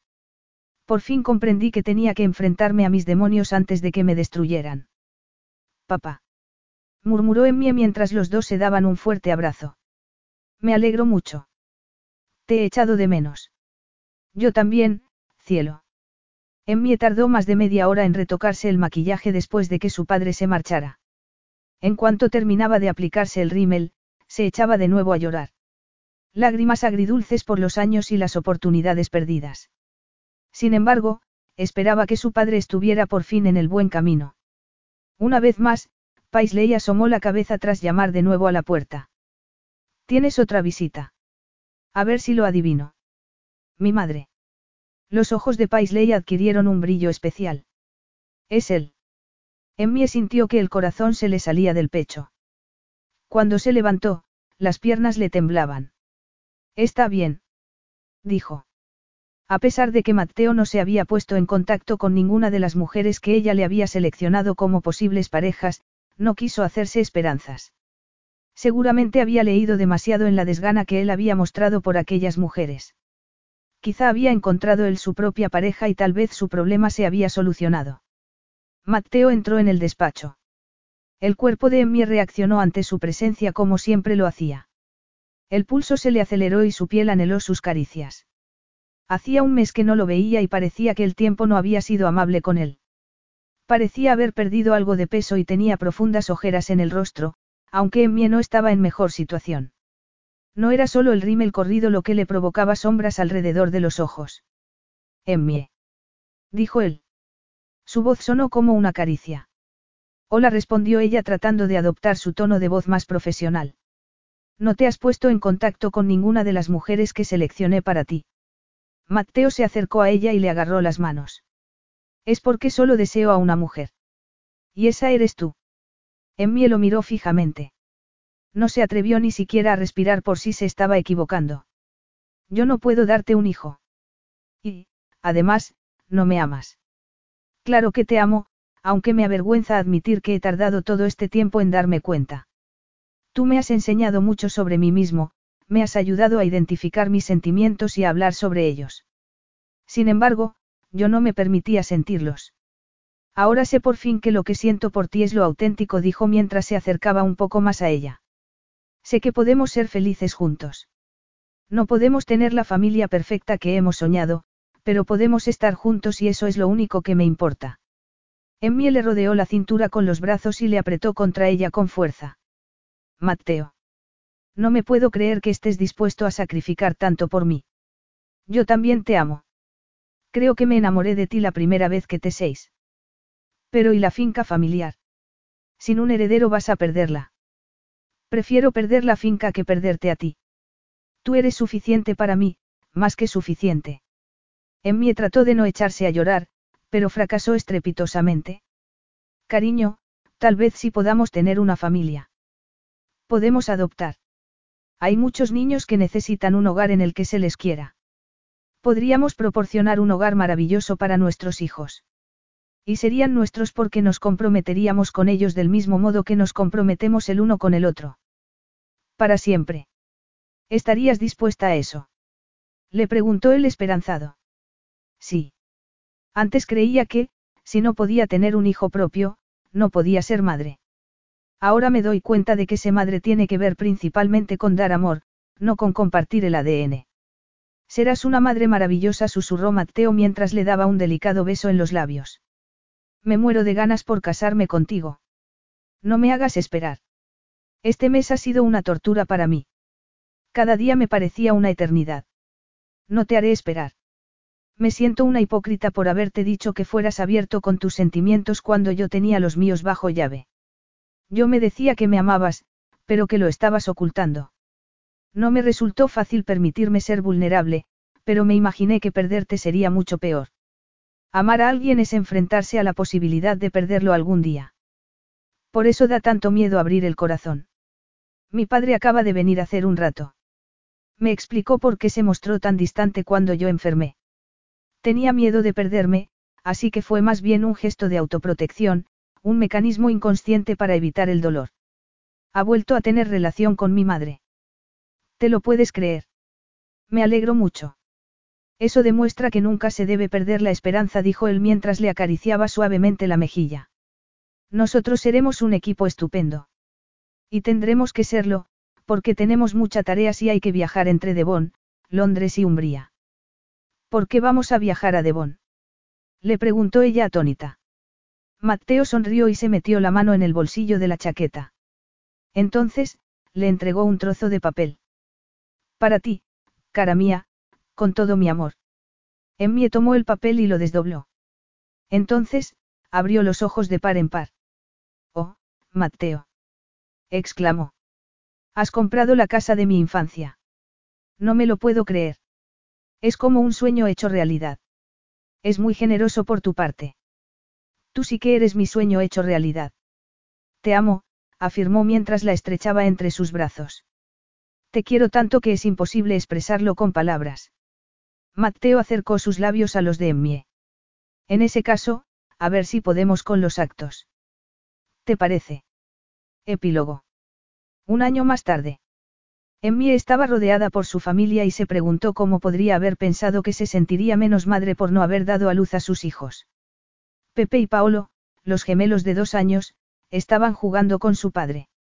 Porque Mateo era su padre y ella su madre a pesar de que no compartían ni un solo trozo de ADN. Miró al bebé que dormía en sus brazos, Isabella, y le prometió en silencio a los padres fallecidos de los tres niños que amaría y protegería a aquellas maravillosas criaturas con todo su corazón durante el resto de sus días. Los padres biológicos de los tres niños habían muerto en un accidente de coche y, como no tenían familiares cercanos, había sido Mateo, como padrino de los gemelos, quien se había presentado y había conseguido la tutela de los tres pequeños. Los niños se habían adaptado muy bien a su nueva vida, dado que eran muy pequeños. Emmie estaba encantada de que, después de tan horrible tragedia, ellos pudieran darles un hogar a los tres hermanos. Mateo se acercó a Emmie y le colocó una mano sobre el hombro. Tienes el toque mágico con Isabella, le dijo cariñosamente. Emmie puso una mano sobre la de él y sonrió. Parece que está mal ser tan feliz cuando estos niños jamás conocerán a sus verdaderos padres. Lo sé, respondió él tras darle un beso en la frente. La vida es un viaje lleno de momentos tristes y momentos felices. Nosotros nos aseguraremos de que nuestra pequeña familia tenga más de los segundos. No hay mayor regalo que prometer amar y cuidar a los niños de otra persona como si fueran tuyos. Y estos bambinos tienen mucha suerte al tenerte a ti como su mamá. Y yo soy el hombre más feliz del mundo al ser tu esposo. Eso es lo que mi padre le dice constantemente a mi madre ahora que se han vuelto a casar. Aún no me lo puedo creer. En cuanto a Natalie murmuró mientras le agarraba la mano para expresar su gratitud. Todos tenemos que darte las gracias por su recuperación. Esa clínica privada que le has pagado ha hecho que mejore mucho. Nunca la había visto tan saludable y feliz. Mateo se inclinó sobre ella para besarla. Haría cualquier cosa por ti, cara mía. Eres mi corazón, mi hogar, mi futuro. Mi compañera perfecta. Mi amor eterno. Lo de, Amor eterno, sonaba totalmente maravilloso. Y lo fue. Fin.